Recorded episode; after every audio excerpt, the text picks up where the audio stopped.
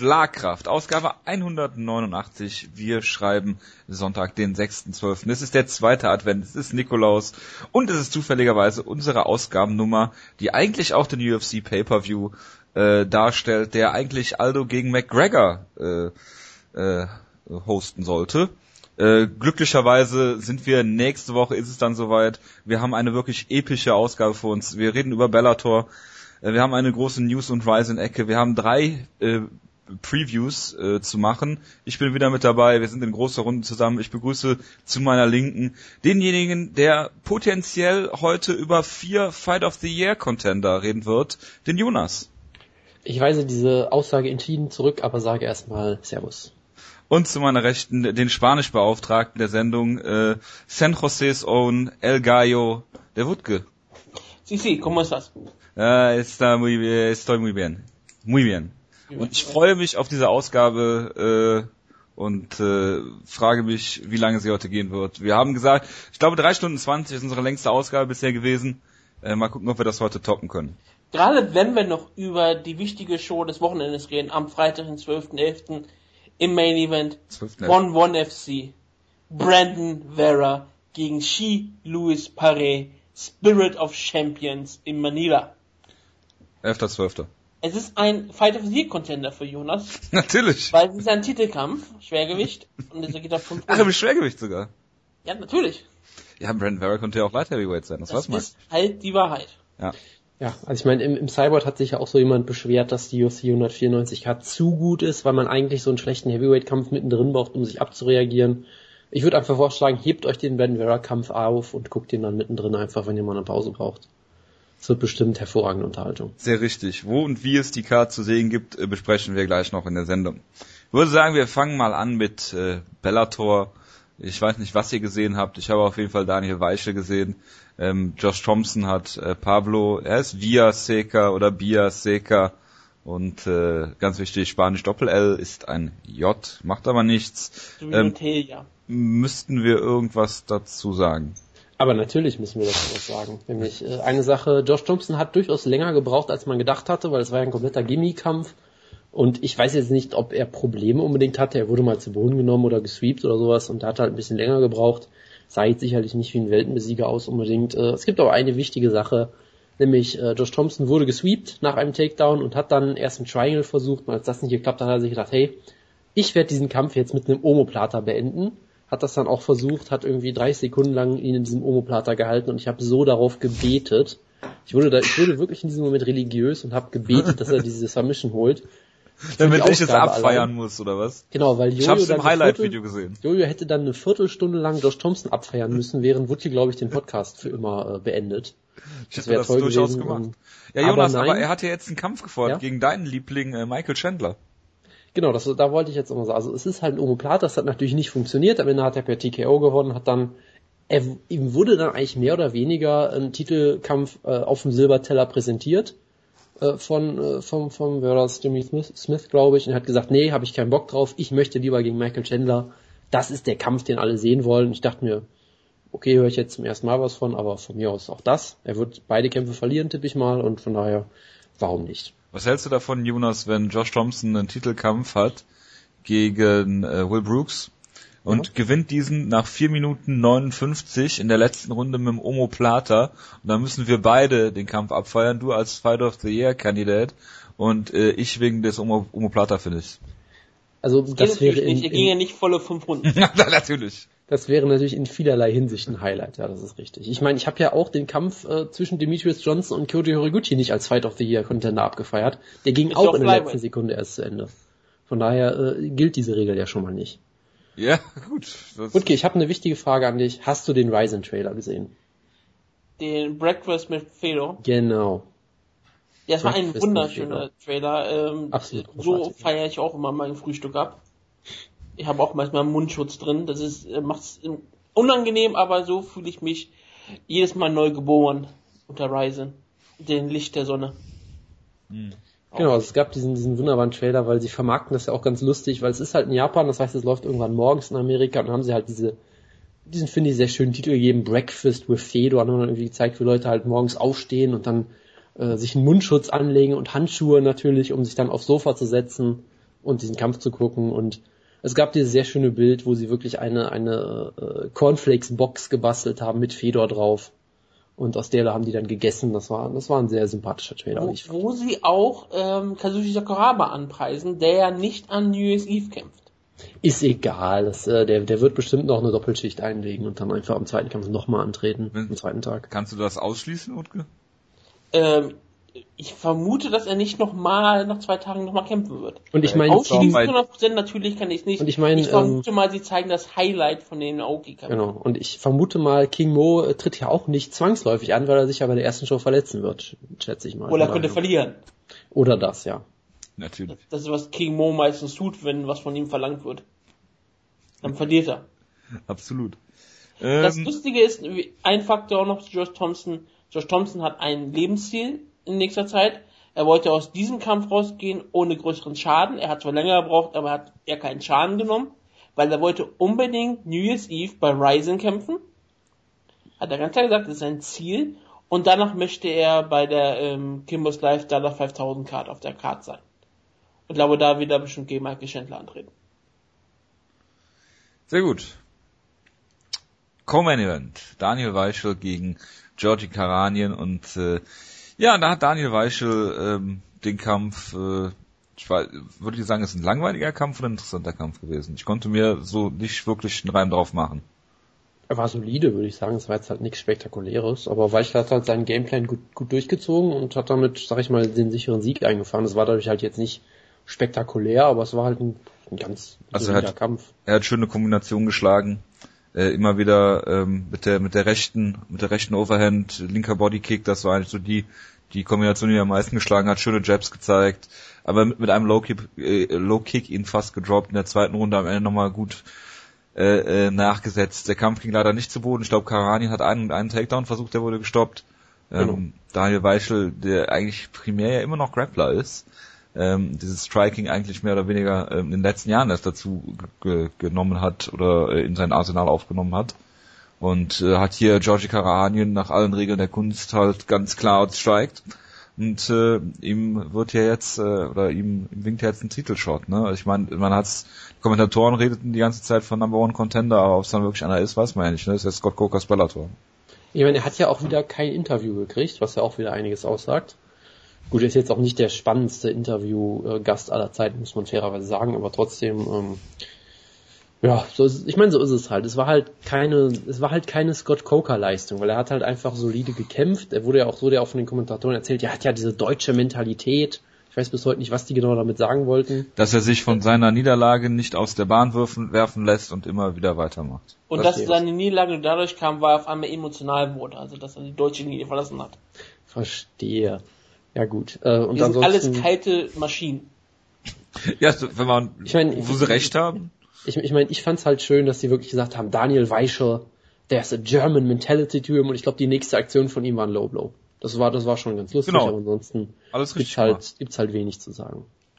Ja, ja, er hört, die, er hört die Sendung. Das muss man dazu Aber sagen. nee, Moment, Wutke, du hattest ein, äh, Du hattest einen Punkt, den du anbringen wolltest, ich hatte mir gestern schon Punkte, privat diskutiert hast. Wie gesagt, ich bin auch wirklich beeindruckt gewesen von der Leistung von Daniel Weichel. Wie Julia angesprochen hat, eigentlich war er ja lange Zeit bekannt dafür, dass er ein super Grappler war. Am Boden ist er sehr stark. Und jetzt ist er halt jemand, der auch nicht nur Patrick Gifrere ähm, nach einer Schlicht und Kunst in der ersten Runde verprügelt hat, sondern hier auch mit äh, Karanien hat er ja mehr oder weniger vorgeführt, drei Runden lang. Ich meine, er hatte ein paar Probleme in der ersten Runde gehabt, als es noch unter Distanz zu finden, aber als er sie gefunden hat, hatte ähm, Georgie nicht eine, nicht einen Hauch einer Chance, hat nie die Antwort gefunden und Weiche hat mit ihm gemacht, was er wollte. Das ist wirklich beeindruckend. Weiche, auch von uns lange Zeit, hatte nie den Respekt bekommen, den er wahrscheinlich verdient hat. Wir haben ihn auch lange Zeit relativ ignoriert, weil wir sagten, ja, es ist schön, dass er Weiche kämpft bei Bellator, aber es ist ja so ein bisschen wie Jonas Bildstein, es wird eh nichts werden. Und selbst als er das Turnier gewonnen hat, da haben wir ja immer noch gesagt, ja, ob er nun wirklich einen Teilschritt bekommt oder so, das ist immer noch Bellator und er hat, das Turnier war auch nicht so toll besetzt und bla bla bla. Musik hat Pat Curran und selbst da war es immer noch so, das war, ja, so eine Split, das war eine harte Entscheidung. Und dann kämpft er gegen Frere, dominiert ihn völlig und macht einen einzigen Fehler. Und das ist, was alles hängen bleibt. Denn für die ganzen West ähm, Journalisten war ja auch Katanien Favorit hier in diesem Kampf. Und das fand ich halt schon ein bisschen komisch, dass Weiche hier den Respekt nicht bekommt, weil ich dachte, habt ihr die erste Runde von Freire nicht gesehen, solange er nicht in einen blöden Konter reinläuft, passiert doch nicht. Und das, er hat zwar auch hier mal wieder mal gezeigt, dass er gerne nochmal getroffen wird, aber in den meisten Fällen hat er sich nicht locken lassen. Georgie hat ja teilweise echt versucht, Nick Diaz zu sein, ihn immer wieder in einen Brawl reinzuziehen und äh, dann weiß ich ja daraus seinen Gameplan weitergewirkt und das war einfach nur klasse, muss man uns ehrlich sagen. Also wirklich, es, es hängt, es gibt keinen Zweifel mehr. Gerade jetzt mit der ähm, tragischen von Stefan Pütz da bei ich gleich noch drüber. Ja, ja klar. Ausführlich. Ist er jetzt ohne jeden Zweifel der beste deutsche äh, Mixed Martial Arts Kämpfer überhaupt. Da, ich glaube, da kann man jetzt auch gar keinen Zweifel mehr dran setzen. Es war ja wirklich eigentlich nur der Aussage zwischen Weichel und Pütz. Und jetzt ähm, Weichel wo würde man ihn platzieren? Das ist wirklich eine der spannendsten Fragen, die überhaupt die stellen kann. Es ist äh, Bellator. Bellator Featherweight Division ist ziemlich gut. Und wir haben ja auch schon gesehen, als die UFC-Ligen auch aufgekauft hat wie WBC oder Strikeforce, da hat man auch vielen Leuten nie, nie, nie den Respekt gegeben und gesagt, die werden in der UFC untergehen. Und manche davon sind aktuell Champions. Oder es gibt Leute wie Luke Rockhold, die aktuell so abgefeiert werden, dass man sich wirklich denkt, das ist einer der besten Kämpfe überhaupt. Ist er ja auch eigentlich auch. Und ich frage mich halt, wo Daniel Weichel platziert sein würde, wenn man eine unabhängige Top 10 machen würde. Kommt, er schon da rein? Ist, es eine, ist er eine Top 15 der weltweiten? Oder wer, wo würdest du denn in der UFC sehen? Wo, wo, wo äh, rankt ihn denn Topology? Ähm, Topology rankt ihn, ich weiß gar nicht, war, war 22 unter den Featherweights, aber das ist noch vor ähm, den Kampf gegen Karatani. Du hast gerade Karatani, ja. Äh, die die ähm, Kommentatoren haben es aber ganz klar irgendwie für Weichel kommentiert, ne? also sehr, sehr positiv ihm gegenüber. Ja, ja klar, ja. sie haben auch, das war auch der Kampf auch sehr positiv ihm gegenüber. Ja, ja, aber von Anfang an schon. Also ja, ich meine, sie, sie haben ihn ja auch durchaus gut gehypt in dem Sinne, dass sie halt gesagt haben, ja, sie haben ja versucht, diese Story so ein bisschen aufzubauen für ihn. Ja, er war fast Champion, einen fünf Sekunden, fünf Sekunden vom Titel entfernt und jetzt kommt er halt zurück und muss sich wieder da hochkämpfen und weil ja, sie haben ja durchaus versucht, so eine gute Story aufzubauen. Das fand ich ja eigentlich ganz gut gemacht. Ja, Bellator ähm, gab ihnen den Respekt. Das ist genau. absolut klar. Ähm, für für die Vollständigkeit halber, Daniel Weichel war Favorit in dem Kampf. Ja, ich sage bei den großer, aber, ähm, ich sage bei den Journalisten, wenn du in den Artikel guckst, war meistens immer sagen, Donald ja, Cerrone kommen wir gleich noch. Wir tippen, wir tippen auf Georgie. Okay, das, das mag sein, nur also es war relativ ausgeglichen der Kampf und ich gucke jetzt mal zum Beispiel gerade auf äh, Fight Matrix, das ja irgendwie so einen Algorithmus dafür hat, was natürlich auch oft nicht perfekt ist, aber die ranken ihn zum Beispiel aktuell als äh, äh, Nummer 9 gerankter Featherweight. Jetzt nachdem. Genau, und ich hatte mal bei MMA Junkie war es, glaube ich, geguckt, die hatten irgendwie vor dem Kampf Karahanien als auf Platz 15, also müsste Weichel den Platz halt eingenommen haben. Und du hast ja schon gesagt, er ist ohne Zweifel äh, der beste deutsche Kämpfer aktuell, hat sich unfassbar gemacht, auch sich ständig weiterentwickelt, auch bei seiner, also wenn du ihn vergleichst mit dem Kämpfer, den der vor drei Jahren oder sowas war bei M1, als er noch Champion war, das ist äh, kaum wiederzuerkennen. Das ist schon sehr, sehr beeindruckend. Äh, von daher, ich würde auch sagen, Top 10 würde ich vermutlich noch nicht ganz sagen weil da auch die UFC noch zu stark besetzt ist, aber Top 15 ist er für mich äh, ohne jeden Zweifel. Und das ist schon verdammt beeindruckend, dass er es so weit vor, geschafft hat. Wir haben auch vor zwei, drei Jahren schon ein Foto mit ihm gemacht, Jonas. Und das Dennis Siever. Genau. Wir haben es ja. wir haben's immer gewusst. Äh, absolut, absolut. Und, äh, wir haben ihm auch Glück gewünscht für seine fürs Bellator-Turnier. Ich meine, es kann eigentlich nur daran liegen. Das wird sein, stimmt, ja, genau. Ich habe ihn sogar mal gefragt, ob er schon weiß, wann der Finalkampf ist und das wird ihn sicherlich inspiriert haben äh, zu diesem Triumph. Jetzt. Absolut, absolut. Oder so. Ohne jeden Zweifel. Gut, worüber müssen wir dann noch reden von der Card? Ich hoffe nichts. Ähm, Derek ähm, Anderson hat Patrick Gefähre besiegt und das ist irre, weil er ja bei der Export Fighting Series mal angetreten ist und jetzt hat er einen Pitbull-Bruder geschlagen. Ja, stimmt. Da, da ich, ich fand das Hype-Video toll, weil Pitbull angefangen hat, Englisch zu sprechen, mit wirklich so einem Alexander Schlemenko-Englisch so ein bisschen, nur halt auf Brasilianisch. Also es war, wirklich, sagen, es, war, russischen Akzent. Es war, es war, es war ein großartiges hatte. Derek, you are a shit talker. I wanna beat your ass in the Bellator cage. Na, hat er natürlich verloren. Äh, natürlich. Urteil, Urteil war scheinbar umstritten. Ich habe es ehrlich gesagt nicht geguckt. Äh, was man noch erwähnen muss, natürlich, Virgil Zwicker hat leider verloren. Das war sehr ah. tragisch. Ähm, und es gab einen ersten Trailer für die Kimbo äh, Dada und äh, Shamrock Gracie äh, Card und ich fand den Trailer sehr enttäuschend eigentlich, weil er relativ langweilig war. Das war ja noch kein richtiger Trailer, das war einfach nur dieser Werbeclip, den sie haben. Ich, ich finde es halt weiterhin toll, dass Dada 5000 einfach auf jedem Promo-Foto diesen Hammer in der Hand hat. So als, wär, als, als, als wäre er Triple H oder sowas. Ich hoffe, ja. er nimmt ihn wirklich oder mit in den Oder Kampf er braucht ihn beruflich.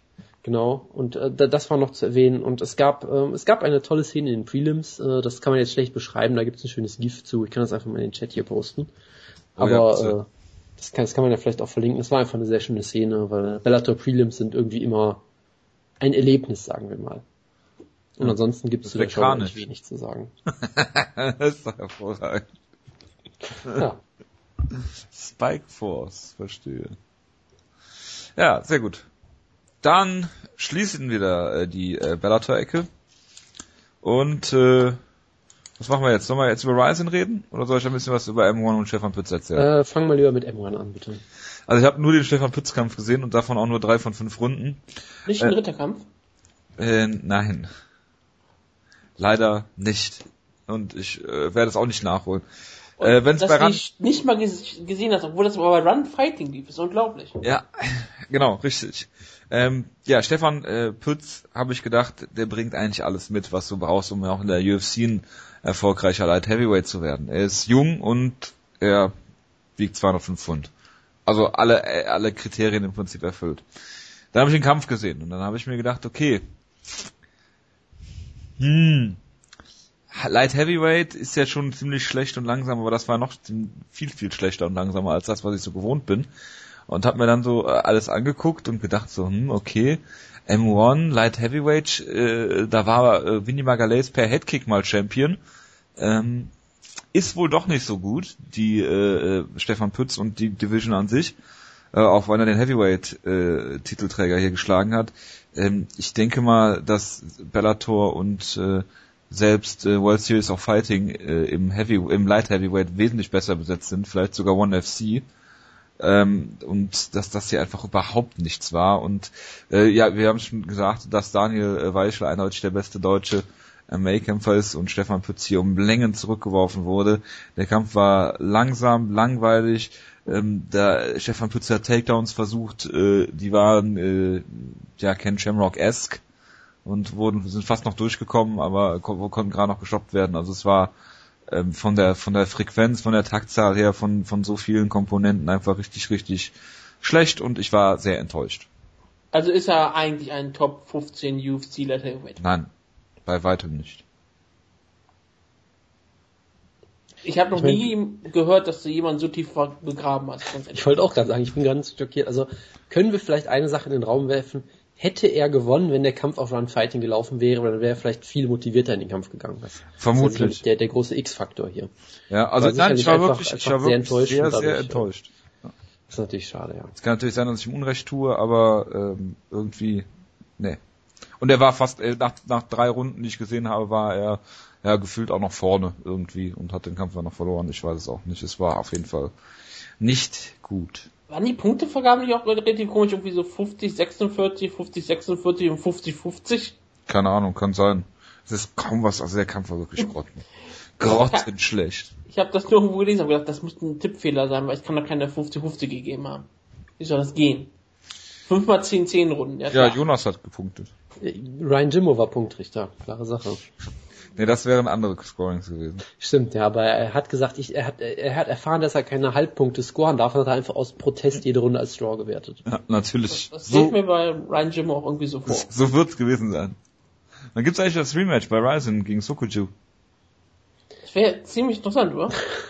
das wäre, wäre aktuell wäre es eine gute gute Ergänzung für die Karte, da kommen wir ja gleich zu. Aber für die Zukunftskarte dann aber, ne? Ja, also, was soll das sonst sein?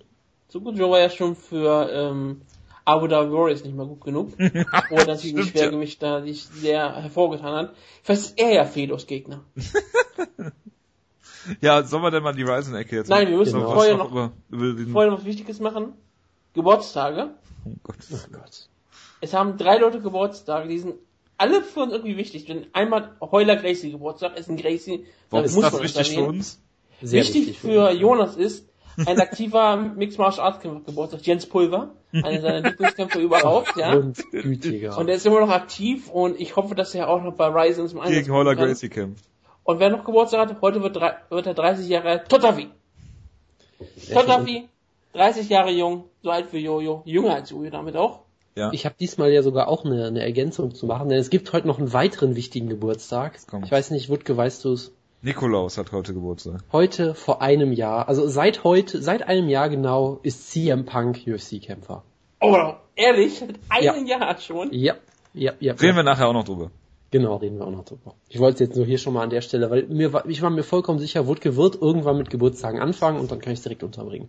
Das ist großartig. Das ist ein schöner Geburtstag. Der UFC-Geburtstag von CM Punk. Ryzen, bitte.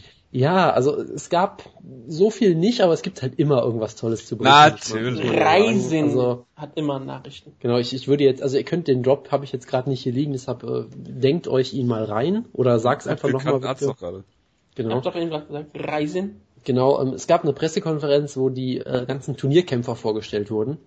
Lauter tolle Leute, von denen man immer wieder äh, Großes gehört hat, zum Beispiel der Jungle Fight 100 Kilogramm Champion, der irgendwie in seinen Statements mehrmals betont hat, dass er niemanden kennt aus dem Turnier, also auch gegen Mo scheinbar nicht.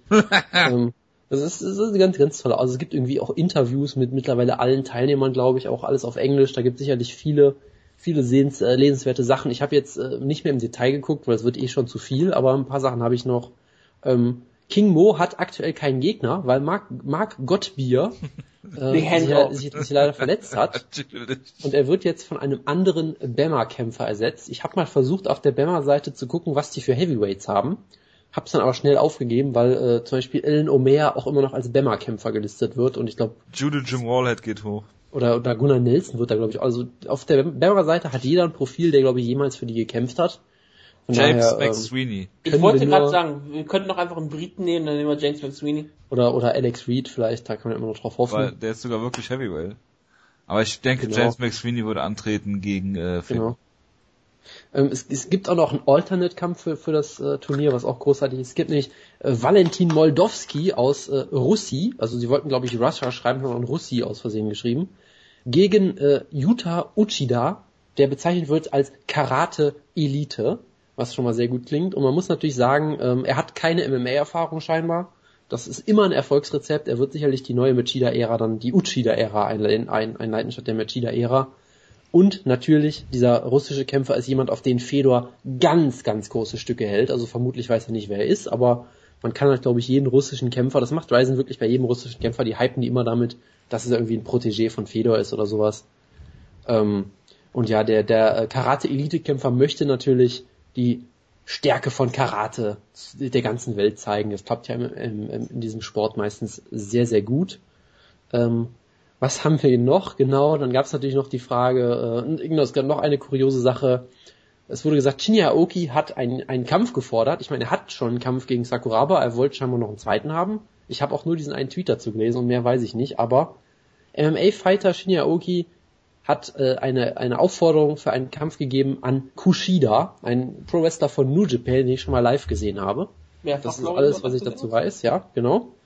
Ähm, muss, kann man einfach mal so im Raum stehen lassen, ja, klar, sagen. Das ist absolut das, was ich auch bei Ryzen erwarte. Solche echte Action. Genau, äh, dann wurde ich ja in der Woche schon mal belehrt, nämlich äh, es gab jetzt, es gab Tweets dazu, dass ein estnischer Sumo-Ringer sein Debüt feiern wird und Woodke hat mich dann belehrt, dass wir es in der Ryzen-Ecke schon mal thematisiert hatten. Das hatte ich ganz verdrängt, muss ich sagen, aber auch das klingt großartig. Ich meine, äh, wenn man an Sumo-Ringen denkt, dann denkt man immer zuerst an Estland. Äh, der wird sein MMA-Debüt feiern und äh, als Gegner hat sich laut unserer guten Premierquelle Strigger schon ein, ein, ein Professional Wrestler auch ins, ins Gespräch gebracht namens Tomohiko Hashimoto. Ich habe ehrlich gesagt noch nie davon gehört. Und das Tolle ist wirklich, wenn du eine Google-Suche nach Tomohiko Hashimoto-Film machst, ist eins der ersten Bilder, was du findest, wie jemand in einem Gi äh, äh, bewusstlos am Boden liegt. Das ist eines der ersten Bilder, was du dafür findest. Oder, oder sich vor Schmerzen wälzt oder irgendwie sowas. Das ist ein großartiges Bild. Also auch da äh, verspreche ich mir sehr, sehr, sehr viel. Ähm, was haben wir noch? Und natürlich das Highlight, was ist mit Fedor? Ja, es gab in der Woche ein, ein Gerücht, dass Ryzen Kerne Väter gegen Bigfoot äh, bucken möchte. Das wurde natürlich sofort dementiert, weil sofort alle gesagt haben, Bigfoot hat einen UFC-Vertrag, was labert ihr da für einen Scheiß? Ähm, es war Bigfoot ja auch, ist ein echter Gegner. das, ist, das ist die zweite Sache. 2016. Genau, und äh, gerade erst vor wenigen Stunden ist das wahre Highlight gekommen äh, äh, von Karim äh, Sidan, der da auch immer sehr gute Quellen hat, scheinbar, ähm, der auch den die M1-Show kommentiert hat, also äh, Jojo hat ihn vielleicht sogar schon reden hören in den letzten Tagen. Ähm, wo gesagt wurde, Ryzen weiß, gegen wen Fedor antritt. Fedor weiß es auch, aber Ryzen wird es erst Ende nächster Woche verkünden. Ist doch noch Zeit. Ja, es ist noch lange hin. Also ich meine, wäre ja auch blöd, hat wenn gesagt, man... wir sollen uns gedulden. Genau, also ich, es würde mich auch nicht überraschen, wenn Fedor schon weiß, gegen wen er kämpft, aber der Gegner noch nicht weiß, dass er gegen Fedor kämpft oder irgendwie sowas in der Art. Also das, das wirkt alles sehr transparent und, und fair auf jeden Fall. Ähm, genau, und das äh, war's, glaube ich, aus der Ryzen-Ecke. Ach nee, genau, eine Sache habe ich natürlich noch. Ähm, ich habe äh, in der Woche mal den, den Quelltext der Ryzen-Webseite gelesen. Fragt mich bitte nicht warum. Warum? Ich kann es nicht wirklich erklären. Ähm, und ich habe dabei rausgefunden, dass Ryzen äh, auf WordPress auch basiert, genau wie unsere Seite. Und natürlich, sie benutzen das exakt gleiche äh, Search Engine Optimisierungsprogramm wie wir. Das hat bei uns bisher Wunder gewirkt, von daher denke ich, dass Ryzen da auch großen Erfolg mit haben Ach, wird. auf jeden Fall. Also es hat mich, hat mich sehr gefreut, muss ich sagen. Und äh, ja, das war's. ja, von uns lernen heißt halt siegen lernen. Ne? Das ist halt ganz klar. Genau.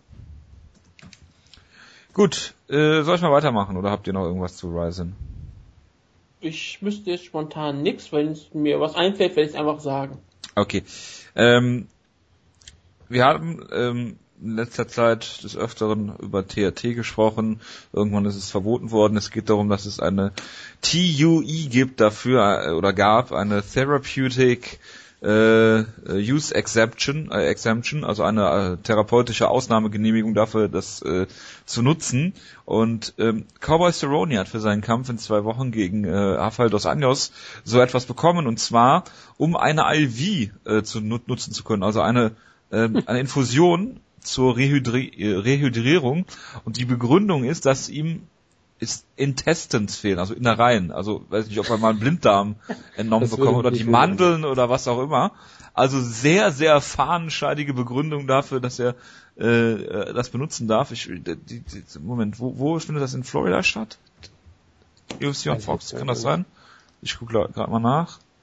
Ich glaube, es ist in Florida, wenn ich mich nicht täusche. Ja, genau, in Orlando, Florida. Da hat die Commission da gerade mal den Vogel abgeschossen und das andere ist natürlich wenig begeistert, was ich auch verstehen kann, weil das hier ähm, äh, ein klarer Vorteil ist, den sich hier Cerrone erschlichen hat, sozusagen. Also- Man kann ihm keinen Vorwurf machen, weil im Endeffekt äh, legitimiert es da, da, sich dadurch, aber der ganze Vorgang, äh, Infusionen zu verbieten, führt das natürlich ad absurdum, wenn du irgendwelche fahnenscheinigen Gründe angeben kannst, weil ähm, normalerweise äh, steht, in, also es gab bei Bloody Arrow einen Artikel, da kann man sich auch genau angucken, was ähm, genau ähm, diese Ausnahmegenehmigung, wo, was man dafür genau erfüllen muss, ähm, damit es einem irgendwie medizinisch keinen Schaden zugefügt wird und, und bla bla bla. Äh, lange Rede, kurzer Sinn. Ähm, das äh, Ende vom Lied ist natürlich, du musst dich halt, äh, könntest theoretisch hingehen und einfach nicht dehydrieren und wieder rehydrieren, ähm, um dein Gewicht zu machen. Das wäre natürlich die medizinisch einfachere Möglichkeit, als eine äh, Infusion zu benutzen. Aber gut, das bin nur ich. Gut, äh, eine Sache möchte ich nur sagen, ich habe kurz mal einfach Donald Cerrone Intestines gegoogelt und äh, wenn es eine fadenscheinige Ausrede ist, hat er die auf jeden Fall lange aufgebaut, weil ich finde hier zum Beispiel einen Shorter-Artikel äh, aus dem Juni 2012, wo er auch erklärt, dass er schon lange Probleme hatte, weil, und das ist die Donald Cerrone-mäßigste äh, Antwort, die ich je gehört habe, ja, äh, I was racing some motocross and I wrecked real bad and just kind of spilled my guts out. Also ein typischer Don Donald Cerrone-Tag und äh, Ja, natürlich. und deshalb mussten die scheinbar eben wirklich einen Teil seiner Innereien und seines Magens oder irgendwie sowas entfernen. Und äh, ja, von daher, es ist natürlich trotzdem irgendwie, es hat ein bisschen so ein Geschmäckle, aber ich sag mal so, es ist jetzt, es ist auf jeden Fall keine Ausrede, die er sich irgendwie vor zwei Wochen ausgedacht hat, sondern es scheint zumindest irgendeinen medizinischen Hintergrund zu geben. Ob er diese äh, Ausnahme deswegen kriegen sollte oder nicht, kann ich natürlich nicht beurteilen, weil ich keine Ahnung von sowas habe, aber es ist auf jeden Fall interessant, dass es, Es nicht steht ihm doch, kommt. es steht ihm doch frei, in seiner natürlichen Gewichtsklasse anzutreten, oder nicht? Das äh, ist sicherlich nochmal ein anderer Punkt, aber dazu müsste man ja wirklich äh, die ganze Mentalität äh, des, des äh, Sports ändern und das wird halt nicht Und er ist passieren. ein Cowboy, der, sowas, der tut sowas nicht. Der Genau. kämpft da, wo es am besten ist. Aber gut, wenn er ein Cowboy wäre, dann würde er auch in der Lage sein, ohne äh, Infusionen als ein Mann zu stehen. Nein, nein, nein, das ist ja kein, kein Hilfsmittel. Das ist, das braucht er ja halt. Das ist so dieser medizinischen Grund. Jerky am Morgen, das braucht er, werden. Natürlich. Und Das- wie auch seine Waffen, die er da hat. Das braucht er. Er braucht, das ist, das ist einfach nur ein Hilfsmittel und das, das ist legal und er hat ja auch einen Arzt, der ihn das bestätigt. Und ich vermute, ich brauche er vielleicht auch. Kann er, kann ja sehr gut sein. Du willst doch nicht, dass er im Welterweight kämpft. Ich meine, welche ähm, Lightweight-Kämpfer sind nur hochgegangen und haben bisher gute Leistung gezeigt? Wenn er äh, wirklich äh, Schäden hat, die ähm, aufgrund von irgendwelchen äh, Motocross-Unfällen an seinen äh, inneren Organen, wie auch immer sind, dann sollte er vielleicht gar keinen Kampfsport mehr betreiben. So wie Brock Lesnar, der sein, seine, der Ja, Loch, Loch, seine, Loch. seine schwere Verletzung bekommen hat, eine schwere Krankheit dafür, äh, deswegen, weil er so viel rotes Fleisch gegessen hat. Was er scheinbar mal als Begründung herhalten muss. Ich dachte ich, nur Ich meine, ich habe ich hab gerade schon gesagt, äh, ich habe gerade schon gesagt, das ist die Donald Cerrone, äh, die Donald Cerrone mäßigste Verletzung, die ich mir vorstellen kann. Ich kann mir auch für Brock Lesnar nichts Besseres vorstellen als, Als ich habe zu viel. Fleisch gegessen, sodass mein mein Körper verfault ist von innen oder irgendwie sowas. Dein Loch Das ist einfach perfekt. So klar. Wo wir gerade bei Verletzungen sind, äh, Dennis Bermudez kann leider nicht antreten gegen Maximo Blanco, er hat eine Staph Infection und ist deshalb raus aus deren Kampf. Das heißt, er hat ein Loch im Körper. Auch er hat ein Loch im Körper. Genau. Und das kann man sehen, das ist das Loch von Brock Lesnar. Äh, ich, ich weiß nicht, ob man das sehen kann. Also äußerlich kann man das bestimmt nicht sehen, aber innerlich? Innerlich kann man es sehen, aber ich meine, wenn ich, würde ich jetzt, sagen wir mal, Dennis Bermudez nackt sehen, könnte ich die Staph Infection sehen. Das ist halt die Frage, wie genau du da hinguckst und wo du hinguckst. Und warum wo- du ihn wo- nackt wo- sehen Ob ich unbedingt in die Staph Infection reinschauen möchte. Ich, du kannst Ja. dir nochmal Mark Hunt Staph Infection äh, googeln. Oder King Mo. Oder von Kevin Randleman. Ja, ich wollte gerade sagen, der, der Goldstandard ist immer noch Mendelman. Kendall Randleman. Das Da wäre jetzt mal konntest das du durch den Körper durchschauen. Übrigens, oh, da fällt mir ein, ich habe noch zwei Sachen für, von der Ryzen-Ecke sogar vergessen. Kevin Randleman kämpft? Nein, das wurde von jemandem ins Gespräch gebracht, ob sie nicht Fedor gegen Wendelman bucken. Boah, das wäre geil. Und äh, Karim Sidan hat gesagt, das ist eine der besseren Ideen, die ich bisher gehört habe, so nach dem Motto. Und eine zweite Sache, äh, Zombie Prophet, den sollte man ja auch kennen, der viele schöne GIFs macht, ähm, hat Ryzen angeschrieben und gesagt, hey, bitte bookt Hongman Choi gegen Jose Canseco 2. Hat Jose Canseco dabei auch verlinkt und der hat sofort geantwortet, ja, I have been chasing this dream for a decade, was komisch ist, weil der erste Kampf war nicht vor einem Jahrzehnt, aber okay. Ja, gut, And I will fight him anywhere, set it up, Ryzen Sun. Also Jose Canseco möchte unbedingt bei Ryzen kämpfen. Ich kann das nur unterstützen. Ähm, natürlich noch eine weitere kleine Sache. Akebono wird ja auch antreten. Wir wissen immer noch nicht, ob in der Zukunft oder der Vergangenheit, weil auf den Cards wird der Kampf weiter nicht gelistet. Ähm, und er wird natürlich seine neue Promotion, seine neue Pro Wrestling Promotion Kings Road repräsentieren, die er gerade erst gegründet hat, mit der, glaube ich, äh, Strigger sehr viel, ähm, sehr viel Groll äh, er, erzeugt hat bei Dann Strigger. denke ich Kings Road, denke ich Akebono. Ja, absolut, absolut. Wa- Was mir nicht mal aufgefallen ist, bisher fällt mir ein Name ein, der bisher bei Ryzen überhaupt noch nicht genannt wurde. Und das könnte ja wirklich Fedos Gegner sein. Das wäre eigentlich auch der absolut perfekte Gegner für Ryzen in seiner Art. Wo ist eigentlich Minova, Mann? Das ist eine sehr gute Frage, ja. Das weiß ich wirklich Ich nicht. meine, er war der Giant Vielleicht Killer und ich meine, Inoki was, Mumbai. das könnte vielleicht sein, dass er da gebuckt ist, aber das, wenn er die, wenn er die Möglichkeit bekommen könnte, gegen Fedor anzutreten. Das wäre eine Minute im Himmel, sag ich dir. Um Gottes Willen.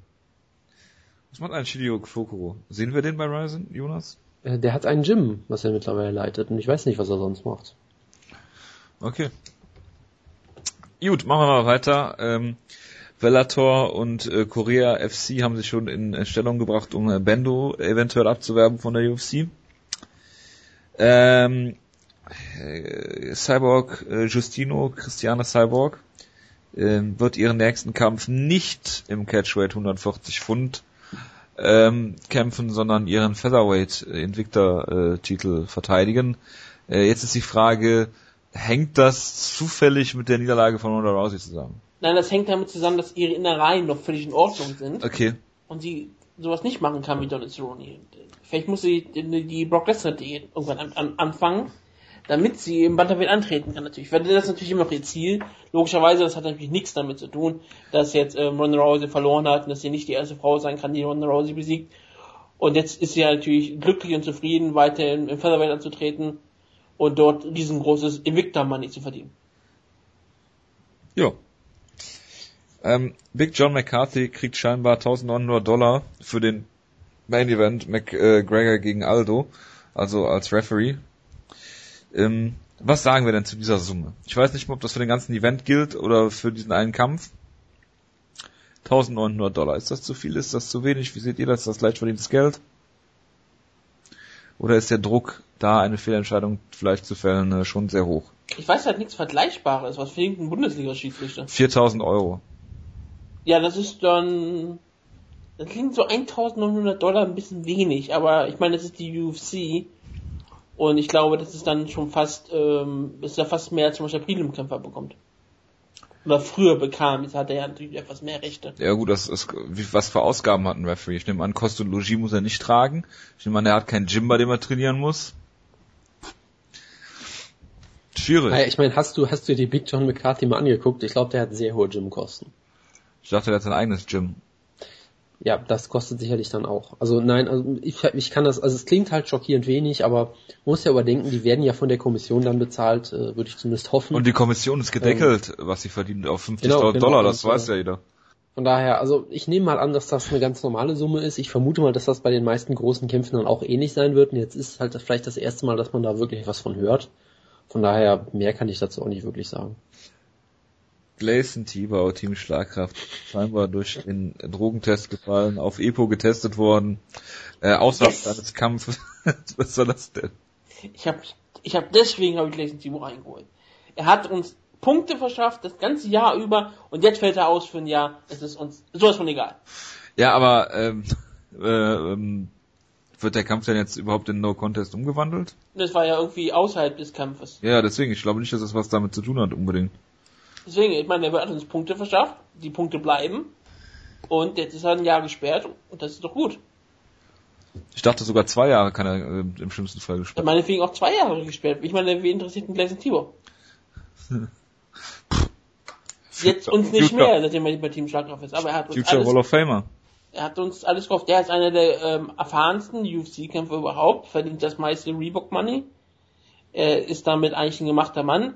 Und jetzt kann er sich auf diesen, auf diesen großen Geldanlagen, die er hat, ähm, zurücklehnen und sagen, ja, ich kann zwei Jahre nicht kämpfen, aber das ist ja kein Problem. Ich habe mir so viel Geld verdient in der UFC, ich kann auf meiner Couch liegen und ähm, Kokosnuss, Kokosnüsse trinken. Natürlich. Jonas, willst du noch irgendwas dazu sagen? Ähm, nee. CM Punk haben wir gerade schon angesprochen, er bekommt auf jeden Fall ähm, scheinbar ein Gegner aus äh, Dana White Sage Northcutt Entdeckungsserie.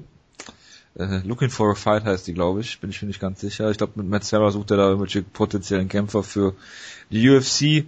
Ähm, ein gewisser Chris Lieben hat sich schon geäußert und ich zitiere wörtlich, I think I'd fuck up CF Punk.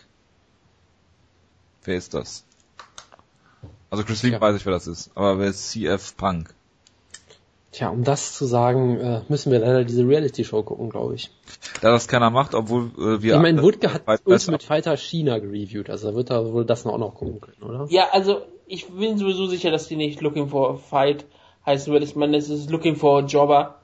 Und ich meine, das wird CM Punk hier sein. Die werden zu Explode Fighting Series ähm, Events fahren und sich die anschauen. Die werden zu der zu irgendeiner ähm, Backyard-Show von Dollar 5000 gehen und da gucken, ob die dann Gegner finden für CM Punk. George Masvidal. Jorge Masvidal wäre wahrscheinlich schon der richtige Gegner für CM Punk. Würde Jorge Masvidal ähm, am selben Tag darüber erfahren werden, dass er kämpfen muss und würde dann noch ähm, die Kniescheiben auseinandergeschlagen werden von Dana White und dann müsste er gegen CM Punk kämpfen, dann wäre er der richtige Gegner für CM Punk. Genau. Aber ich würde ihn trotzdem besiegen. Ich weiß nicht, wenn CM Punk aber kein Gewicht machen muss und ähm, auf Steroiden ist, dann ist es kein Problem. Aber ich, ich Auch dann so, würde ich ihn vielleicht nicht unbedingt vorne sehen. Man wird einen wunderbaren Gegner finden. Und es macht ja auch großartig Sinn. Erst hat man Sage Northcutt gefunden und dann in der zweiten ähm, Folge zu sagen der Serie findet man den Gegner von CM Punk. Und vielleicht hofft man, dass die Leute dann denken, oh, sie haben hier über Sage Northcutt gefunden. Der Gegner von CM Punk ist der neue Sage Northcutt. Natürlich. Ja, also ich, ich fände das ja sehr poetisch. Äh, ich fände das ja sehr poetisch, wenn sie in der Staffel dann Cody Fister als Gegner von CM Punk finden.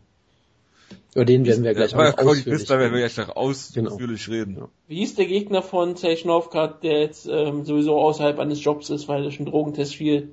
Äh, und das Gewicht verpasst hat. Trevino. Trevino, ja, den, den können wir ja auch finden. Der, der sucht jetzt dringend einen Arbeitgeber. Genau. genau. Ähm, Robbie Lawler soll scheinbar verletzt sein, ist es aber irgendwie doch nicht. Äh, die Gerüchte kursierten diese Woche, Robbie Lawler hat das verneint und scheinbar findet der Kampf nach wie vor statt gegen Carlos Condit, so wie geplant. Das haben alle Leute verneint sofort danach. Es war, äh, er sollte irgendwo auftreten, irgendwie irgendein Einkaufscenter Autogramme schreiben oder irgendein Seminar machen, was auch immer. Und die haben dann irgendwann behauptet, ähm, Robbie Lawler ist verletzt und kann nicht auftreten. Während glaub, wahrscheinlich alle Leute aus dem Team sagten, es gab vielleicht nie überhaupt eine Übereinkunft, dass er da überhaupt auftreten wird. Und dass sie haben einfach eine Ausrede gesucht, das, das Einkaufscenter oder die Promoter dieser Sache und haben einfach ausgesagt, ja, er ist verletzt, er kann nicht kommen. Kann und das, weil, weil natürlich ein wichtiger Kampf von Robbie Lawler ansteht, haben natürlich alle MMA-Medien gesehen, warte, Robbie Lawler ist verletzt, so kurz äh, vor dem Kampf in seiner wichtigen Phase im Training und haben natürlich dann sofort erstmal das vertwittert und dann haben sie rumgefragt und dann haben die Quellen gesagt, ähm, nein, er ist nicht verletzt. Die UFC hat direkt Robbie Lawler aus dem Kampf genommen und hat äh, Robbie Lawler gegen Roy McDonald 2 gebucht. Hätte ich eine witzige Entwicklung gefunden. Gut, ähm, Jonas, bist du noch stumm? Nee, ich bin da. Ich, ich, warte gespannt darauf, was du mir jetzt erzählst. Was sagst du denn dazu, dass Joe Rogans Vertrag mit der UFC äh, August 2016 äh, endet und es da noch äh, keine Klarheit besteht, ob der überhaupt, äh, ob der dann verlängert wird? Ja, was soll ich dazu sagen? Also bis die Entscheidung getroffen wird, ist es ja erstmal nicht so spannend. Also es ist halt schon interessant, dass er äh, gesagt hat, dass er, dass er es noch nicht weiß, weil der Job scheinbar für ihn auch sehr anstrengend ist und irgendwie. Weiß klar, er muss also, sich, er bereitet ich mein, sich sehr das, intensiv vor. Ja, ja, klar, klar. Also ich meine gut, er reist halt auch viel durch die Gegend sicherlich und hat auch sonst äh, sicherlich schon viel zu tun mit seiner Comedy und seinen Shows und was auch immer er macht.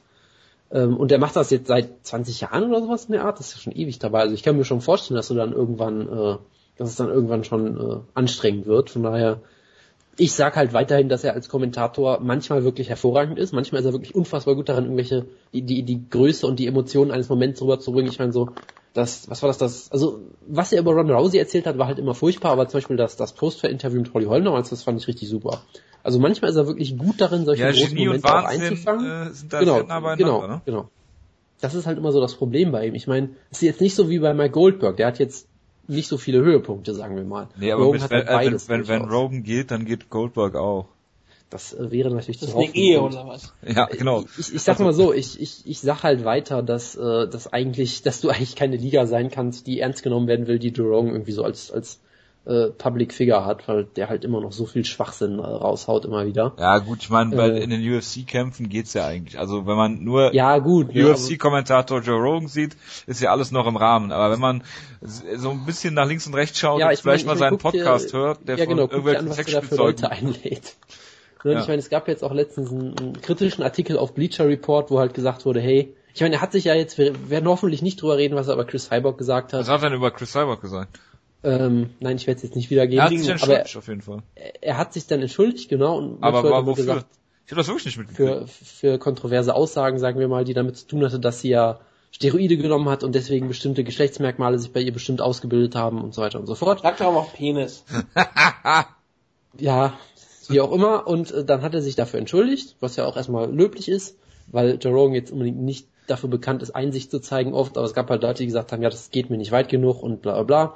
Und es gab halt einen Bleacher Report Artikel, der ihn kritisiert hat und seine Reaktion darauf war natürlich, öffentlich auf Twitter die Autorin zu beschimpfen, damit seine anderthalb Millionen Follower äh, sie alle äh, niedermachen. Also eigentlich ist das vieles, was er macht, komplett indiskutabel öffentlich und wie gesagt, vom von der Kommentatorenleistung her ist es Licht und Schatten, von daher, ich hätte jetzt kein großes Problem damit, wenn er ersetzt wird. Auch weil man mit Brian Stan einen hervorragenden genau. Nachfolger hätte? Genau, Brian Stan, also Brian Stan und John Ennick finde ich ein, finde ich ein super Duo. Ja. John Ennick und Kenny Florian sind okay. Ja, das ist jetzt nicht Dan ganz Hardy, so gut. Dan Hardy reinwerfen. Ja, Dan, Dan Hardy, Hardy und John Gooden sind, sind auch, auch gut. Ja, genau. also die haben ja, die machen ja nur zusammen, oder? Gab's da mal irgendwie? Äh, John Gooden hat auch mal mit äh, mit wem? Weiß ich äh, wem? Aber Dan Hardy hat glaube ich noch mit niemand anders kommentiert. Ist ja auch egal. Ja, Auf jeden Fall hat man genug legitime Nachfolger, was vor zwei drei Jahren noch nicht der Fall war. Wo man auch so Leute wie Frank Mir hatte. Frank Mir wäre der perfekte Nachfolger. er ist der Champ und er war immer der beste Kommentator. Ja, und dann wird er aber leider wieder äh, sagen, dass er hofft, dass jemand äh, an Octagon-related Injuries stirbt. Ist er der, die einzige Person, die mal für so eine Aussage im Podcast richtig bestraft wurde? Ja, also ich, ich behaupte, dass Joe Rogan schon Schlimmeres gesagt hat. Gut, es war kein und zwar Podcast, ungefähr alle zwei Wochen. Aber. Ja. Aber bevor wir, bevor Leute durchdrehen, Leute, die ihn unbedingt weiter in der UFC haben wollen, müssen sich noch keine Sorgen machen. Und Leute, die ihn unbedingt raus haben wollen, müssen, sollten sich noch keine Hoffnung machen. Natürlich wird er jetzt aktuell sagen, um Verhandlungstaktik zu haben. Äh, ich habe auch andere Möglichkeiten, äh, mein Geld zu verdienen. Vielleicht werde ich die UFC verlassen. Er kann ja nicht sagen, oh, ich möchte unbedingt hier weiterarbeiten, bla bla bla. Dann kann ihn ja die UFC schon über den Tisch stehen. Und er kann auch nicht einfach sagen, ich kann, ich habe überhaupt nichts anderes außer die UFC und wenn die UFC mich rausfällt, lebe ich auf der Straße. Ist Bohnen wie der Bruder von Frank Mir, äh, von Frank Shamrock, den er mal gefunden hat. Ich Ken, meine, das Ken ist Shamrock. nicht den, Ja, ich weiß. Es geht um diese komische. sondern seinen echten Bruder. Ja. Aber Ken Shamrock ist auch sein echter Bruder, sind Blutsbrüder. Aber das ist ja egal. Ähm, Joe Rogan muss so verhandeln und ich meine, vielleicht wird er mal gucken, vielleicht kann, vielleicht guckt er auch, was Bellator hingeben kann. Ja gut, sie haben ja ähm, Sean, Sean Wheelock haben sie ja schon ausgetauscht da. Ich glaube nicht, dass sie Jimmy Smith austauschen, die machen einfach eine Dreierkombination dann. Jo. Sean, Sean Grande, ähm, Jimmy Smith und Joe Rogan. Jimmy Smith und Joe Rogan zusammen kommentieren, das klingt unfassbar unterhaltsam. Genau, Für ungefähr zwei Minuten. äh, Danach ähm, würdest du dir versuchen, ähm, die, die Ohren abzureißen, was nichts bringt, du kannst immer noch hören. Ach ja, herrlich. Ähm, ja, ähm, UFC Embedded läuft, drei Folgen bisher. Habt ihr es gesehen? Wie findet ihr es? Ich habe es ein bisschen gesehen, weil es ist ja das UFC Fight Pass embedded, nämlich nur mit äh, äh, ähm, äh, Paige Van Zandt, Rose Namajunas, ähm, äh, Sage Northcutt natürlich, die ja auch alle drei durchaus sehr interessant und telegen sind, und mit Cody Fister, den sie dazugeholt haben, weil er halt der Gegner von äh, Sage Northcutt Northcutt ist. ist. Ich finde es halt sehr lustig, dass sie Cody Fister überhaupt zeigen, weil er ist halt, er ist halt nicht besonders spannend, er ist ich ungefähr muss, muss dazu sagen, es kommt ihm auch entgegen, dass er in der Nähe von Sage Northcutt wohnt. Das, das, das mag sein und ich finde es halt immer toll, dass er wirklich die ganze Zeit da sitzt und so motivational Quotes von sich gibt und ja, ich bin hier, um meinen Traum zu verwirklichen und man darf nie aufgeben und das ist halt wirklich alles, was er sagt. Und er ist, sagen wir, nicht sehr interessant, um mal vorsichtig zu sein. Ähm, ich fand die Serie bisher generell jetzt nicht so spannend, weil es sind halt jetzt, ich sag mal, Paige Van Zandt, die hat auf jeden Fall etwas, aber ich würde jetzt nicht sagen, dass sie besonders charismatisch ist oder besonders gute Interviews gibt oder Die ist sowas. Also langweilig. ja, eben. Und äh, Northcutt ist lustig auf so Instagram-Videos, wo er sich gegenseitig mit seinen Bros irgendwie einen Taser in den Hintern schiebt. Das Geilste an Sage, aber in so einem Embedded-Format funktioniert es für mich jetzt auch noch nicht so hervorragend. Sage also es gab das schon Beste an Sage Northcutt war das Interview mit Booker T. genau, Sind wir doch wo mal von ehrlich- Booker. T interviewt wurde, der als Radio-Host vorgestellt wurde. Da ist er ja auch. Genau, und, und das zweite Highlight war natürlich, ähm, dass äh, Rose Namajunas mit Justin Gaethje trainiert. Ich hoffe, sie machen auch Sparring miteinander, das wäre sicherlich ein sehr toller Anblick. Ähm, und dann Justin Gaethje halt eingeblendet wurde und natürlich sein Name falsch geschrieben wurde, weil er hat ja keinen Wikipedia-Eintrag, da kann man ja leider nicht nachgucken, wie man ihn richtig schreibt. Das hat auf Twitter auch für sehr viel Spaß Und was, gesorgt. was, er, was er gesagt hat, ist, er, wenn er mal von Bruce Buffer announced wird, hofft er, dass der Name richtig ausgesprochen Genau, und nächste Szene Name falsch geschrieben. Also Genau. vielleicht haben sie ihn wirklich verarscht einfach nur, das wäre nochmal sehr lustig. Das wäre Ähm, und- ja. irgendwie, also es, es gibt ja, ähm, es gibt irgendwie auch so eine Werbung, wo immer gesagt wird, quasi UFC Embedded, Aldo gegen McGregor irgendwie Samstag auf Fox oder irgendwie sowas meine ich gesehen zu haben. Also ich weiß nicht, ob die das jetzt stattdessen irgendwie als Fox Special oder sowas austra austragen, aber das wären, wären dann ja vermutlich eher die alten Embedded-Szenen, weil die, die neuen, also quasi jetzt, das Embedded ist ja meistens so aus der Fight Week und von Es daher hat gibt, glaube ich, noch ein Embedded, was auf Fox läuft, so ein Ein-Stunden-Preview. Genau. Das heißt jetzt nicht mehr Countdown Genau. oder sowas, das heißt jetzt Embedded auch. Da könnte ich mir vielleicht sogar vorstellen, dass sie quasi die alten Embedded äh, äh, Unterlagen nochmal so ein bisschen aufbereiten oder sowas, weil da waren ja viele tolle Momente dabei, wie er in dem, den Titel klaut und weiß ich nicht was. Von der Also von daher, ich warte noch so ein bisschen drauf, dass äh, das richtige Embedded losgeht mit den UFC 194 Leuten. Ähm, von daher, ja. Ja. ich nehme an, dass sie auch eins mit Frankie Edgar und Chad Mendes noch machen. Genau, wir werden sehen, wie sie es machen. Weil Uriah Faber ist ja auch immer zu sehen, ne? Genau. Der ja mit dem Handy in der Sauna rumspielt, finde ich auch geil. Das fand ich auch großartig. Besser, dass er mit seinem Handy rumspielt, nicht mal was anderem. Ja, natürlich. Ich meine, er hatte wenigstens mal einen legitimen Grund, oben ohne rumzusitzen. Also, Das ist richtig. Das Geile wäre, wenn die Das Geile war ja, geht, das Geile wäre, wenn die Sauna geht mit einem Pullover. Das Das Geile war wäre ja, Faber. das Geile war ja, dass das äh, äh, Paige Van Zandt, ich glaube sogar Socken anhatte in der Sauna und so richtig angezogen war und äh, also also richtig dick halt um, um Gewicht zu machen und äh, ja soweit äh, ja und hat hat Uriah Faber halt irgendwie darüber geredet, dass viele Leute ja kritisieren, dass sie so früh schon in die Sauna gehen und und und also war ganz lustig ist eigentlich Rare ganz Faber hatte, glaube ich, kaum ein Handtuch an. er war relativ bekleidet, wie er immer bekleidet ist. Für seine Verhältnisse Ja. war es schon, war er schon sehr bekleidet, ja. Ja. Dann haben wir noch ähm, der Aldo gegen McGregor Sieger wird bei EA, äh, EA Sports UFC 2 auf dem Cover sein, Wutke. Das ist natürlich gut für den äh, Coverfluch. Ja, weil der kann jetzt nicht vorher eintreten für einen Kämpfer. Man hätte ja auch sagen können, oh, wir tun Aldo aufs Cover, dann verliert er den Kampf. So wie es das mit Ronda Rousey auch schon geklappt hat. Oder am zwischen. Das war also, bestimmt nicht die Absicht, aber es hat natürlich wieder funktioniert ich sag mal so, ja, die, die UFC verkauft aktuell schon ein T-Shirt, laut dem äh, Conor McGregor ihn schon besiegt hat. Von daher ist das vielleicht ja der, der Reverse-Fluch oder sowas, ich weiß es nicht.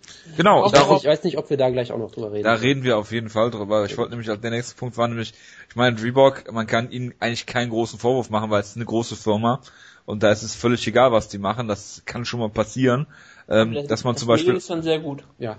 Also, also Reebok, also, oder sorry, Reebok hat diese Woche wieder wirklich einen Bock geschossen. Also Anderson, Aldo. Großartig.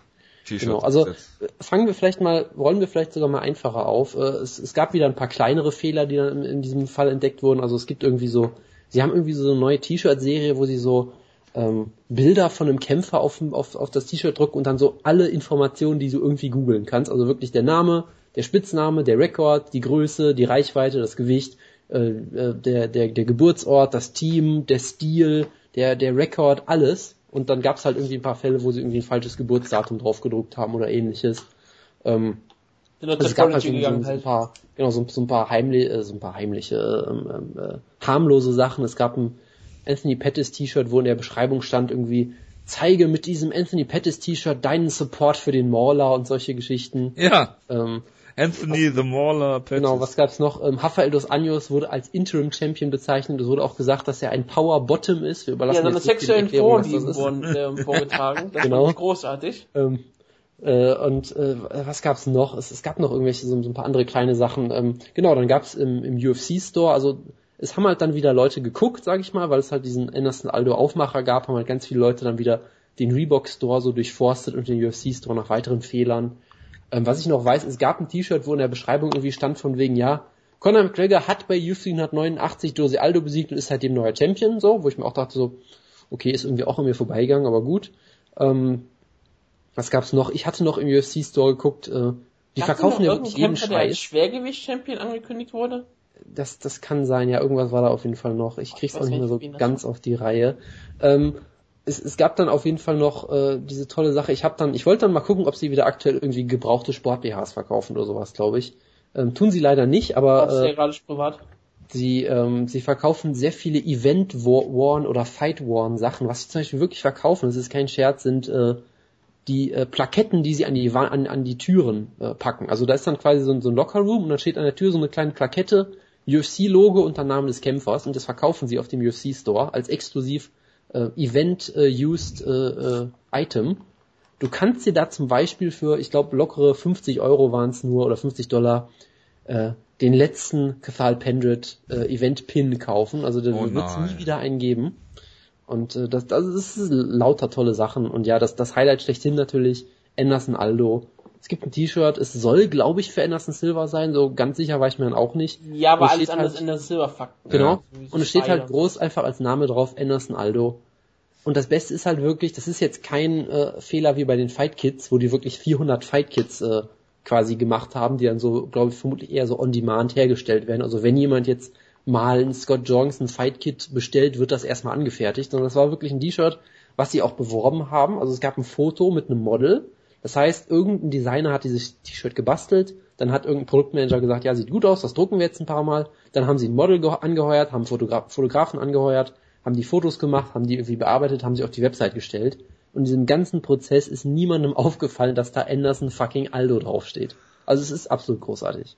Und jetzt kann ich noch als Fakt sagen, as heavyweight champ Ryan Darth Vader, num number one fan, It's only right for you to give him a shout out at UFC, as UFC's newest champ.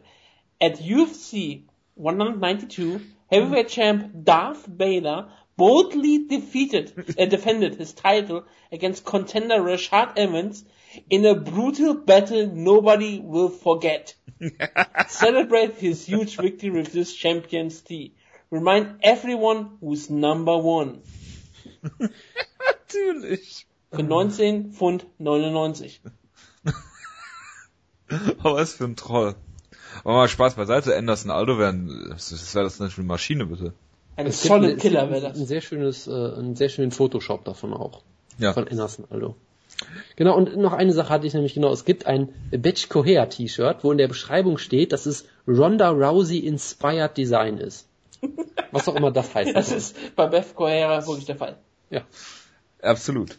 Äh, ich mache jetzt weiter mit den Kampfankündigungen ähm, und danach machen wir die Run Fighting Chronik. Das ist etwas, was wir uns für den Schluss aufgehoben haben. Ich sag's nochmal, bevor ihr euch wundert. Ja, ja. Beiden zumindest. Ähm, Benil Dariush ist leider verletzt und kann nicht gegen äh, Malbec Taisumov antreten äh, und tritt deswegen äh, gegen einen gewissen Chr- Chris Wade, Wade, Wade an.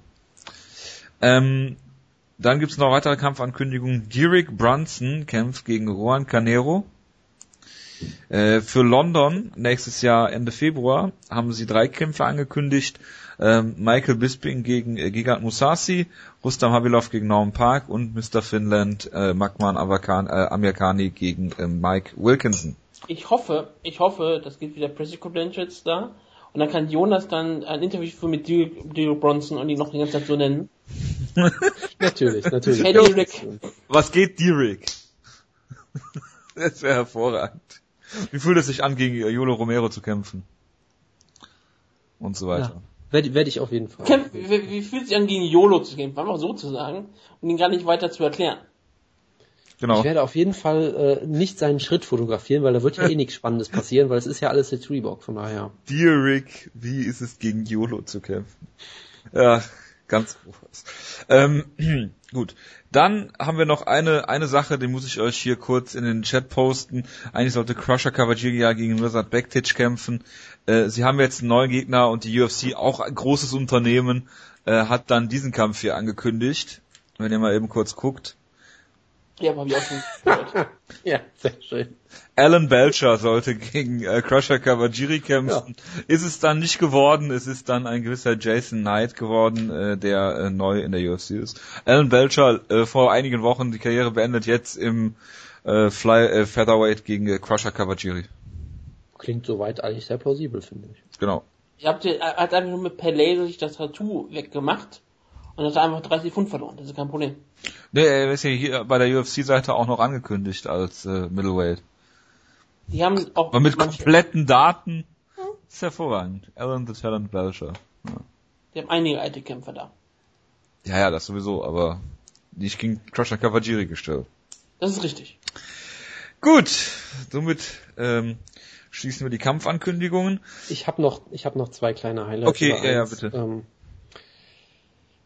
ich möchte jetzt nicht darüber reden, was in den Vereinigten Staaten eigentlich passiert ist. Es gab ja mal wieder einige ähm, Massenschießereien oder was auch immer, der, der Terroranschläge, wie auch immer man es nennen möchte. Ähm, ich glaube, einer davon wurde von Islamisten ähm, ähm, ver, ver, ver, ähm, verübt, statt von Mutmaß. irgendwelchen Weißen, die irgendwie Abtreibungskliniken äh, in Brand stecken oder äh, Leute erschießen da. Und deswegen ist natürlich Tim Kennedy auf den Plan gerufen worden, hat dann einen großen Twitter-Rant äh, angefangen, dass das alles, äh, also die Attentate in Paris und so weiter, das ist alles die Schuld von Political Correctness und jetzt werden hier andere Zeiten äh, losgehen. Also es war wirklich, das klingt wirklich so, als wollte er persönlich einfach äh, hunderte Leute wahllos erschießen, so ein bisschen. Also halt das, was Tim Kennedy so üblicherweise schreibt. Und im Zuge dessen, und das ist kein Witz, ich habe mir das nicht ausgedacht, im Zuge dessen hat er eine Twitter-Fehde angefangen mit einem Account, den wir hier sehr schätzen. Äh, wollt ihr raten, wer es ist? Super Carlo. Super Kalo. Verdammt, ihr habt's gelesen. Wir haben es nicht gelesen, ich habe es nicht gelesen. Okay, es ist ernsthaft super, Carlo. das ist hervorragend. Geil.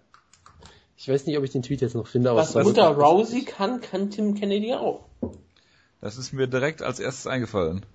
Nee, es ist wirklich super, Carlo. Ich, ich bin unfass, ich finde das unfassbar, dass er also wirklich, äh, warte mal, das, jetzt finde ich es doch gerade. Genau. Carlo ist vor. At Super Carlo, you are a pussy and I plan on exposing you from that mask you have been hiding behind. Natürlich. Und Ja. um ein Zeichen gegen Political Correctness ist, sage ich mal ganz kurz. Penis, Vagina, Tim Kennedy. Ja, natürlich. Äh, ja, achso, das war's. Äh, Ich dachte, es kommt noch Ja, was. das, das war's. Okay. Ähm, gut, kommen wir nun zu ähm, der Run Fighting bzw. UFC 194 Situation hier in Deutschland. Ähm, ich war diese Woche auf äh, Meeting in Frankfurt und habe das Ganze nur so ein bisschen am Rande verfolgt und habe gebeten, mir doch mal eine Chronik der Ereignisse dieser Woche anzufertigen. Ich glaube, es ist auch ganz interessant für alle, um mal zu sehen, was sich so stündlich, minütlich, wie auch immer, alles so getan hat diese Woche. Was war das denn? Was war das denn? Das Jonas. ist Sowas gewesen sein. auch. Ja, das hat, hier hat irgendwas gepiept, tut mir leid. Ist bestimmt dein Akku, der abläuft gerade. Äh, ich guck mal gerade nach, ich glaube nicht, nein. Wie viel Prozent hast du denn? Äh, 100 Prozent. Ah, das sind ja 12 Prozent mehr als 88. Ja, wollte ich auch gerade sagen. Gut, äh, Jonas. Korrekt gerechnet. Siehst du, Unsere Mathematik ist auf manchen Zahlen immer etwas besser. Genau. Soll ich das jetzt vorlesen oder was? Ich, Ich hatte jetzt gehofft, dass, dass Wutke das irgendwie macht Ich, oder so. äh, warum, ich, warum bin ich eigentlich jetzt immer der Vorleser geworden? Das ist ja schrecklich. Weil du das so gut gemacht hast mit, geschämt- mit dem, hab mit dem tollen Gedicht damals. Gedicht, und das war äh, wirklich mit, dem, mit dem. Konzept von Ryzen, was ich nie vergessen werde. Ich habe sogar Brian Bader ähm, Marketing-Sachen gerade vorgelesen. Okay, ähm, die Chronik ist vom Jonas. Es ist seine, ähm, sein Herzblut reingesteckt. Deswegen ist es ein bisschen schwer zu lesen, weil das Blut ist ein bisschen zerflossen und mit Blut zu schreiben ist manchmal ziemlich hart, weil Blut wird normalerweise sehr schnell hart, wenn man es abfüllt. That es ist nicht wie Tinte. quickly. Ja, es ist, es ist nicht wie Tinte. Das, das hat auch schon Jack the Ripper feststellen müssen. 28. November. Ein Cyborg-User, sogar Cyborg richtig geschrieben, wie man es machen muss, ist unglaublich, kontaktiert den Maxdom Support mit einer Frage zu UFC 194 und bekommt eine überraschende Antwort. Gibt's nicht bei uns, läuft auf RAN. O-Ton werde es dort auch nicht geben. Viel mehr kann Maxdom auch nicht verraten. Nur dass dieser Deal erstmal nur für diese Veranstaltung gilt. Offizielle Ankündigungen und ähnliches sind Fehlanzeige. Wir kontaktieren, also wir, Schlagkraft, kontaktieren Runfighting, um herauszufinden, was es damit auf sich hat. 30. November. Auf einmal erscheint auf Runfighting prominent die Ankündigung des M1 Challenge, Challengen 63 Tippfehler ist ja unfassbar. mit dem deutschen Stefan. Pütz übertragen wird. Die Hoffnung steigt. Gibt es bald tatsächlich eine deutsche ligenübergreifende Plattform zu einem sehr humanen Preis? Fragezeichen. 30.11. weiterhin. Es wird darauf hingewiesen, dass die ProSieben Sat1 Media Gruppe ein Megakonzern sei. Da malen die Mühlen halt etwas langsamer. Natürlich. Das ist sehr wichtig, dass man das nochmal betont. Das ist die Universalausrede für alles. Grüße an Kai. sagt es auch noch so genau. 1. Dezember, 10 Uhr 54. Antwort von Run Fighting. UFC 194 ist noch in Planung, in Anführungszeichen. Wenn es verfügbar wird, wird es im Abo-Starterpreis, äh, Starter, Starterpreis enthalten sein. Geil, oder? Erster 2,99. Ja. 1.12. 15.55 Uhr. Run.de verfasst einen Artikel über Conor McGregor. Vom Klempner zum König des Käfigs. Dort wird nebenbei erwähnt, dass der Kampf auf Run Fighting läuft. Auf eben dieser Seite findet man weiter keinerlei Informationen dazu. Zum Preis kann der Autor des Artikels nichts sagen. Ähm, 2.12. vormittags. Peter Sobotta ist zu Besuch in München, um der Prosein 1 Belegschaft was über MA UFC zu erzählen. Da hat er auch erzählt, ähm, dass ähm, M1 stattfinden wird und dass es noch sehr viele lokale Events geben wird. Genau, er hat da später auch noch so ein Posting auf Facebook zu rausgehauen. Ich glaube, er hat auch noch Schmerzen von dem Kick von äh, Karl Noak. Der das ist auch soweit korrekt, ja. 2.12. nachmittags. Die Kollegen von ähm, ronpound.de berichten erstmals über den Deal. Laut ihrer Quelle bei Runfighting wird der Pay-Per-View nicht im Abo enthalten sein, sondern extra kosten. Also das genaue Gegenteil von dem, was man uns zuvor Ja, als- ja. am Tag zuvor erzählt hat. Auf Nachfrage wird sich für das Missverständnis entschuldigt. Zu einem Preis kann, will man sich noch nicht, noch nicht äußern. Ähm, 2.12. äh, einfach ohne Zeitangabe. Unmittelbar darauf denken wir uns, hey, wir sollten mal auf der RAN-Seite etwas rumspielen. Durch manuelles Ändern von URLs finden wir die noch leeren UFC 194 Produktseiten. Damit ist der Preis von 14,99 Euro bekannt. Zudem gibt es offensichtlich zwei separat zu kaufende Streams. Einer mit Originalkommentar und einer mit deutschem Kommentar. Ich bin mir sicher, dass auch das- Jonas also- gerade Angebote von äh, Anonymous bekommen hat für diesen, das ist richtig, für diesen ja, Enthüllungsjournalismus. Genau. Also es war wirklich großartig, weil ich habe halt geguckt, es gibt halt so ein, zum Beispiel so einen Link für die für die Putz für, für die Putz-Show und da stand halt irgendwie am Ende irgendwie ID gleich 93 oder so. Habe ich gedacht, okay, ich ändere einfach mal auf 94, 95, 96 und irgendwann kommt halt was. Da gab es halt auch sehr sehr tolle Links, zum Beispiel einen äh, da haben wir auch einen Screenshot schon gemacht, eine öffentliche Testseite, wo sie scheinbar den, den Pay-Per-View testen wollten. Da stand dann wirklich drauf, Preis ein Euro und dann großen Text drauf, bitte kauft das Produkt nicht, es ist nur für einen kurzen Test. Und das Du war hast es natürlich für, sofort versucht zu für kaufen. alle öffentlich zugänglich, was natürlich auch schon mal äh, sehr, sehr gut aussieht. Ja, und dann gab es halt diese komplett leeren Seiten, wirklich, da stand einfach wirklich nur UFC 194, äh, Text kommt noch, Deutsch. Und dann einmal Text kommt noch, Englisch. Und halt der Preis. Das äh, fanden, glaube ich, die Kollegen von Ground Pound auch sehr lustig, weil denen wurde halt gesagt, ja, zum Preis können wir leider noch nichts sagen und währenddessen war die Seite schon online scheinbar. Oder eine Stunde später war sie spätestens online. Also lief alles sehr gut, aber bitte mach weiter. 3.12. 10.56 Uhr. Pressemitteilung. Ende ist offiziell. Randfighting verkündet die Übertragung von UFC 194. Unter anderem mit Joel Romero mit dem J und Gunnar Nelson. N- N-E-L-S-E-N. Kommentator Tobias Dresden Oliver Kub. 3.12.13.53 Uhr. Pressemitteilung. Randfighting verkündet offiziell die Übertragung von M1 Challenge 63. 3.12. gegen 19 Uhr und fällt auf, dass die vorher prominent beworbene M1-Show von der Startseite von Randfighting komplett verschwunden ist. Naja, wird schon nichts heißen. 3.12. 21 Uhr 21.12 Uhr 12. Pressemitteilung. Randfighting sagt die Übertragung von M1 aus lizenzrechtlichen Gründen ab. Einen Tag vor dem Event. Genau, weniger als 24 Stunden. Genau. 4.12. 4.12. 15.35 Uhr. Pressemitteilung. Randfighting kann ich, es ist falsch geschrieben, deswegen, ja, ähm, genau. Also sie haben in ihrer eigenen Pressemitteilung ihren eigenen Namen falsch geschrieben. Das fand Ja. ich sehr schön. Das ist Temperless von der. ProSieben AG. Wird dieses Wochenende auch viele spannende Boxkämpfe tragen. Unter anderem die Unterkarte von Kuika vs. Hogan. Unterkarte. Ja, ich habe Cobra Pulev gesehen. Den Jobber, äh, hier, Livershot auch. Hast du auch, ähm, wie heißt er, äh, Divik Chisora gesehen? Derek, Delboy, Chisora habe ich nicht gesehen, nein. Der gegen 9-8-Kämpfer gekämpft hat. Nee, geil. 4.12.2015, 13.40 Uhr. Kommentator Nummer 1, Oliver Kopp, richtig geschrieben von Jonas hier in diesem Fall, auf Oh, Twitter. Verzeihung, das muss ich sofort korrigieren. Soweit ich weiß, ist O-Ton als Option gegebenenfalls nicht möglich. Gehe davon aus, dass es auf der Seite fehlerhaft ist. Nee, auf dem ge Cyborg ge gegenwärtig. Gegenwärtig. GGW ist gegenwärtig. Stimmt, es ist ein wenig ein F. Das ist mein Fehler. Auf dem Cyborg bricht Panik aus. 4.12.2015, 15.08 Uhr. Kommentator Nummer 2, Tobias Dreves antwortet, nein, alles bestens, es gibt die Auswahl zwischen Deutsch und, und Originalkonferenz.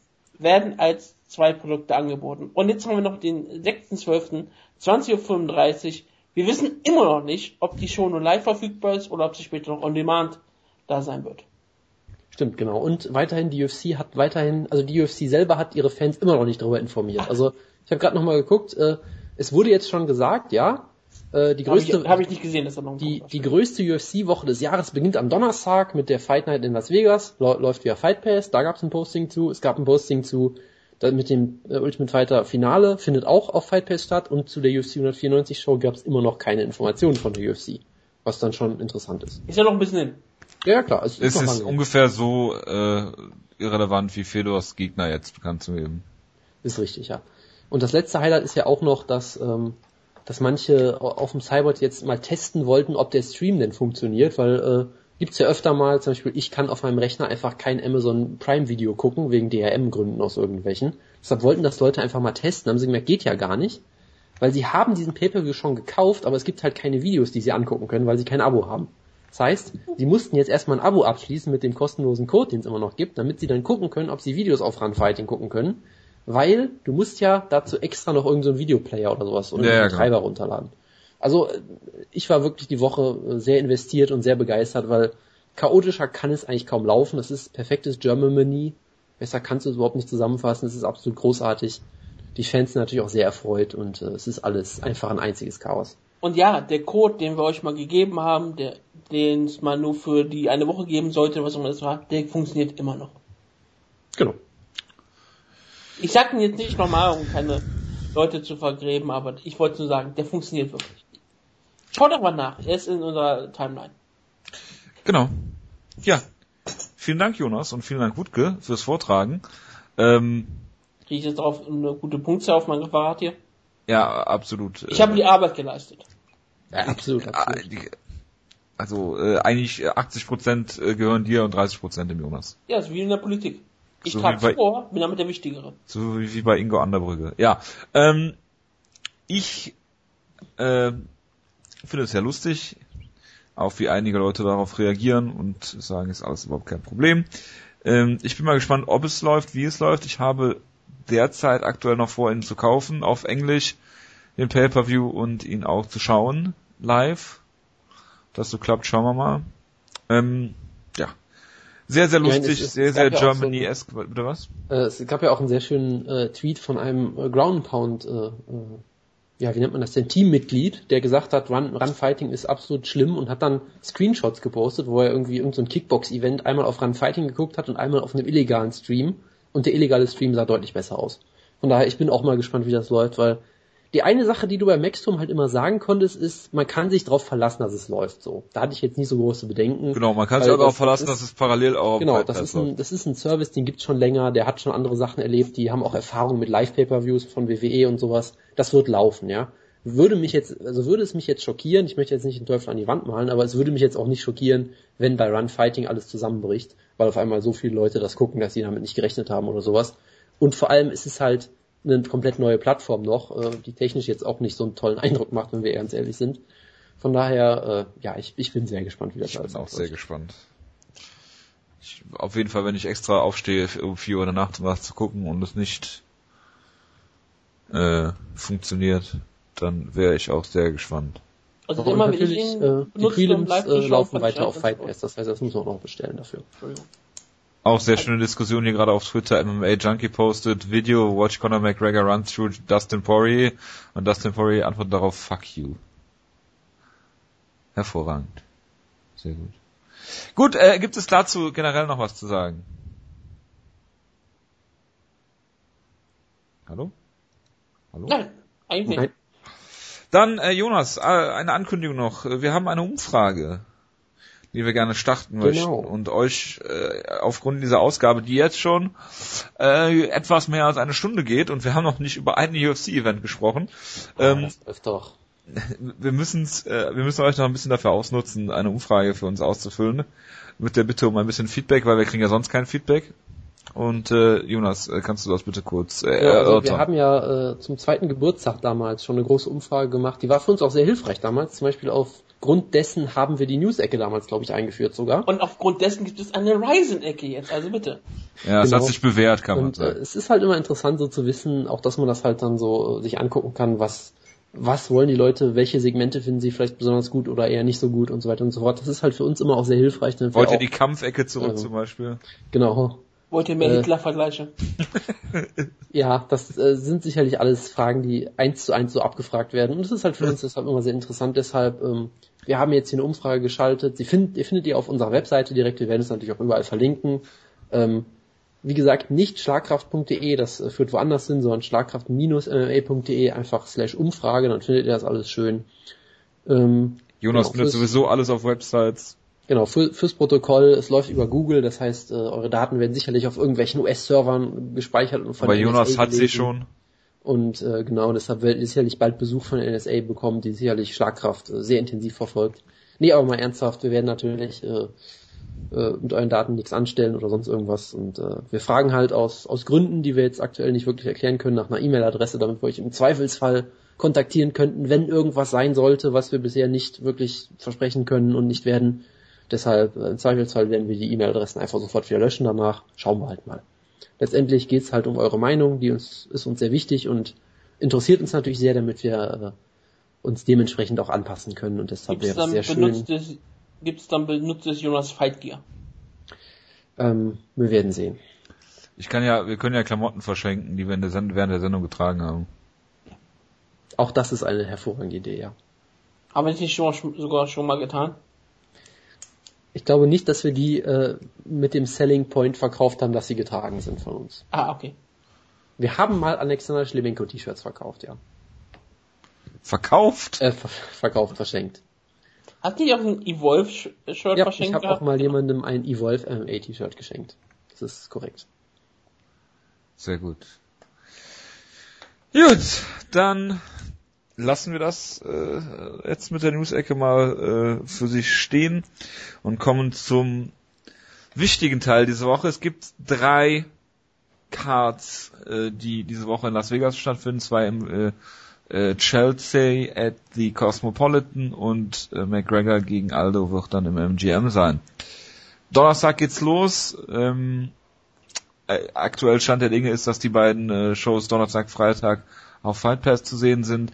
Die Prelims für UFC, äh, sind die Prelims jetzt eigentlich auch mit dabei bei äh, äh, Run Fighting? Gute Frage. Irgendwo habe ich das mal gelesen. Äh, Egal. Nein, soweit ich weiß, sind die weiter auf Fight Pass. Okay, dann Fight Pass und die fünf Maincard Kämpfe für UFC 194 ähm, werden auf Run Fighting zu sehen sein. Ich habe äh, mir folgendes ausgedacht, der Wutke, wir hatten zwei Möglichkeiten für das Serientäter-Spiel, ähm, dass wir entweder einen äh, Zufallsgenerator für die drei Cards haben, also 1, 2, 3. Ähm, Wutke hat gesagt, ich bin Sieger, ich darf bestimmen, ich wünsche mir, dass wir gleich vor 194 einfach das Serientäter-Spiel machen. Ich denke, das ist im Interesse von allen, weil die Card einfach am besten ist, bevor wir hier irgendwie über Danny Roberts gegen Nathan Coyle reden oder sowas. Möchtest du den Kampf jetzt direkt schon ausgelost haben oder möchtest du den am besten am Ende ausgelost Wir haben? losen ihn aus, äh, vor, vor, bevor wir dann in zwei Stunden zu UFC 194 kommen. Okay. Gut, fangen wir an mit ähm, der, was ist es? Fight Night? Das ist ganz normale Fight Night, ne? Fight Night 80. Genau. Und zwar, ähm, Rose Namajunas kämpft jetzt, nachdem John Callerwood sich leider verletzt hat, gegen Paige Van Zandt. Und äh, wenn man die Wettquoten beachtet, was wir hier natürlich sehr, sehr oft tun, bei Schlagkraft, äh, fällt einem auf, ähm, dass Rose Namajunas relativ klare Außenseiterin ist. Äh, Ich sehe es nicht so klar. Ich würde mich so, ich sehe, würde sogar vermutlich sagen, dass Rose Namajunas hier die größeren Siegchancen hat, weswegen ich auch überlege, ein bisschen Geld in die Waagschale zu werfen. Aber ähm, ja, wie seht ihr denn den Kampf? Dies ist natürlich kein Vorschlag von Jojo, sondern seine private Meinung, die, mit der wir nicht, ähm, Genau, und die nicht er meinte- Wutke ist hier, Wutke ist in der Sendung für die Disclaimer Und zuständig. er meinte auch wirklich eine sprichwörtliche Waagschale. Er wird da einfach ein bisschen Geld reinwerfen und wenn er die Wette Ja, verliert, wird er das Geld einfach wegschmeißen. an einen wohltätigen Zweck spenden. Genau, also von daher ähm, das, als wohltätige Zwecke sind auch gesagt. nicht Teil unserer Corporate Identity. Also das gibt es bei uns auch nicht. Genau. Wohltätiger Nee, also, Zweck äh, ist doch der, die Sicherung meines Lebensabends, oder? Soll ich, soll ich mal anfangen mit dem Kampf vielleicht? Bitte. Also ich finde den Kampf äh, sehr interessant und auch sehr riskant, muss ich sagen. Also ich fand die ursprüngliche Ansetzung gegen John Calderwood auch schon durchaus riskant. Aber gut, ich kann es verstehen, sie wollen Paige Van Zandt äh, pushen und ihren Main Event geben, dann kannst du sie halt nicht gegen Alex Chambers stellen, da muss es irgendwie schon jemand sein, der so ein bisschen bekannter ist. Ich fand Joanne Calderwood, wie gesagt, auch schon nicht, nicht, nicht unbedingt einfach, aber das, das war auf jeden Fall ein Kampf, wo ich gesagt habe, okay, ich, ich glaube sogar, dass, ähm, dass Paige Van Zandt gewinnt und ich sehe einen klaren Weg für sie zu gewinnen, weil Calderwood halt jemand ist, sie ist keine besonders tolle Athletin, sie ist jetzt nicht besonders schnell oder sowas. Sie startet extrem langsam in Kämpfe, ist gerade am Anfang des Kampfes sehr leicht zu treffen.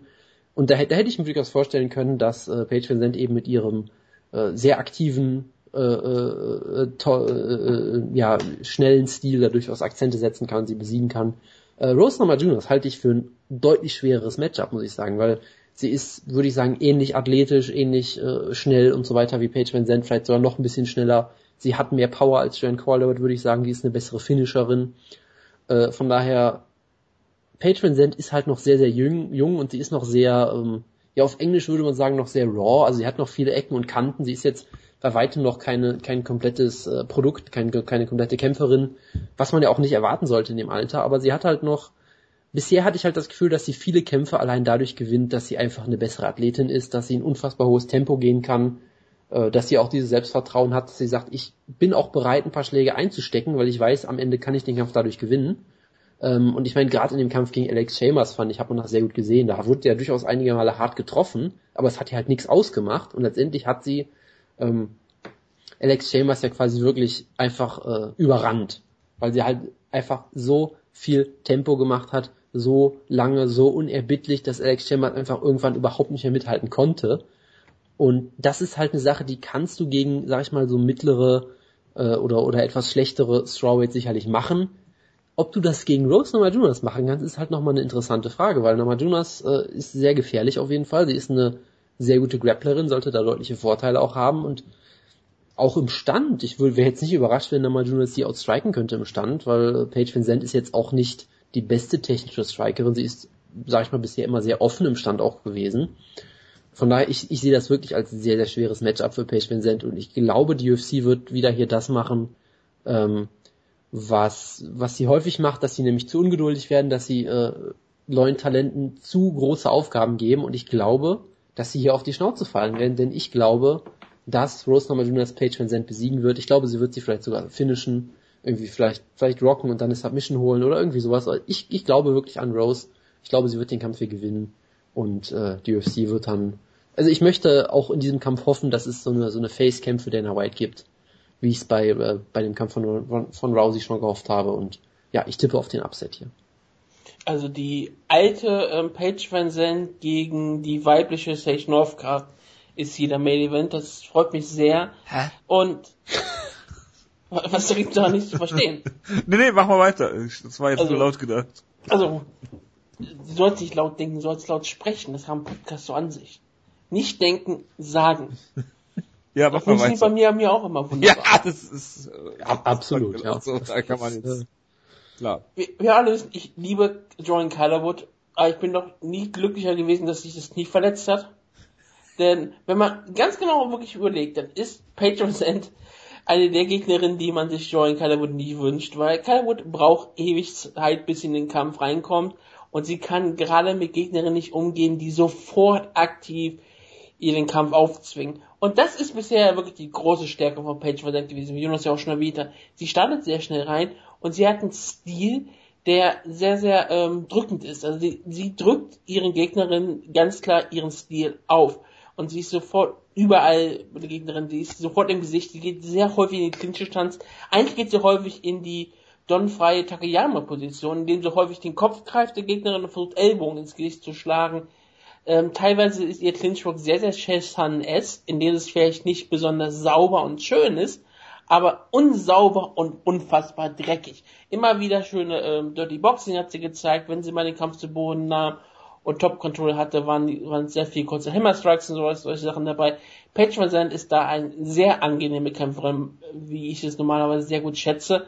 Für die Gegnerin ist es sehr, sehr unangenehm und ich glaube, das macht es auch nicht so einfach. Ihr Striking ist sehr, sehr schnell und eigentlich auch bisher immer sehr gut gewesen. Aber, wie gesagt, Rose Namajunas war mal der ganz große Hype und es ist irre, wenn man so überlegt, Rose Namajunas ist gerade mal zwei Jahre älter als Van Zandt und bei Paige Van stellt man immer raus, wie unfassbar jung sie ist.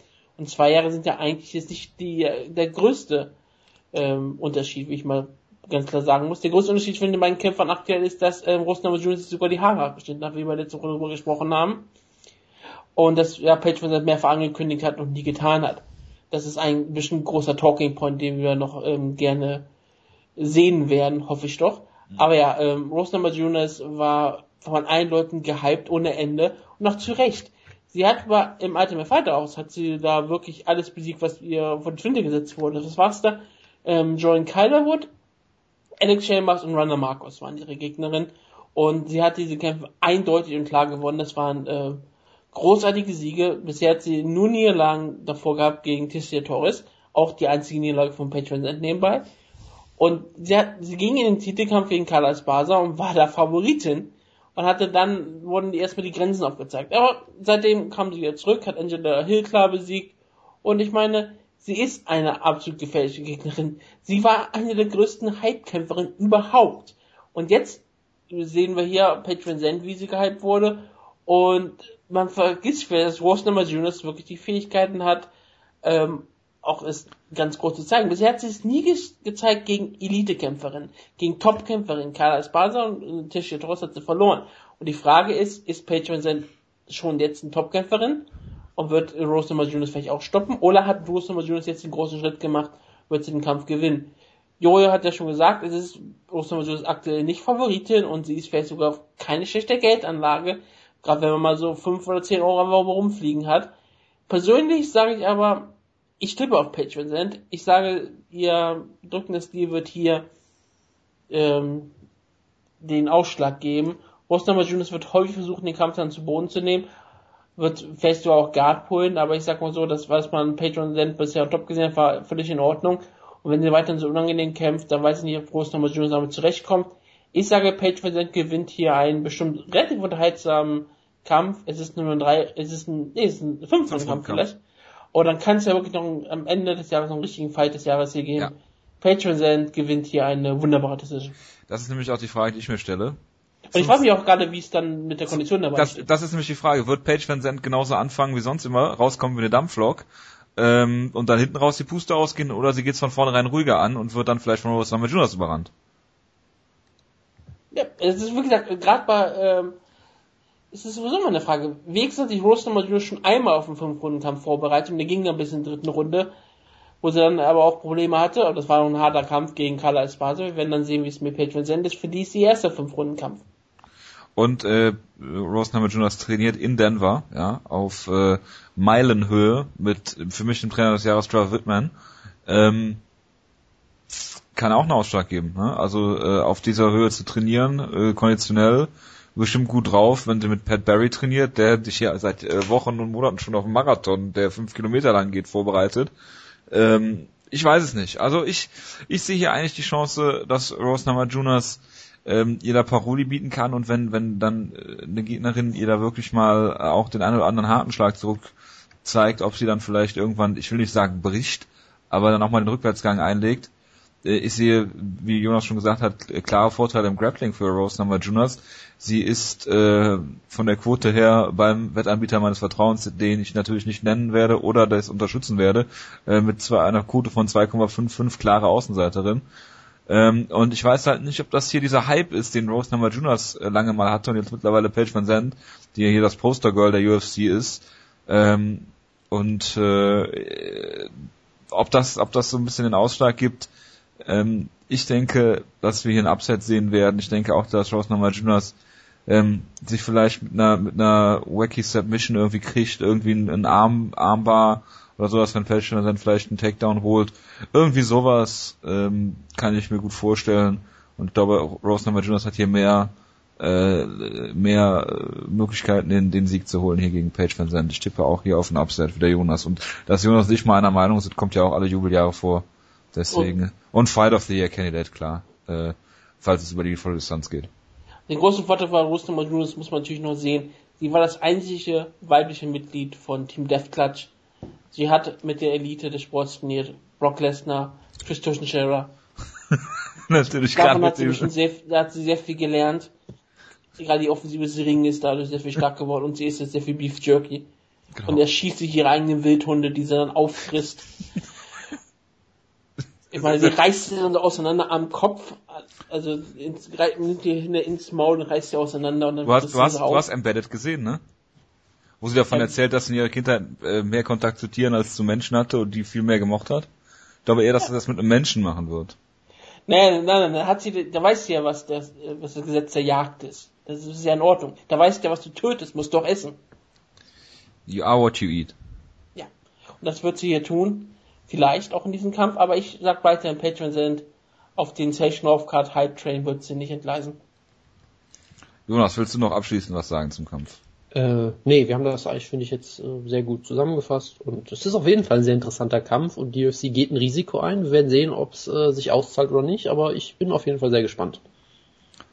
Sehr gut. Also ich, ich bin auch gespannt und äh, wir kommen äh, zum nächsten Kampf. Ich habe jetzt schon äh, hier mal ein bisschen Geld auf Rose Namajunas gesetzt und auch auf Jim Miller, der auch leichter Außenseiter ist gegen Michael Chiesa hier äh, in ihrem Kampf. Ähm, Jim Miller hat jetzt endlich mal wieder einen Sieg gefeiert, äh, auch im Jahr 2015 gegen Danny Castillo, ähm, hat davor gegen Daniel Dariush äh, verloren, gegen äh, Kawa Cerrone. Also es ist immer ein Auf und Ab in letzter Zeit. Wir haben lange Zeit gesagt, äh, Jim Miller kann eigentlich äh, alles, ja, also hat keine wirkliche Schwäche, ähm, ist dazu auch noch hier Rechtsausleger. Äh, unangenehm zu kämpfen, sicherlich, aber der Zahn, der zeigt, nagt vielleicht auch an Jim Miller. Äh, der Wutke wird euch gleich noch was zu den Fighting Miller Brothers erzählen, sicherlich. Michael Chiesa ist dagegen für mich auch nochmal so, so ein kleines Fragezeichen.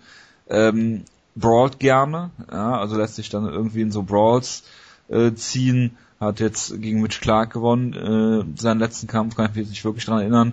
Äh, hat eine unfassbare Schlacht gegen äh, Joe Lawson äh, verloren.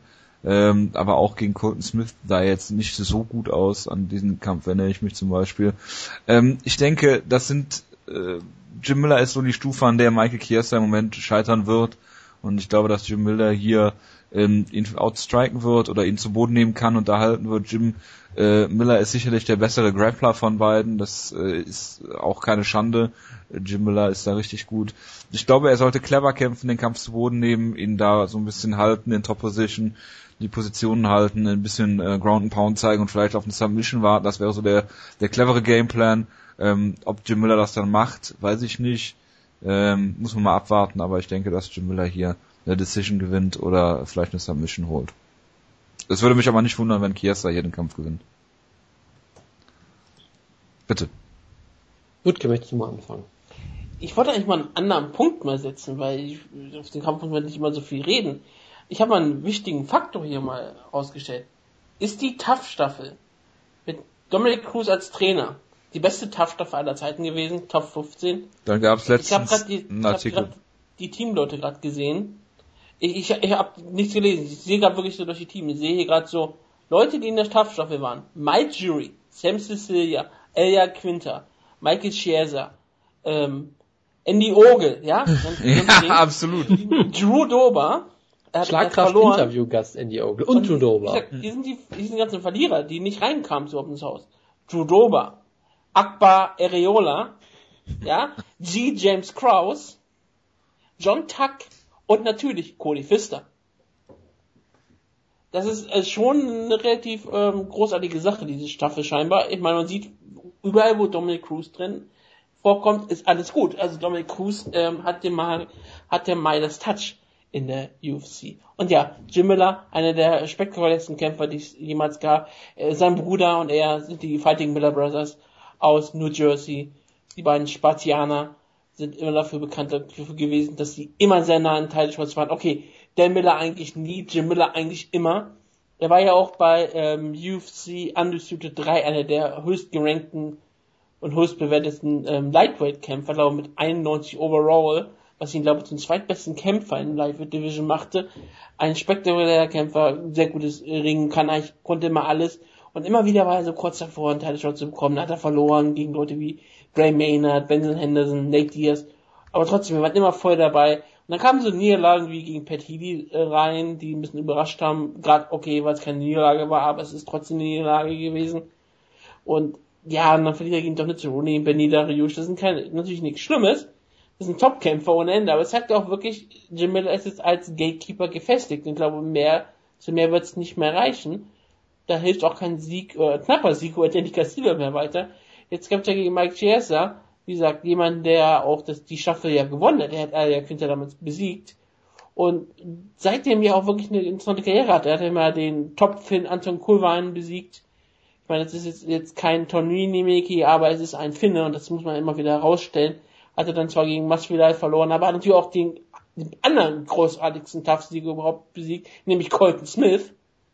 Das ist ein wichtiger Faktor. Und seitdem mhm. ist er ein richtig guter Kämpfer, aber er, ist, er hat nie den großen Schritt gemacht, wie zum Beispiel sein andere Kämpfer aus der Staffel, wie zum Beispiel Aya Quinter. Und er muss sich vielleicht auch dieser Sache etwas folgen. Jim Miller erwarte ich, wie gesagt, immer noch einen perfekten, ausgeglichenen Kämpfer und ich, ich halte ihn als einen so starken Gatekeeper, dass selbst ein bärtiger Mann aus Washington hier nicht gewinnen kann. Jim Miller wird zeigen, dass er der wahre Sportjahr in der UFC ist und er wird diesen Kampf hier gewinnen mit 30, 27, weil er Jim Miller ist. Jonas.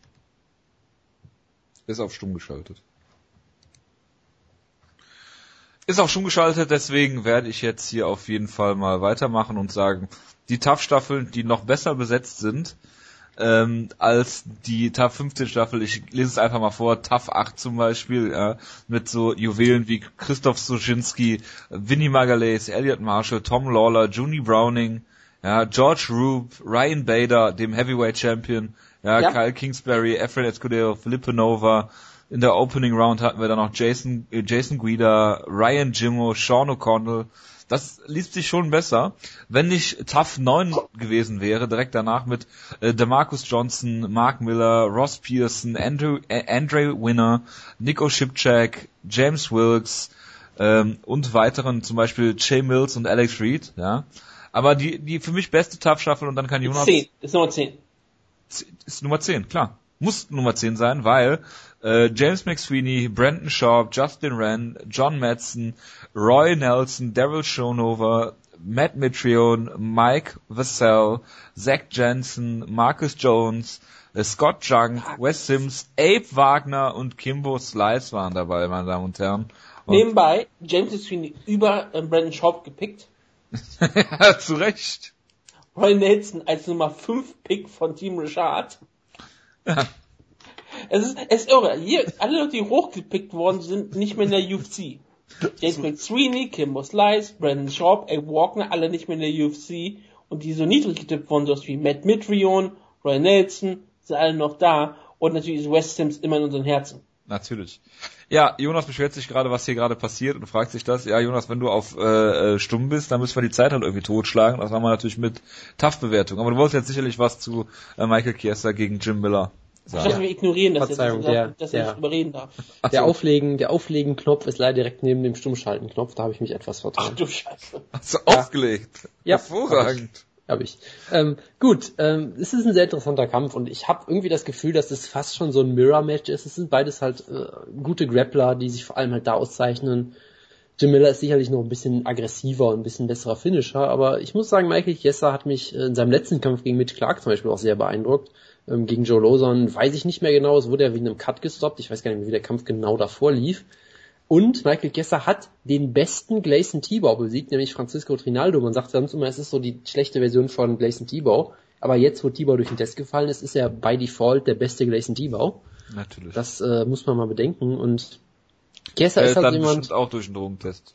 äh, das will ich doch schwer hoffen. Nee, also äh, Chiesa ist so jemand, der ist halt, der ist irgendwie immer so unterm Radar, fand ich, weil er wurde oft irgendwie unterbewertet. Er wurde mal von George Mas Masvidal getappt, auch keine Schande. Und hat halt jetzt nie so diesen großen Sieg gehabt. Und ich könnte mir vorstellen, dass das der große Sieg wird. Weil ich halt auch, ich weiß halt auch nie, wie ich Jim Miller einschätzen soll. Ich werde das, ich habe das bei jedem Jim Miller Kampf erzählt, dass er mal Kämpfer hat, wo ich mir denke, okay, seine Zeit an der Spitze ist irgendwie jetzt vorbei und dann meldet er sich doch wieder zurück und von daher halte ich es jetzt einfach mal kurz. Ich halte es für einen sehr interessanten Kampf. Ich glaube, es wird viel dadurch entschieden, wer den Takedown holen kann und wer dann äh, vielleicht auch, also Jim Miller kann auch vom Rücken aus grappeln, das ist jetzt auch nicht so die Frage. Von daher ähm, sehe ich den Kampf sehr ausgeglichen und ich pendel immer so hin und her. Gerade eben wollte ich noch auf Chiesa tippen, jetzt tippe ich zurück, sage nein, ich tippe auf Jim Miller, weil er dann doch ein bisschen dynamischer und ein bisschen aggressiver ist und der bessere Finisher ist. Deshalb, ich tippe auf eine, eine Decision, aber ich glaube, dass Jim Miller vielleicht die etwas größeren Akzente setzen kann und dadurch dann einen knappen Kampf gewinnt, aber auch da äh, sehr schöne Ansetzung. Um 21.04 Uhr wird bei Jonas zurückgetippt. Natürlich. Nächster Kampf. Sage, Super Stage Northcutt kämpft äh, wieder. Wir freuen uns natürlich alle ungemein, vor allen Dingen ich, auf diesen Kampf. Er hat sein UFC-Debüt vor gerade mal zwei Monaten gefeiert und ist jetzt äh, das Gesicht der UFC. Er kämpft gegen Cody the Fist Fister. Und äh, der ist in der UFC bisher nur vom äh, besten deutschen Welterweight James Muntasri besiegt worden. Und äh, scheint ein ziemlich äh, schlechter Kämpfer zu sein, wenn ich das mal so kurz äh, zusammenfassen kann. Und ich denke, dass er ähm, hier verlieren wird gegen Sage Northcutt per K.O. in der ersten Runde und das ist das, was alle wollen. Alle wollen Sage Northcutt sehen, wie er danach, weiß ich nicht, eine Zündkerze ist oder was weiß ich. Und das ist das, was wir hier wollen. Blut für den Blutgott wird es hier geben. Cody Fister ist hier nur das Opferlamm. Und das ist auch völlig okay. Mit so einem Namen, gerade wenn sein Nickname wirklich so Fist ist, mit PF geschrieben. Ja. Weil das ist ja, anders geht's ja nicht. Das ist ein, einfach ein Grund, warum ich hoffe, dass er per irgendwie Flying Inverted Heel Kick von Sage Northcutt ausgenommen Jetzt mal eine. Frage. Der, der Nickname Fist und du hoffst, dass deswegen ein Kick entscheidet? Ja, natürlich. Logisch, die Kausalkette ist auch sehr klar. Ja, das ist meine Kausalkette, die ich. So. Ja, aber Sage Northcutt, wie Jonas ja letzte Woche schon gesagt hat, ähm, Sage Northcutt ist der Star, den wir nicht wussten, dass wir ihn alle haben wollen. Denn er ist wirklich ähm, schon was Besonderes. Und es ist auch total lustig, dass in dieser besonderen Mixed Martial Arts Szene, die wir haben, in der UFC Szene, wir sind alle zynische äh, Bastarde. Wir hassen alle Kämpfer. Wir hassen jeden Hype. Wir hassen jeden Kämpfer, der irgendwie sympathisch wirkt und hoffen, dass er irgendwann auch genauso zerstört wird wie Leute wie Anthony Rumble Johnson, weil dann sind wir, fühlen wir uns bestätigt in unserer, unserer Welt. Aber alle, wir alle feiern Station of God total ab. Denn aus irgendeinem Grund ist diese besondere, äh, dieser besondere Typ irgendwie was, was wir alle haben wollen. Er ist so knuffig und so nahbar, so ein Teddybär, der sich Taser in den Arsch steckt und dann die anschaltet. Das sehr unterhaltsam ist. Er steht meistens vor Statuen und das macht er sehr, sehr charismatisch. Hat ein Grinsen drauf. Er war mit sechs Jahren austrainierter als Ron in seiner ganzen Karriere. Und ich meine, Sage Northcutt ist schon etwas Besonderes. Und wir, wir wollen einfach sehen, wie er hier jemanden brutal zerstört. Das wird er hier tun. Alles andere würde uns sehr überraschen und sehr enttäuschen. Und wenn das doch passiert, wenn es doch verliert, dann wird die UFC auch die restlichen Shows des Jahres einfach absagen. Das ist richtig. Und äh, ich hoffe ja. auch darauf natürlich. Aber das Lustige an Sage Northcutt ist ja, du hast gerade gesagt, er hat sich einen Taser in den Arsch gesteckt und dann ange äh, angemacht. Es würde bei Sage Northcutt auch funktionieren, wenn er das nicht machen würde. Also ohne es anzuschalten. Aber er wird trotzdem elektrisch geladen. Nein, er wird trotzdem, äh, das würde so trotzdem viral gehen. Natürlich. Er kann auch Pfannen zerdrücken. Das, das stimmt, das stimmt. Ja, toll, jetzt hast du mir meinen Tipp weggenommen. Nee, also ich habe kurz überlegt, ähm, die Wettquote auf äh, Sage Northcutt ist so 1,08 bei den meisten Anbietern. Ich habe genau. überlegt, okay, was war der letzte Kampf, wo es so eine Quote gab? Ach ja, es war ja Ronda Rousey gegen Holly Holm, aber okay, selbst das äh, kann ich nicht irgendwie nutzen, um mir für Cody Fister zu argumentieren. Aber ähm, 6,50 ist die Quote nur auf Fister, ne? Also das heißt, man ja, sieht ja, zwar Northcutt als klaren Favoriten, aber ist noch mit Vorsicht zu genießen. Ja, das ist ja immer so, dass die, dass die Anbieter sich da auch so ein bisschen so eine, so eine Sicherheit schaffen dabei. Ähm, nee, aber es ist natürlich interessant, weil Cody Fister wurde halt in diesen Kampf gesteckt als, ja, als Lamm, was dem, was dem äh, Metzger vorgeführt wird, nur dass der Metzger halt auch wie ein Lamm aussieht in dem Fall, weil es halt Sage Northcutt ist, der auch total knuffig aussieht. Das macht's halt so toll. Ähm, ich ich freue mich auf den Kampf. Es wird ein großes Spektakel. Er wird wieder irgendwelche Moonsaults nachher zeigen und irgendwas. Also ich tippe auch, dass Northcutt hier gewinnt, wie er will, weil ich meine, wir haben, wir wissen wenig über ihn natürlich. Wir wissen halt, dass er ein sehr guter Athlet ist scheinbar, dass er sicherlich Striking Skills auf jeden Fall hat und viel mehr wissen wir ihm ja auch nicht. Deshalb macht es natürlich auch Sinn und ist perfekte Ansetzung von der UFC, ihn halt langsam aufzubauen gegen, äh, ich möchte jetzt nicht Fallobst sagen, aber halt gegen jemanden, den er eigentlich locker besiegen sollte. Von daher erwarte ich auch, dass er ihn hier zusammenrollen wird, wie die eben erwähnte Pfanne. Und es wird, es wird ein großer Spaß auf jeden Fall. Auf jeden Fall. Gut. Ähm, der Opener reden wir nicht drüber, Elias Theodoru, da muss ich nur sagen, dass, ja Moment, ich muss kurz was sagen. Äh, Thiago Santos hat wahrscheinlich einen der besten K.O.s dieses Jahr gelandet und zwar gegen den ehemaligen Eishockeyspieler Steve Busset. Ja. ja. Welche Position hat er nochmal gespielt, Wutke? ähm, Leftwinger, äh, aber war bekannt dafür, dass er ein Enforcer war. Gut, dass wir das nochmal äh, klargestellt haben. Äh, was möchtest du denn zu dem Kampf sagen, Gutke? Ich möchte, dass Elias Theodoro verliert und ins Welterweight wechselt, denn ich möchte den Kampf sehen, Elias Theodoro gegen Yoshiro Akiyama. Ich glaube, das wollen wir alle sehen, aus verschiedenen Gründen. Wir werden die Gründe nicht weiter ausführen, aber es wäre ein ähm, sehr effektiver und ähm, spektakulärer Kampf, der ähm, ja Danach gibt's ein Babyboom. Natürlich. Oder sie machen irgendwie eine Tough äh, Kanada gegen äh, Japan Staffel. Ja, das ewige Duell, Kanada gegen Japan. Ja, das ewige Duell, klar.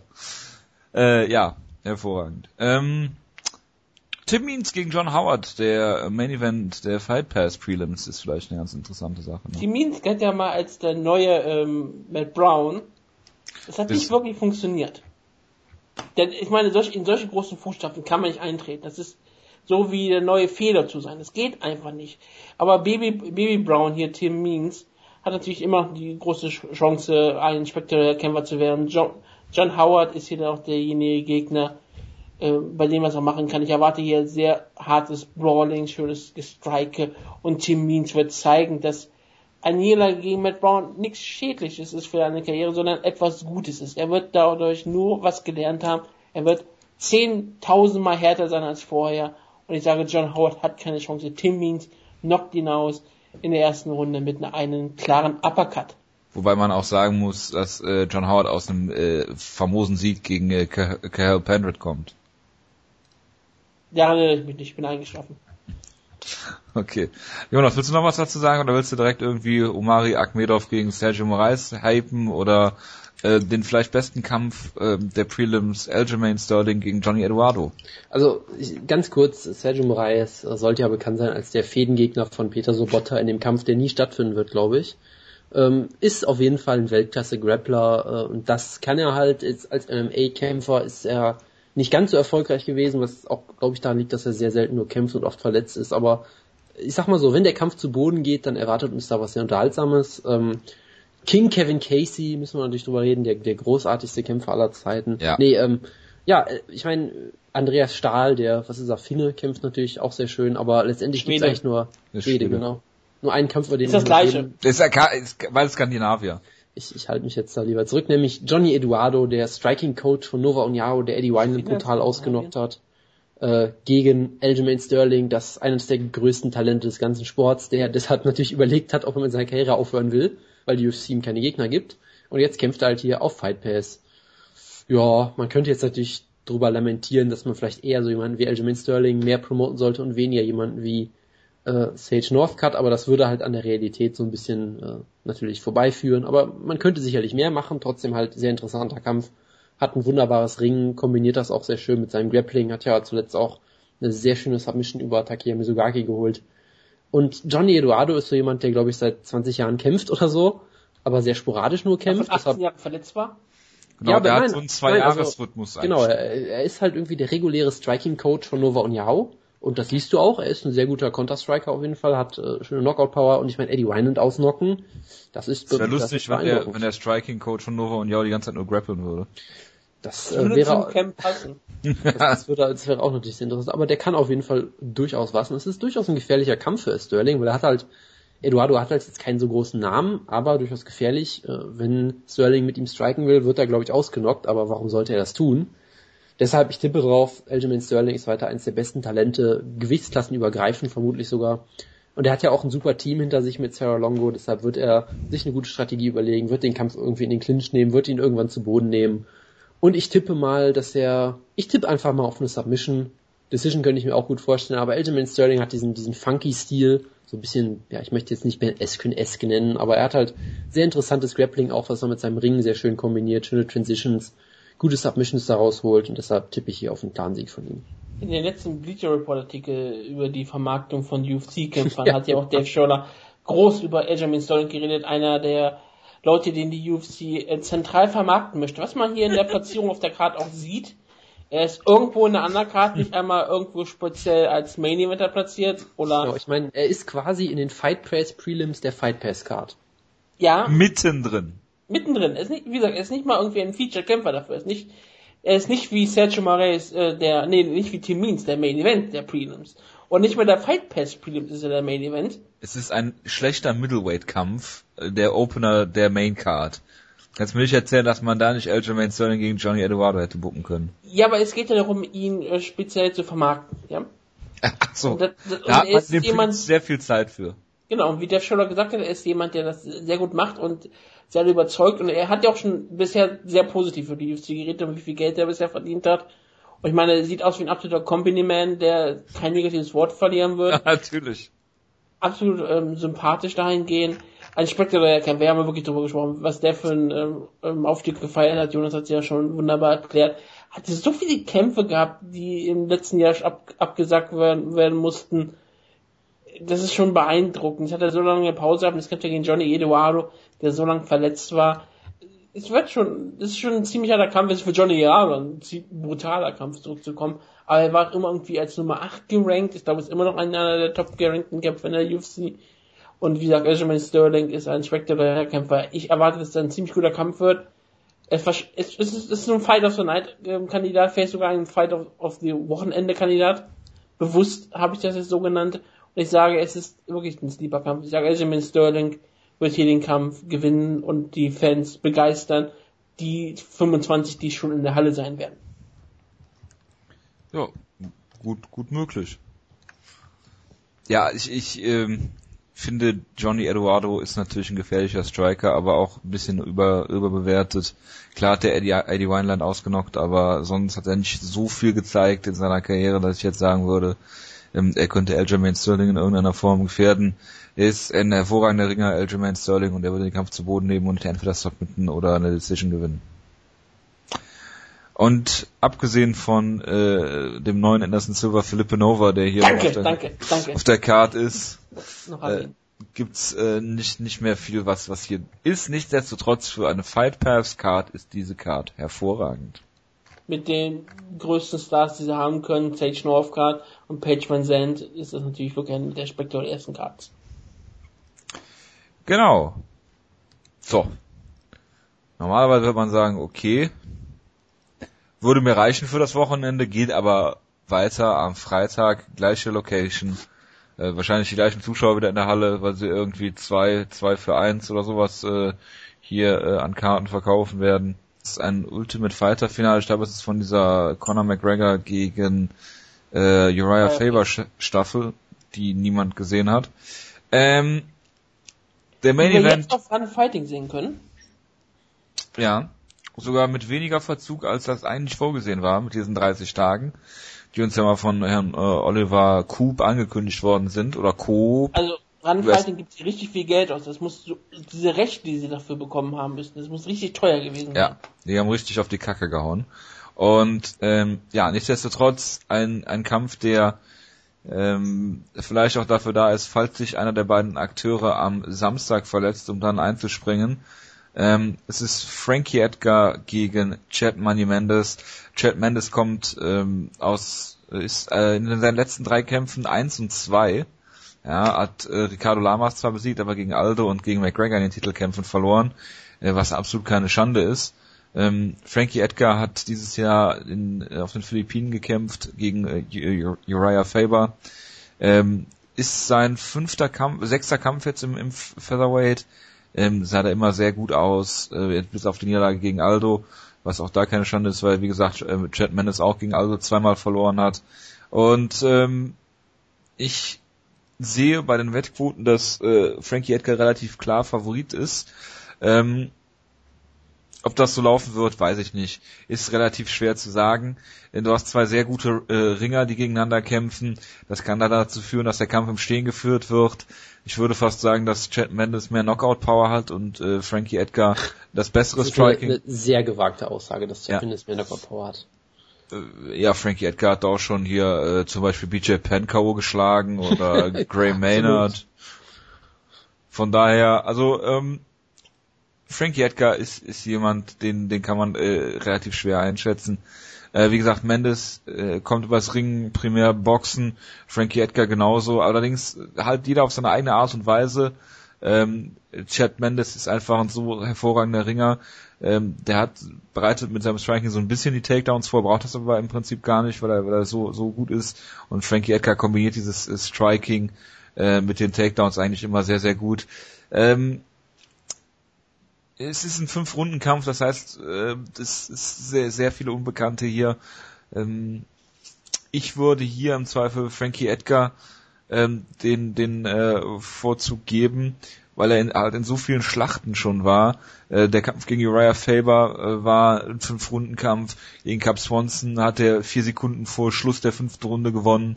Er hat gegen, gegen Aldo äh, fünf Runden gekämpft, zweimal gegen Bando, zweimal gegen Gray Maynard, zweimal gegen BJ Penn. Und äh, er hat halt, halt diese unfassbare Erfahrung. Du kannst ihm nichts vormachen, du kannst ihn fast K.O. schlagen und der gewinnt den Kampf trotzdem noch. Ähm, und ähm, der ist mental so stark, dass es sehr, sehr schwierig wird äh, für, für Chad Mendes, äh, den Kampf hier zu gewinnen. Ähm, auch wenn es mich natürlich nicht wundern würde, Chad Mendes ist absolut hervorragend. Es geht hier so um die ähm, Positions äh, 3 und 4 im, im Featherweight, was dennoch in jeder anderen oder in vielen anderen Gewichtsklassen absolut äh, top wäre von, von den Fähigkeiten der Kämpfer. Und ich denke, dass, dass Frankie Edgar hier eine Decision gewinnen wird. Ähm, er hat auch nicht mehr diese größten Nachteile, die er, die er zum Teil im, äh, im, im, im, im Lightweight hatte, wenn man sich mal überlegt, dass äh, Benson Henderson, den, gegen den er zweimal gekämpft hat und zwei strittige Entscheidungen verloren hat, äh, jetzt aktuell im Welterweight kämpft, dann ist das schon nochmal sehr, sehr enorm, was er da geleistet hat. Und ich denke hier, dass Frankie Edgar den Kampf gewinnen wird. Also, was ich halt auch so absurd finde, Ah, das ist ein. Kampf, den wir, äh, was war das denn jetzt? Ich, ich wollte unbedingt vorher anfangen, weil Achso, du hast so ja, dann, dann, dann mach halt. Bitte, Das wär- Rutge.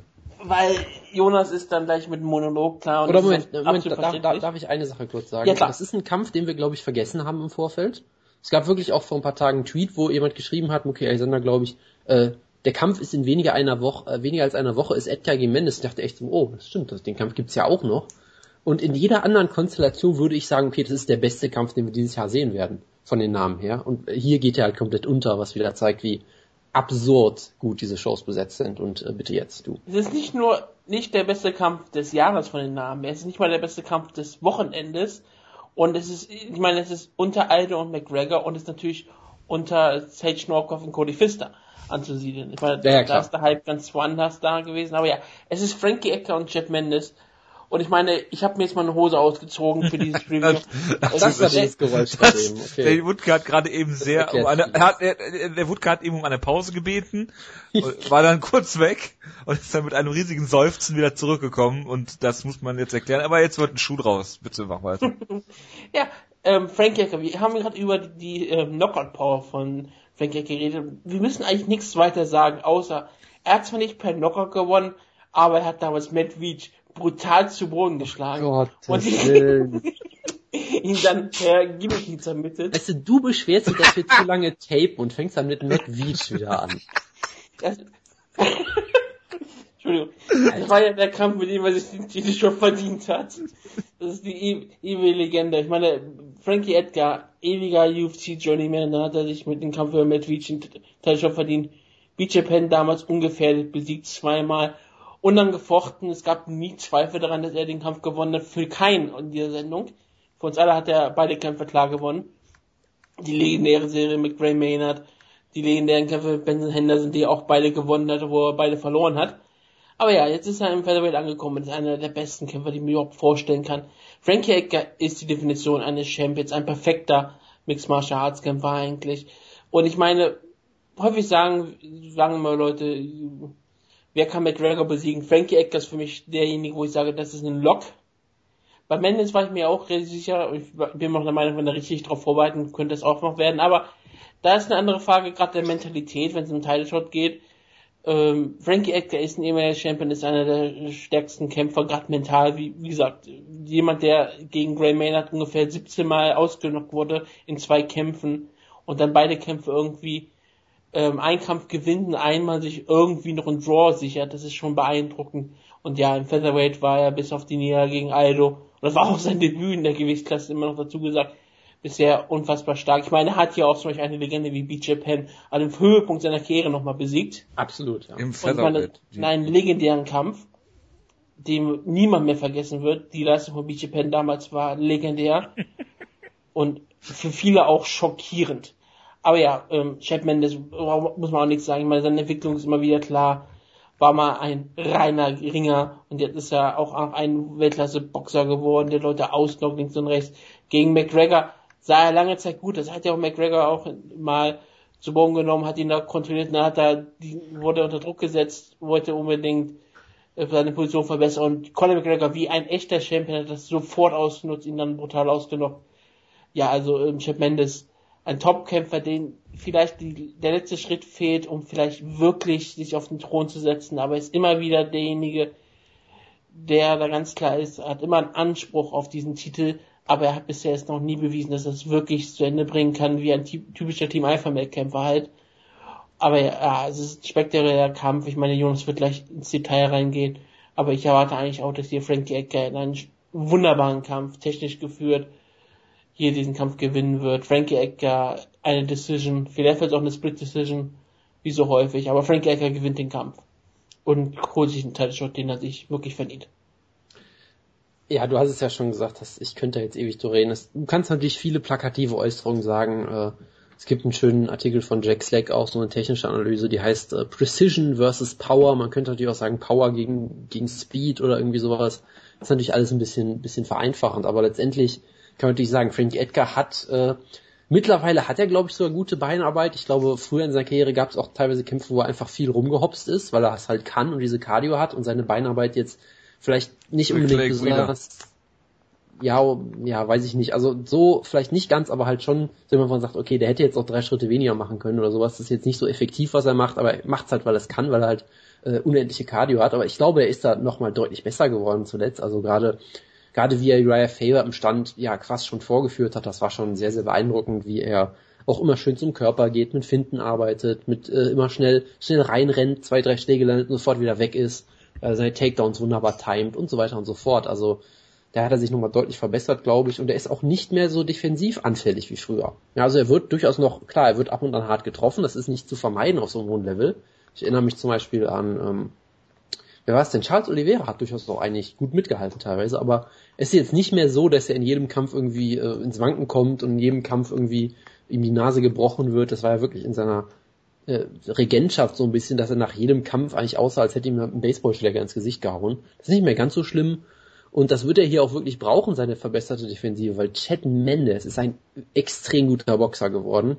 Ich meine, er, er vergleicht sich ja selber manchmal gern mit Mike Tyson, was sicherlich in vielerlei Hinsicht problematisch ist, aber eine Sache dann, stimmt auf jeden Fall. Der Nickname ist von Fred Mayweather. Genau. Eine Sache stimmt aber auf jeden Fall, er ist halt ziemlich klein eigentlich, aber er hat unfassbare Schlagkraft. ähm, mhm. Aber es passt ja auch wirklich und er kann eigentlich jeden mit einem Schlag ausnocken. Wir werden ja gleich noch drüber reden, dass das auch vieles über das Kind von McGregor aussagt, dass er dem halt äh, hat standhalten können. Und ich finde es schwierig, ich sehe das Ringen eigentlich keine große Rolle spielen, muss ich sagen, weil wenn jemand Takedowns holt, dann würde ich am ehesten noch Mendes sagen, aber auch das kann ich mir kaum vorstellen, ehrlich gesagt.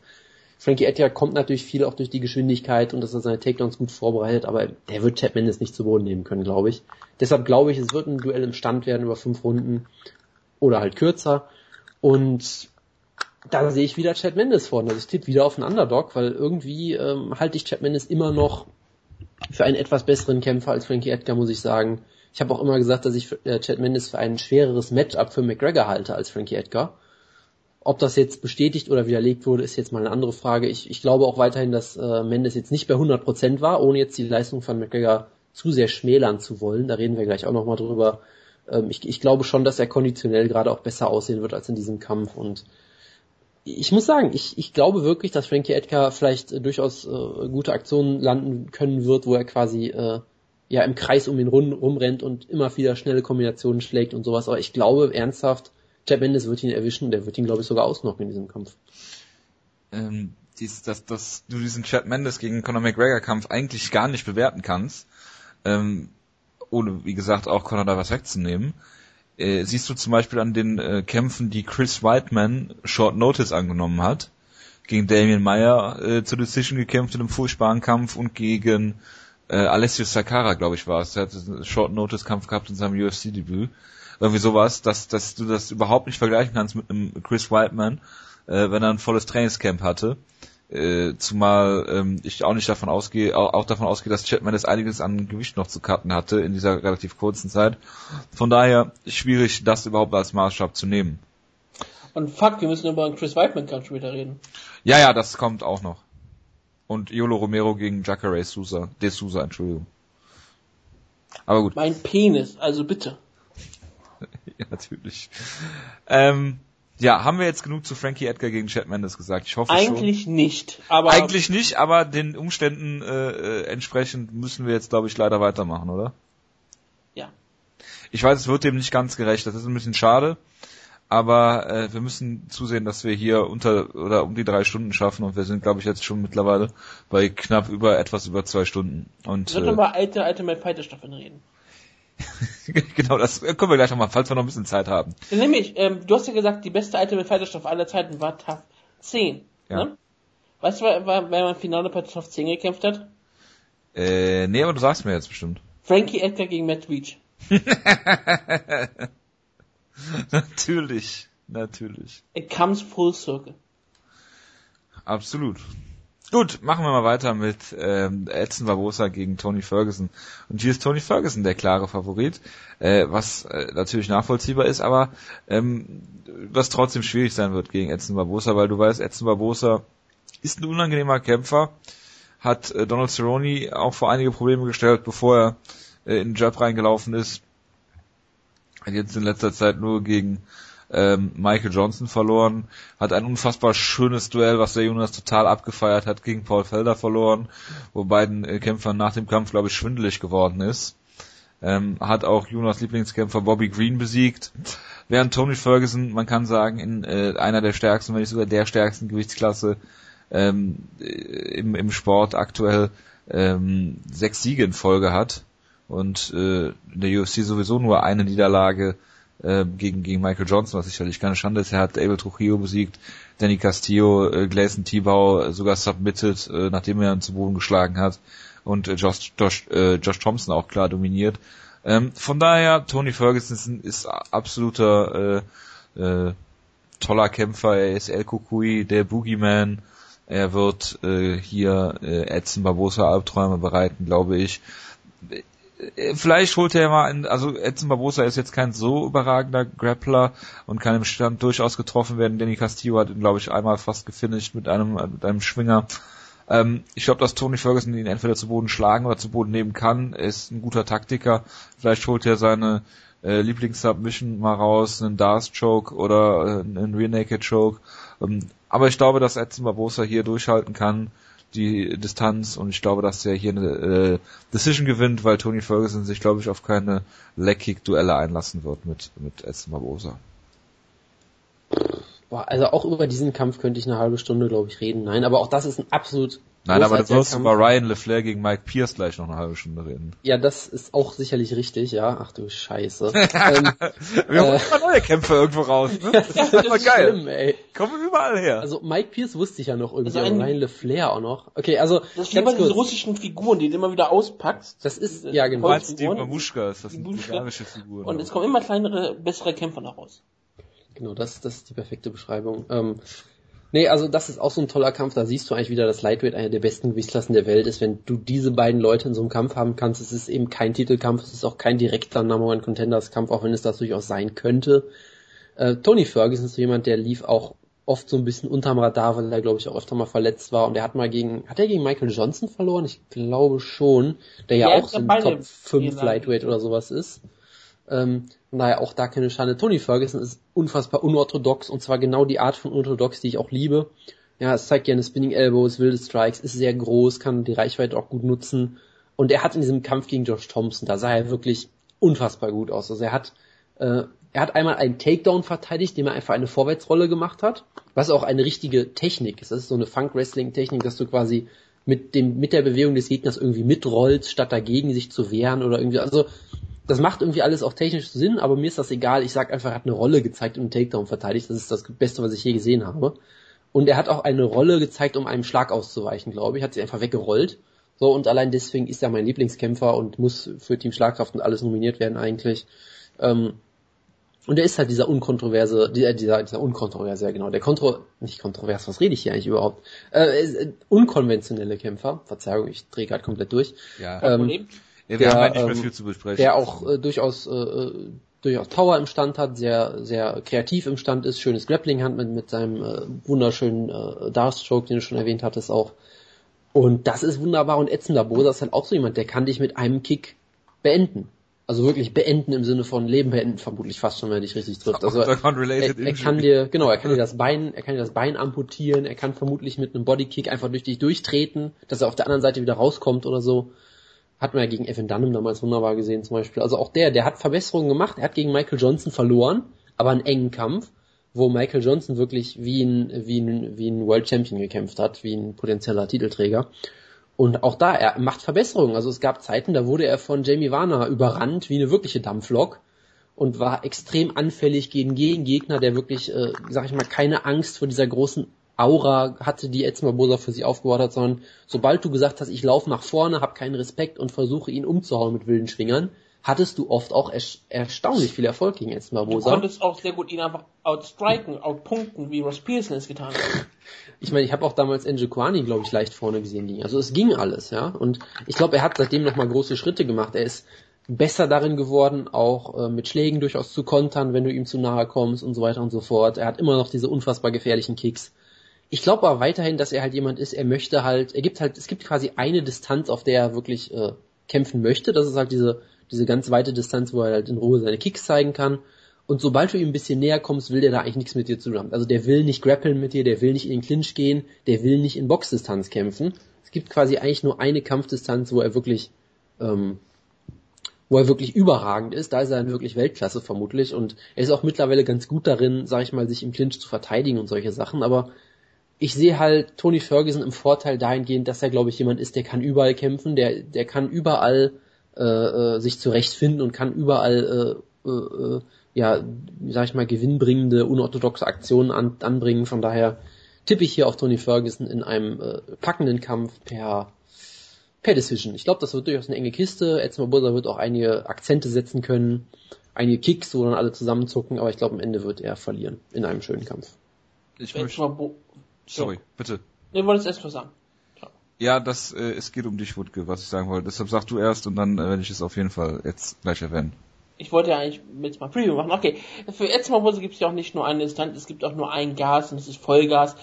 Ich meine, er, er, seine Strikings sind wunderbar die sind wunderbar für jeden Punktrichter, denn jeder Punktrichter sieht die Kicks, egal ob sie gut treffen oder nicht treffen, sie treffen meistens laut und hart und das ist immer wieder gut Ausschlag. Wir hatten ja schon häufiger geholfen in Decisions, die eng wurden, dass er dann halt die spektakulären Treffer genannt hat. Das ist ein großer Vorteil. Und ich meine, er ist ein, hat sie, ist auch mir ans Herzen gewachsen. Ich habe ihn lange Zeit nicht gemocht, gerade wegen der Niederlage gegen Ross Pearson eine, eine der größten Robberies in der Mixed Martial Arts Geschichte, wie ich mal mal ganz klar erwähnen möchte. Ich glaube, ungefähr auf demselben Niveau wie Clay Guida gegen Ray Maynard. Aber er Hä? hat sich auch wirklich gemacht, also. Hä? Nein, Jojo, Jojo. Ja. Stell es einfach nicht in Frage, nimm es einfach hin. Ja, Clay Guida hat damals den Kampf gegen Maynard eindeutig gewonnen. Genauso wie Ross Pearson eindeutig für jeden Fachmann gewonnen hat. ja, natürlich, klar. Aber ja, ähm, Edson Bosa, spektakulärer Kämpfer, ein guter Drehkreisel. Und das ist etwas, was mir häufig zusagt, außer es ist dann so wie der Paul Felder Kampf, da war es dann so ein bisschen übertrieben. Ach, und jeder, Quatsch. und jeder, der diese, abgefeiert. Ja klar, ähm, Jonas äh, hat das Fight of the Year Contender auf meiner Year Endliste, klare Sache. Mhm, das wissen wir alle. Mhm, klar. Es ist bei Topology auch die Nummer 25 bei der besten MA-Kämpfe des Jahres 2015. Und ich meine, das ist die Qualität. Das spricht das, doch für sich, das oder? Das ist schon relativ hoch eigentlich. Und ich möchte nochmal eine Sache zu Tony Ferguson sagen. Das ist, glaube ich, auch der Faktor, der häufig vergessen wird bei Tony Ferguson. Er ist ein ehemaliges Teammitglied von Nolan Asri. Und ich meine, da wird, er sehr, wird er sehr viel gelernt haben. Das heißt, er hat auch mit äh, Deathclutch trainiert und äh, so Kämpfer ja. wie Chris Tuschescherer. Ja, er war ein Protégé von Brock Lesnar. Und ich meine, wer war noch bei ähm, Team Lesnar? Chris Cope. Und ich meine, das sieht man äh? jetzt Tony Ferguson auch an. Ich meine, er ist ein spektakulärer Kämpfer und ich meine, seine Karriere, seitdem er ähm, Ultimate Fighter gewonnen hat, hat er hat gewonnen, ne? Ja. Gegen Randy Newton hat er nur, hat er nur eine Niederlage erfahren, das war gegen Michael Johnson. Seitdem ist er auch nur auf den Aufsteigen lassen. Hat Josh Thompsons UFC-Karriere beendet oder hat Josh Thompson ja. mal einen Kampf gehabt? Nein, nein. Siehst du, er hat damit auch immer wieder etwas Gutes für die Welt gegeben. Und ich hoffe, dass er das, dass äh, die Menschheit es ihm auch gedenken wird und dass Karma hier auch wirklich mal ausschlaggebend ist. Und Tony Ferguson hier deswegen alleine schon den Kampf gewinnt. Und ich sage, Tony Ferguson gewinnt am Ende per Decision. Was hat Chris Cope mit der ganzen Sache zu tun? Das muss ich nicht weiter erklären. Ah, natürlich. Was ich noch kurz erklären muss, ist eine Sache, die mich immer an Edson Barbosa und, und Jamie Warner erinnert.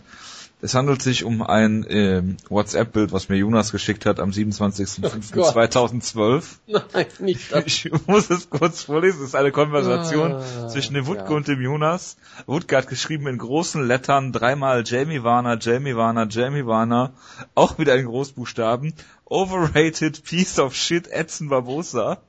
Jonas hat geschrieben Hashtag WC Never Die und Wutke fucking outstriked. Alles in großen Lettern. Das ist hervorragend. Das ist wie wenn Pat Barry tweetet. Ja, und das sind Fakten, die auch weiterhin stimmen. Es ist richtig. Hervorragend. So viel zu deiner, zu deiner Beziehung zu Edson Barbosa. Ja. Die hat sich verändert. Ja. Aber zu dem damaligen Zeitpunkt, ich stehe zu jedem Wort. Natürlich. Gut, machen wir mal weiter. Ich habe das jetzt nur kurz eingeworfen, weil wir haben ja so viel Zeit heute und kaum Themen. Deshalb kommt jetzt ein neuer Knallerkampf Joe Lawson gegen Evan Dunham. Alter Vater. Es wird ja, nicht, es wird nicht äh, also, also schlechter. UFC Babushka ist wirklich hier die die Ansage. Also auch das ist ein Kampf. Das wäre bei jeder Show Fight of the Night. Wird's bestimmt auch, weil es sind äh, Joe Lawson. Weil es Joe Lawson ja, ist. ich meine, und Evan Der hat aber seit, seit den letzten zwei Kämpfen keinen Bonus mehr, keinen Bonus Stimmt, bekommen. ja, also, das Ding ist aber auch, Evan Dunham ist, glaube ich, der perfekte Gegner eigentlich, weil Evan Dunham ist jemand, der startet auch gerne mal langsam in Kämpfe, verpennt gerne mal die erste Runde, muss dann aufholen, äh, will gerne mal ein bisschen brawlen, ist im Stand oft ein bisschen zu offen. Ich meine, in seinem letzten Kampf, das war mal die große Ausnahme, das war, glaube ich, der letzte Kampf gegen Ross Pearson, müsste ja. das gewesen sein, ne? Wo er mal sehr dis diszipliniert gekämpft hat und Ross Pearson zu Hause in, ich glaube, es war in England, auf jeden Fall irgendwo da auf der Insel, äh, immer wieder einfach zu Boden genommen hat, den Kampf gut kontrolliert hat und sehr clever gekämpft hat. Das ist für Evan Dunham jetzt eher so die Auf Ausnahme. Er hat meistens dann doch ziemlich wilde Kämpfe. Ich meine, die UFC hat auch damals gedacht, hey, wir müssen irgendwie Nick Lenz in einen guten Kampf stellen, lass mal gegen Evan Dunham stellen. Schubs war es irgendwie Fight of the Night oder sowas. Ähm, der Mann, der mal, der Mann, der mal Sean Shirk äh, fast getappt hat, was immer noch der beste äh, Mike Goldberg-Kommentar aller Zeiten ist. It's all over, doch nicht? Ähm, ja, genau. Ähm, Dieser, wo wir gerade bei Skandalentscheidungen sind. Genau. Sean Shirks Sieg über Evan Dunham. Genau, ich meine, das war mal eine Zeit, wo Leute gesagt haben, Evan Dunham ist das äh, the next big thing, um mal wieder bei Brock Lesnar zu genau, bleiben. Genau, bevor Melvin Giard dann besiegt genau, hat, der dann das next big thing war, der dann genau, von der, Joe Lawson besiegt wurde. Der, der wird Champion und Titelcontender und es hat nie geklappt. Er ist jetzt eher so ja kein Journeyman, aber ist halt solides, solides Mittelfeld in der, in der besten Division des Sports, was ja auch absolut äh, keine Schande ist. Nur es hat halt nie ganz ganz geklappt bei ihm, weil er dann doch, äh, ich glaube, er ist wirklich auch nicht athletisch genug, er ist ein bisschen langsam im Stand, er ist nicht der, ist halt überall ziemlich gut, aber nirgendwo. Er trainiert wahrscheinlich noch als einziger Kämpfer der Welt bei Extreme Couture. Ich glaube, er trainiert in seinem eigenen Gym, ja, mein. Also Extreme Couture? Ja, oder so, wie auch immer. Ähm, und der ist halt jemand, der ist ein guter Striker, aber kein herausragender Striker, ist kein großartiger Ringer und ist ein ziemlich guter Grappler, aber nirgendwo vielleicht Elite. Und ich meine, Joe Lawson ist der, der Bonusjäger schlechthin, hat in den letzten Jahren vielleicht auch ein bisschen abgebaut, aber dann zuletzt äh, Gomi brutal ausgenockt, äh, wo er auch ziemlich gut aussah eigentlich und eigentlich immer für, immer für einen guten Kampf gut und von daher, das ist wirklich ein wunderbarer Kampf. Ich weiß spontan überhaupt nicht, auf wen ich tippen soll, muss ich sagen. Ich gucke einfach mal auf die Wettquoten, um mich da mal informieren zu lassen, weil ich weiß auch gar nicht, äh, wer hier überhaupt äh, Favorit ist. Joe Lozon, wo ist er denn? Ich finde Joe Lozon nicht. Okay, das ist gut. Es gibt scheinbar noch nicht mal Wettquoten für diesen Event. Genau für die Undercard gibt es auch keine Wettquoten. Das heißt, ich bin komplett auf mich alleine. Deshalb tippe ich auf Joe Lozon. Ich weiß gar nicht warum. Ich, das ist wirklich so ein, so ein Kampf, da könntest du mit einer Münze werfen für mich, aber ich, ich freue mich drauf. Okay. Ich sehe gerade eine interessante Statistik über die äh, bisherigen TAF-Staffeln, welche die beste war. Aber da komme ich erst nachher zu, wenn wir, wir keine Themen mehr haben. Natürlich. Ähm, genau. Machen wir mal weiter am Text. Oder Wutke, wolltest du noch was? Der klar, ich, du musst noch was dazu sagen. Joe Lawson gegen Evan Dunham. Ich kann dazu nichts mehr sagen, was Jonas okay, ich sag, gesagt hat. Joe Lawson gewinnt hier eine spann eine spektakuläre Decision. Ich hoffe, dass der Kampf zu Boden geht, auch wenn Evan dann ein guter Ringer ist. Oder er nimmt ihn zu Boden und Joe Lawson wird versuchen, sehr aggressiv zu grappeln. Er ist einer der aggressivsten Grappler, die man sich so vorstellen kann. Spektakulär. Immer für eine Überraschung gut, immer für eine wacky Submission gut. Mal eine Omoplata rausholen vielleicht, das wäre doch mal was. Und äh, damit übergebe ich an dich, Wutke. Ich mache jetzt einfach weiter mhm. mit Mike Pierce gegen Ryan Flair. Ja, bitte. Ich darf. Mike Pierce gegen Ryan Flair, Wutke, du darfst. Mike Pierce kämpft mal wieder in der UFC. Ich bin so glücklich, einen Mike Pierce Kampf zu haben. Über den haben wir zwei Jahre nicht reden können, mehr oder weniger. Zwei Jahre keine Mike Pierce. Den oh, originalen Mann, Johnny Hendricks, ja? Jemand, also der, der, der Original, das Originalteam Schlagkraftmaskottchen fast schon von uns. Ja. Also gerade von mir und, und dir vor allem, glaube also ich. Also Mike ne? Pierce, einer der besten äh, Welterweight-Kämpfer wahrscheinlich aller Zeiten. Absolut, der, ja. Einer der unbesungenen Helden der UFC. Ähm, jemand, der auch gegen Paul Bradley einen spektakulären Kampf damals hatte, bei dem bei Twitter komplett durchgedreht ist, bevor Twitter überhaupt richtig durchdrehte. Also das war, ähm, das, er hat er quasi das, das, Durchdrehen auf Twitter erfunden. Ja, ja ich meine, wir sagen gerade, er war der originale John Hendricks. Vielleicht war für viele Leute auch der originale Kevin Penred. Und ich meine, das oh ist auf jeden Fall das Sehen also bitte, gewesen. Also bitte, er ist gut. Er war ein guter Kämpfer. Er war ein spektakulärer Kämpfer. Er, hat ein Striking. Er war eigentlich alles besser. Er war, ein, er war eigentlich Johnny Hendricks im Besser damals gewesen, bis auf einmal Johnny Hendricks explodiert ist. Mike Pierce hatte ja auch damals einen wunderbaren Kampf gegen Josh Koscheck gehabt, wo, glaube ich, Jonas mal einen kompletten Meltdown hatte, weil Josh Koscheck den Kampf gewonnen hat und das dann aber Jonas sehr, sehr äh, überrascht und schockiert hatte. Und wir erinnern uns, danach hat er auch weiter eine Siegesserie gestartet. Carlos Rocha, Alan, Aaron A-Train Simpson, Seth Polish Pistola Besinski. David ähm, Singing Bee Mitchell, was, du hast doch, er war doch irgendwie bei dieser Sendung. Und dann kam er gegen Rosemar Palaharis und er kam in einen Leglock. Der Rest ist Geschichte. Und jetzt ist er lange Zeit weg gewesen. Mike Pierce, ähm, wie gesagt, ein absoluter Kämpfer, der alles kann. Er ist eigentlich sowas wie ein Jim Miller im Welterweight, nur noch um einiges besser und weniger spektakulär. Und ich sage, er wird hier Ryan LeFlair zeigen, dass Mike Pierce seit seiner, seit seiner Verletzung viel gelernt hat in der UFC und gesagt hat, ich muss mich verändern im Welterweight, ich werde mich verändern, ich möchte ein All-Violence-Kämpfer werden und ich werde Ryan LeFlair zerpflücken, wie es damals nur nach seinem Comeback Dominic Cruz mit Takeya Mitsugaki machte. Und genauso wird der Kampf ablaufen. Mike Pierce wird Ryan LeFlair innerhalb von ähm, zwei Minuten komplett auseinanderschrauben, ihn zu Boden schlagen mehrfach und ihn dann mit einer äh, Power Guillotine submitten. Und das ist einfach nur ein Fakt. Mike Pierce wird hier ähm, ein Pfad der Zerstörung zerschlagen und Mike Pierce wird in Zukunft ein All-Violence-Kämpfer sein. Was? Also, Mike Pierce wird einen Pfad der Zerstörung zerschlagen? Ja, mit seiner Fäust. Ja, also, also andere Kämpfer hinterlassen einen Pfad der Zerstörung und Mike Pierce sagt sich nein.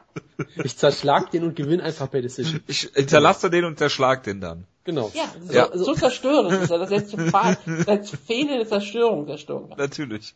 Also ähm, Ryan LeFlair ist ja einer der überhyptesten Kämpfer überhaupt. Jonas hat ihn ja schon gehypt. Jonas hat ja auch damals auf äh, einen Sieg gegen Damian Meyer getippt, was natürlich absolut ist, äh, korrekt, ja. katastrophal ist, weil Ryan LeFlair noch nichts geleistet hat in seiner UFC-Karriere. Er, er hat McGee besiegt. Ja, wow, per Decision. Und ja, also er hat bitte. Äh, John Howard besiegt per Decision.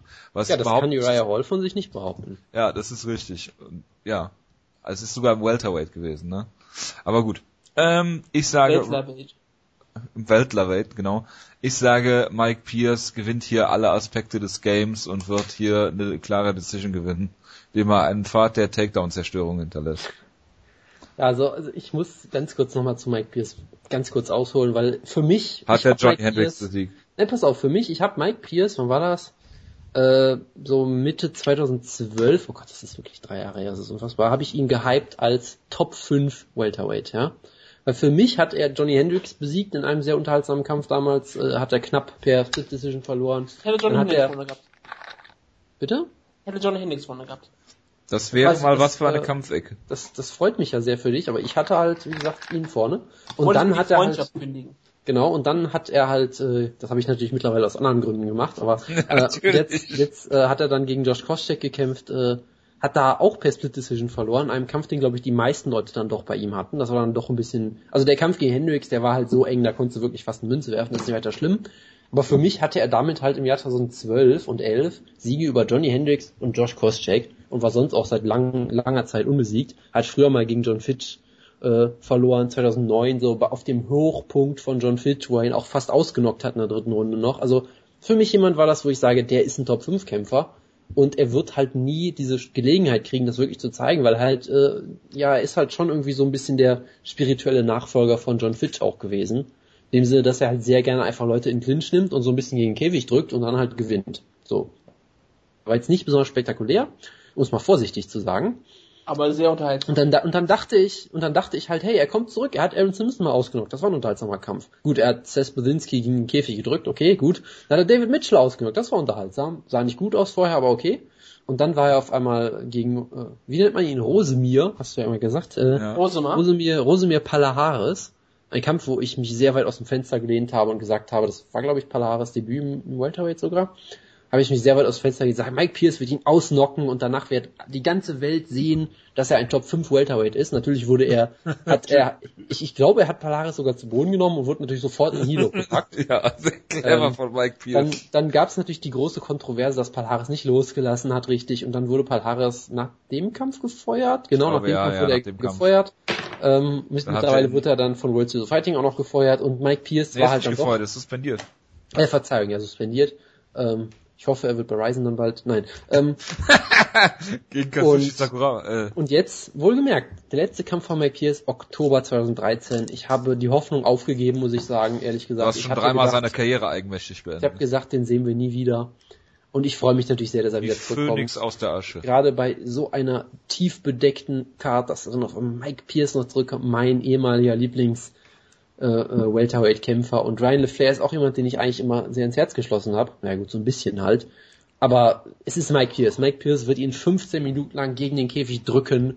Er wird äh, den Pfad der Zerstörung, der bei der Card äh, von Joe Lawson und Evan Dunham vorgelegt wurde, wird er wieder aus dem Weg räumen und dafür sorgen, dass die Fans ihn vehement ausbuhen und danach wird er den Kampf gewinnen und die UFC wird ihn trotzdem feuern. So läuft's. So und nicht anders wird's laufen. Team Schlagkraft. Konstantin Erokin kämpft Gottes Willen. gegen äh, Gabriel Gonzaga und Konstantin Erokin. Von dem konnte sich der Jonas schon aus nächster Nähe Anfang des Jahres in Schweden oder Finnland oder wo auch immer es war überzeugen. Gabriel Gonzaga ist ein Top 20 Heavyweight. Er ist auf einer drei, Sie äh, drei Niederlagen-Serie aktuell und kriegt jetzt hier Konstantin Erokin. Der äh, im Prinzip muss es schaffen, innerhalb der ersten drei Sekunden seinen Gegner auszunocken, sonst wird er einfach entweder submitted, fällt um und ist tot oder was auch immer. Sehr brutal am Anfang, ist sehr kompakt, irgendwie, ich glaube nur eins, unter 1,80 groß oder sowas. Ähm, ich habe ihn damals mangels Alternativen in Team Starkkraft gewählt. Äh, es tut mir auch überhaupt nicht leid. Und ich sage, dass Gonzaga hier mal wieder einen Kampf gewinnen wird. Er war gegen Viktor Pesta in Schweden ein minus 800 Favorit. Größter meine- Upset dieses Jahr. Er hat da auch bewiesen, warum er ein so hoher Favorit war, für ungefähr, ich sag mal so 15 Sekunden. Und dann hat die Realität eingesetzt und wir haben gesehen, oh, Konstantin Erokin ist ein russischer Heavyweight-Kämpfer. Und so tritt er auch in der UFC auf. Ich meine, seine größten Siege waren davor ähm, Raymond Thierry Sogoju und Brad Rogers. Und scheinbar auch ein bekannter Kämpfer namens Dave Ackerbar, von dem ich noch nie gehört habe. Aber ja, ähm, er ist ein sympathischer Kämpfer. Ich meine, sein Name ist, der Nickname ist der Russian Bear. Ich meine, was willst du mehr bei einem russischen Kämpfer haben? Er ist, Alexander gesagt, Emelianenko kommst du meint. er ist nicht wirklich gro- groß, wie du sagst, er ist 1,80, aber er ist gebaut wie ein Panzer. Und so wird er auch auftreten gegen Gabriel Gonzaga, ähnlich beweglich. Und ja, Napau hatte nicht gerade so die beste Phase seiner UFC-Karriere, nachdem er sie eigentlich wieder ähm, hergerichtet hat, mit so großen Siegen über Dave Furman und Sean Jordan. Ich meine, damit, damit machst du dir wieder einen Namen. Dann hat sich das alles ein bisschen zerstört. Stipe mit Rignone und natürlich Krokop, Filipovic. Das freut mich einfach. Und ich meine, das, das war damals einer der besten Kämpfer. Ich meine, Gabriel Gonzaga gegen Mirko Krokop, das war vielleicht ein äh, Anwärter auf Kampf des Jahres dieses Jahr. Rematch. Ich Kurze meine, Frage, kurze Frage, Wutke. Du redest jetzt nur so ausführlich über den Kampf, weil es der einzige Heavyweight-Kampf an dem Wochenende ist, oder? ich deswegen ich habe sonst keine Möglichkeit, über Schwergewichte zu reden. Mensch, ich will aber Armer, armer. Kerl. Ich habe noch eine Frage, Wutke. Angenommen, Ja. Gabriel Gonzaga äh, gewinnt hier gegen Konstantin Erokin und schlägt ihn brutal K.O. Ja, Kann Konstantin Erokin dann bei Ryzen antreten direkt? Ähm, das, es wird auch wieder kein Problem sein, dass er dann von der Kommission nicht geklärt wird, weil ich meine, wenn er einen brutalen Knockout hat, ja, dann hat er ja ein relativ großes Problem, der würde eigentlich dann halt mindestens zwei Monate gesperrt werden wegen Knockout, aber das ist für Rising kein Problem, er könnte jederzeit einspringen, wenn der Gegner von ähm, King Mo wären beispielsweise. Oder Fedor? Ich meine, er ist bestimmt, er ist russischer Heavyweight, er ist Protege von, von Aber Fedor kennt doch schon seinen Gegner. Dann würdest du ja behaupten, dass Konstantin Erkin weiß, dass er verlieren muss, damit er bei Ryzen antreten kann. Äh, m- möglich. Also ich würde es jetzt nicht einfach so von der Hand weisen, das äh, kann durchaus sein. Weißt Nein, was macht eigentlich Timothy Johnson im Moment? Ist den Bart wachsen. Vielleicht ist er ja der neue Gegner von Fedor. Nein. Konstantin Erkin wird hier die Ehre von dem Schlagkraft dieses Wochenende herstellen. Er wird zeigen, dass Schwergewichte auch bei wichtigen Cards etwas zu suchen haben. Er hätte, dieser Card, der Kampf hätte eigentlich auf der Main Card von UFC 95 stattfinden sollen. Damit wir auch mal etwas Qualität auf sonst, dieser Card hat. sonst hat man ja nichts. Ich meine, viele Leute sind enttäuscht von UFC 194, das wissen wir alle, dass viele Leute, da sind wir alle sicher, dass das keine so besondere Karte ist. Und mit dem Schwergewichtskampf wäre das noch vielleicht etwas besser geworden und Konstantin Erkin wird hier eine unterhaltsame, spektakuläre und brillante Decision gewinnen. Also, Also wenn es zur so, Decision geht, werde ich mich aus dem Fenster lehnen. Es wird nicht Konstantin Erokin diese gewinnen. ja, also wenn es zur Decision geht, werde ich mich auch aus dem Fenster lehnen, aber ja, lassen wir das. Ähm, Und du bist hoch genug, ich bin im Erdgeschoss. Ja, nein, also ähm, wenn Gabriel Gonzaga einen Takedown schafft, wird er ihn submitten. Ich tippe darauf, dass er ihn nicht schafft oder auch gar nicht erst versucht, weil er wieder ein bisschen strikt und danach wird er vermutlich ausgenockt von Erokin. Und es ist mir vollkommen egal, dieser Kampf. Next. Ja, äh, Kawajiri sollte ja doch gegen Mirzad Bektic kämpfen, macht er jetzt nicht. Er kämpft gegen Alan Belcher. Und, äh, auch bekannt als Jason Knight, der seinen Spitznamen scheinbar vom Basketball Jason Kidd hat. Jetzt haben wir ähm, doch äh, Flyweights, Jonas, da möchtest du bestimmt drüber reden. Es kommt drauf an, was der Kampf ist. Ich habe direkt. Carlos Herrera gegen Joby Sanchez. Nein, danke. Jo. Weiter. Ja, bevor wir jetzt zu UFC 194 kommen, möchte ich dem Wutke noch eben kurz aufzählen, was die erfolgreichsten TAF-Staffeln waren. Ja. Äh, die meisten Kämpfe logischerweise TAF 1. Alter. Auch mit der größten Winning Percentage. Und deine äh, eben aufgeführte Lieblingsstaffel, TAF 15, äh, ist relativ im Mittelfeld. Das ist nicht meine Lieblingsstaffel. Ich sagte das dir, ist nicht die beste Staffel. Von den Kämpfern her. Meine von den Zahlen her ist es ja, natürlich. Äh, eins, Moment, eins, zwei, wir haben ja Zeit, ist ja kein Problem. Drei, vier, fünf Beste nur. Das ist ähm, schockierend. Ja. Ähm, falls wir Links der Woche nochmal machen, ich äh, poste es mal hier in den Gruppenchat. Aber wir machen direkt weiter mit äh, einem gewissen Jose Aldo gegen Conor McGregor. Der nein, nein, nein, erstmal müssen wir weiter mit Serientäter machen. Ach ja, stimmt, stimmt, stimmt. Und wir müssen auch noch mal einen anderen Fakt nennen, der mir spontan aufgefallen ist. Bitte. Achtung. Am ganzen Wochenende gibt es von jeder Division einen Kampf. Weil es ist das größte Wochenende überhaupt. Und deswegen müssen alle Division gezeigt werden. Die müssen alle äh, gefeatured werden, wenn man zeigt, dass sie wichtig und zentral sind. Selbst Schwergewicht hat einen Kampf bekommen. Es gibt eine Ausnahme. Es gibt an diesem ganzen Wochenende, wo es ungefähr 45 Kämpfe gibt und alle sind äh, spektakulär, gibt es nicht einen Light Heavyweight Kampf. Ich bin mir sicher, dass Elias Theodoro und äh, sein Gegner das Gewicht verpassen werden und beide im, im Light Heavyweight kämpfen. Und Sie werden sich den Light Heavyweight ähm, Gott opfern. Irgendeiner muss es ja machen. Das ist nicht von ihnen. Okay, wir haben zwölf Kämpfe auf dieser Karte und ich sage mal so, Jonas ist meistens immer der Witz bei diesen ganzen Sachen.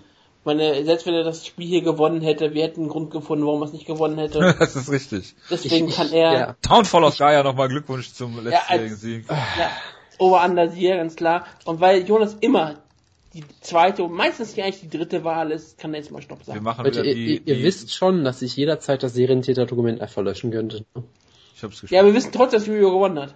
Scheiße. ähm, ach soll ich jetzt Stopp sagen oder ja. was? Wir nehmen die topologische ähm, Nummerierung, ne? Stopp. Nummer 7, topologische Nummerierung ist Uriah Faber und Frankie Zenz. ja, das können wir ja kurz machen gleich. Ähm, fangen wir an trotzdem mit dem Main Event Jose Aldo ja. gegen Conor McGregor. Ein guter Kampf. Was? Faber gegen Zenz. Hätten wir hier drüber gesprochen. Achso, ich dachte Jose Aldo gegen Conor McGregor. Das ist auch ein guter Kampf. Ein relativ guter Kampf. Ja, also beide sind seit ewigen Zeiten unbesiegt. Der Kampf sollte schon bei 179 stattfinden, glaube ich. Ne, 189, oder? 189, das war ja die Synergy mit dieser Ausgabe gewesen. So. Das ist am Anfang der Sendung erwähnt. Ja, weil bei Wikipedia steht 179. Ich hast du am Anfang der Sendung gehört. Ja, nee, nee, das ist, das, ich habe mich vertan. Das war Aldo gegen gegen Mendes. Ich habe mich vertan. Nee, äh, 189 ähm, sollte der Kampf schon stattfinden. Jetzt ist er wahrscheinlich, ist er jetzt größer? Äh, durch den Sieg von, von Conor McGregor oder ist die Spannung so ein bisschen oder die, diese, diese, wie soll man es nennen, Tension, diese Aufregung so ein bisschen ähm, abgeflacht, dadurch, dass man jetzt so lange da, da nochmal ähm, seit Juli, also, also nochmal ein halbes Jahr warten musste im Prinzip auf den Kampf? Dann gehe ich auf diesen Punkt ein, dann kann Jonas dann auf das Technische erst eingehen, dann komme ich danach wieder zurück. Ich glaube, ehrlich gesagt, es hat sich nicht wirklich viel verändert obwohl es absurd klingt. Conor McGregor ist auf jeden Fall noch mal viel gewachsen. Ich meine, er ist durch, dadurch, dass er einen Gürtel hat, konnte er so viel mehr Medienaufmerksamkeit haben, weil er konnte sich immer als Champion präsentieren. Egal, ob er nun der undefeated Champion ist oder Interim Champion, das war ja komplett ignoriert worden, dieses Interims. Er war einfach immer der Champion. Conor McGregor ist der Champion. Und es wurde immer meistens nur so unter der Hand erwähnt. Jose Aldo ist ja eigentlich der wirkliche Champion. Und es ist schon mh, ziemlich großartig gewesen, wie sie Conor McGregor gehypt haben. Ich meine, man sieht das ja auch, wie Reebok alles auf Conor McGregor abstellt. Ich meine, der hat so viele T-Shirts, hat so viele ähm, Klamottenlinien, hat alles, was Reebok sich vorstellen kann, speziell bekommen. klar, jemand wie ähm, ähm, Chris Weidman hat eigene Schuhe, aber Jose, äh, äh, McGregor hat eigene Socken. Ich meine, das, das ist viel wichtiger.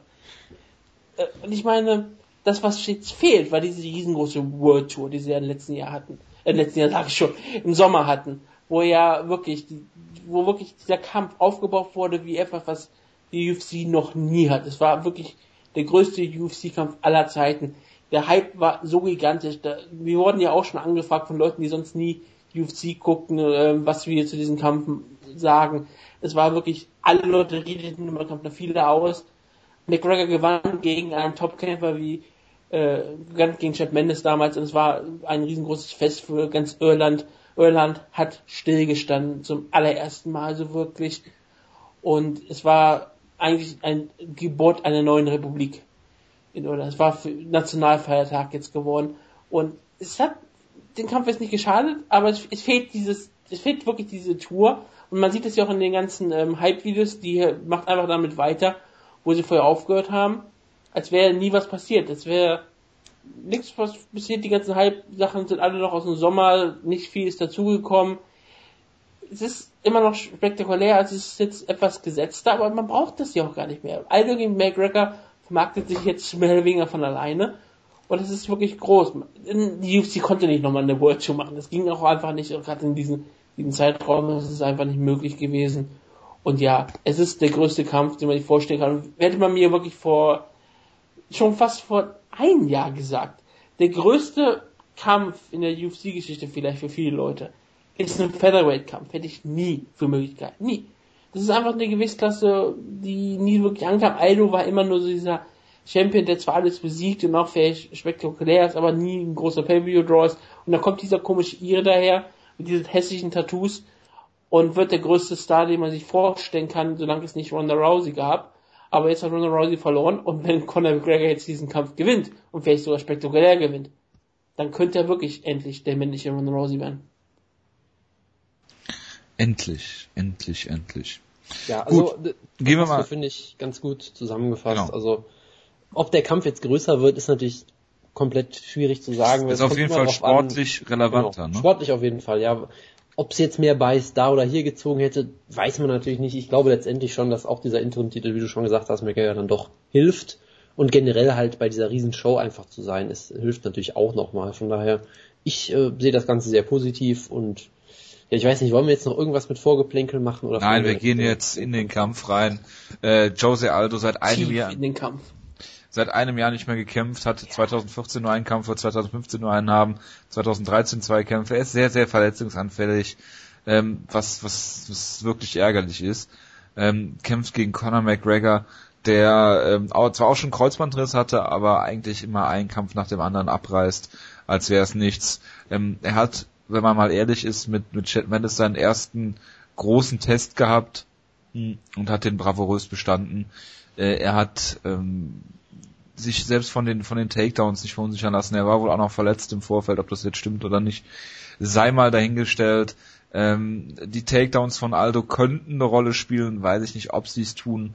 Ähm, es wird interessant sein. Ähm, Conor McGregor wird sicherlich wieder die Kickboxing-Distanz suchen. Ähm, Jose Aldo wird äh, versuchen, enger zu stehen. Ob das dann, wie das dann aussieht im, im Endeffekt, äh, bin ich mal sehr gespannt. Aldo ist dafür bekannt, dass er ähm, am Anfang hohes Tempo geht, genauso wie Conor McGregor und dann hinten raus ähm, eher ähm, abbaut. Wie Conor McGregor hinten raus kämpft, weiß man nicht. Er hat so einen Drei-Runden-Kampf gehabt gegen Max Holloway da hat er sich allerdings in der ersten Runde das Kreuzband gerissen und in der zweiten, dritten Runde nur zu Boden genommen.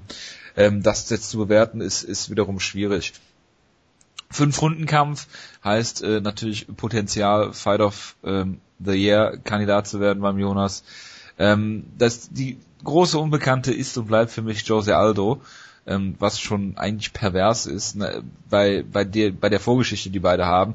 Normalerweise würdest du sagen, Conor McGregor und der Hype und hier und da. Äh, nichtsdestotrotz, wie gesagt, ähm, Aldo ähm, hat in der Vergangenheit wunderschön gekämpft. Ähm, Gerade, ich, ich glaube, es war im, äh, in welchem Kampf war das? Ähm, war das gegen Ricardo Lamas? Der taucht übrigens in dem Kampfrekord hier gar nicht auf bei Wikipedia, was ich auch sehr hervorragend finde wo er wirklich wunderbar, also fast die schönsten Kombinationen gezeigt habe, die ich je im äh, MMA gesehen habe.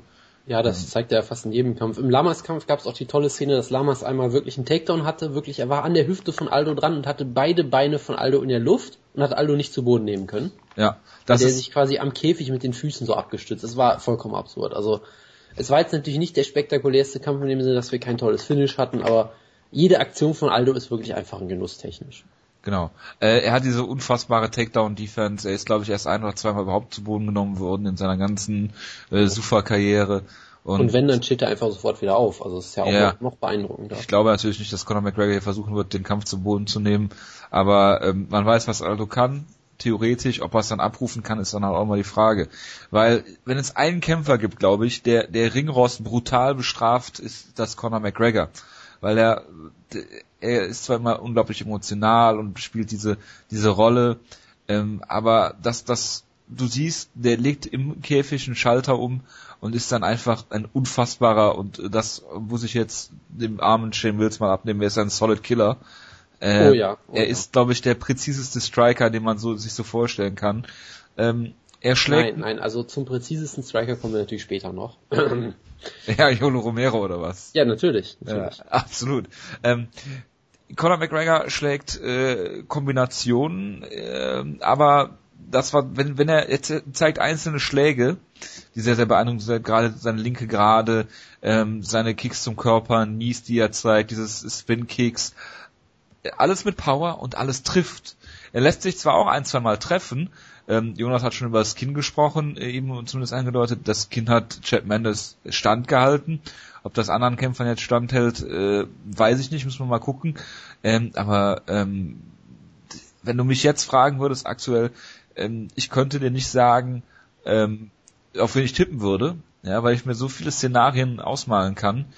Ähm, die Frage ist halt, wie verhalten sich beide in den späteren Runden? Bei Aldo weiß man, dass er schon mal äh, am Tempo verliert oder frappierend, gerade in den Championship-Runden. Ich meine, frag mal den kanadischen Superstar Mark Hominick. Ähm, danach, bei Connor weiß man es halt nicht, weil er einfach in diese tiefen Gewässer noch niemals vorgedrungen ist. Ähm, ob dann Druck eine Rolle spielt, was auch immer. Also es gibt so viele Faktoren. Mein Geld ist auf Aldo, weil er Außenseiter ist. Ähm, aber ihr beide wollt jetzt sicherlich auch noch was dazu sagen. Ja, Darf also, ich eine einleitende Frage stellen, Jonas? Dann bitte. kannst du meinetwegen deinen Monolog halten. Ist Conor McGregor der Tyson Fury zu Jose Aldo ja. Vladimir Klitschko? Also Conor McGregor ist ja großer Fan von äh, äh, der Ehe für alle und äh, Tyson Fury ist ja entschiedener Gegner davon, deshalb sage ich nein, es, es ist eine komplett andere Konstellation. Er ist die Antithese. Das, genau. daran, daran machst du das fest, Jonas. Ja, absolut, woran denn sonst? Also, das ist doch äh, ganz offensichtlich. Ähm, nein, ich werde diese Frage jetzt übergehen. Ähm, ich, ich finde, für diesen Kampf, dieser Kampf ist so groß, dass wir hier was Besonderes machen müssen. Liebe Leute, wir müssen über die Psyche der Kämpfer reden. Ja, das wollte ich nachher auch tun, verdammt nochmal. Du, ich hätte dich nicht anfangen lassen sollen. ja, also du kannst Ach, wir haben ja Zeit, nein, nein, nein, nein, kein Problem. Die, die Psyche von Conor McGregor ist sehr interessant. Du hast es ja schon gesagt, er ist ein Solid Killer. Er ist, glaube ich, einer der besten Kämpfer überhaupt an dieser psychologischen Kriegsführung. Ich denke immer wieder an diesen Kampf gegen äh, Dustin Poirier, wo er wirklich Dustin Poirier im Vorfeld scheinbar so wütend gemacht hat. Der schien wirklich zu kochen und Conor McGregor hat sich ja wirklich wie ein kompletter Assi auch verhalten und sobald sich diese Käfigtür schließt, ist er wirklich eiskalt, glaube ich. Also dann, der plant das auch wirklich. Das ist Teil seines Camps, glaube ich, dass er in den Kopf seines Gegners reinkommen will und dafür sorgen will, dass die eigentlich den Kampf schon verloren haben, bevor sie in den Käfig überhaupt steigen. Und ist halt die Frage, ob er das mit Aldo machen kann. Nach dem, was man so bei Embedded und so weiter gesehen hat, äh, habe ich das Gefühl, dass Aldo sich da überhaupt nichts drauf gibt, sondern sich das eher äh, ihn das eher alles sehr amüsiert, fast schon, und der wirklich auch, also Aldo sieht, wirkt in diesen Embedded-Szenen und so weiter immer unfassbar eiskalt, also wirklich, das ist, äh, allein dafür für diese ganzen Stare-Downs lohnt sich diese Embedded-Sachen nochmal anzugucken. Ähm, und McGregor, es ist halt auch interessant, was er für eine Evolution durchgemacht hat, weil ähm, es gibt da ein sehr schönes Video von äh, Jack Slack müsste es sein, wo er quasi den Stil von McGregor so analysiert und Conor McGregor ist eigentlich in die UFC gekommen als kompletter Counter-Striker. Das sieht man sehr schön in dem Kampf gegen Marcus Brimage auch. Der wartet immer, dass Brimage aggressiv nach vorne geht und kontert dann eben wunderbar mit diesen Uppercuts. Ähm, am besten siehst du das vielleicht wirklich in seinem letzten Kampf gegen, was war das, Ivan, Ivan Buchinger, glaube ich, bei Cage Warriors. Da war er wirklich äh, defensiv auch sehr, sehr gut eigentlich und lässt den Gegner kommen und kontert dann wunderbar. Und in seinem letzten Kampf gegen Chad Mendes war er eigentlich ein kompletter Brawler im Prinzip. Ähm, es gibt da eine sehr schöne These zu von ähm, Conor Rebush, der so Box-Analyst auch ist und äh, auch auf Tyson Fury getippt hat. Deshalb können, kann ich jetzt, ich wollte sogar auch über Tyson Fury reden und der auch einen schönen Artikel geschrieben hat, wie Holly Holm Rousey besiegen kann und alles gecallt hat, inklusive Takedowns von Holly Holm. Also von daher ist das, finde ich, sehr interessant. Der hat ähm, Conor McGregor immer so ein bisschen verglichen mit Gennady Golovkin, dass quasi Leute sind, die eigentlich auch technisch sehr gut sind, aber irgendwann merken, scheiße, ich habe so viel Power, ich kann Leute einfach ausnocken und dann eben ihre Defensive auch so ein bisschen vernachlässigen. Wer würde, wer würde gewinnen? Connor gegen äh, äh Triple G? Ich würde vermuten, es kommt drauf an, in einem MMA-Kampf oder in einem, nein, lassen wir das. Ähm, das ist immer schwer zu sagen. Genau. Und, ist einer äh, von beiden eine Frau, ist die wichtige Faktor, der Frage. Natürlich. Ich habe kein Wort verstanden gerade, aber es habe ignoriert. Besser ist das. Ist genau. einer von beiden eine Frau, habe ich gefragt. Das ist die wichtige Frage dabei. Gut, ich ignoriere es jetzt einfach weiter. Ähm, von daher äh, ist das halt vielleicht so eine Sache. Ich, ich glaube auch durchaus, ich weiß halt nicht, dieser Chap Mendes-Kampf, das war irgendwie irgendwas zwischen Genie und Wahnsinn wirklich, was er da gemacht hat. Und auf der einen Seite stand er so offen da im Stand teilweise und wurde so hart getroffen. Also wenn er da brutal ausgenockt worden wäre, hätte er sich absolut nicht beschweren können. Und gerade gegen Ted Mendes so offen zu stehen, ist natürlich ein großes Risiko. Ähm, ich glaube durchaus aber auch, dass es Teil einer bewussten Taktik war. Also es gibt, wie gesagt, das eine Gerücht, dass sein Kreuzband da auch schon ziemlich hinüber war. Äh, weiß ich halt nicht, aber es, ich hatte durchaus auch so ein bisschen das Gefühl, dass er darauf äh, kalkuliert, dass Mendes eben nicht die Puste hat und dann von Anfang an eben sehr aktiv zum Körper auch geht und sich quasi sagt, ich gehe einfach von Anfang an, er hat ja wirklich seinen ersten Strike der erste Strike war, glaube ich, ein Spinning Back Kick Spin nach, ja, ja, nach, genau. nach zwei Sekunden Kampfzeit oder so.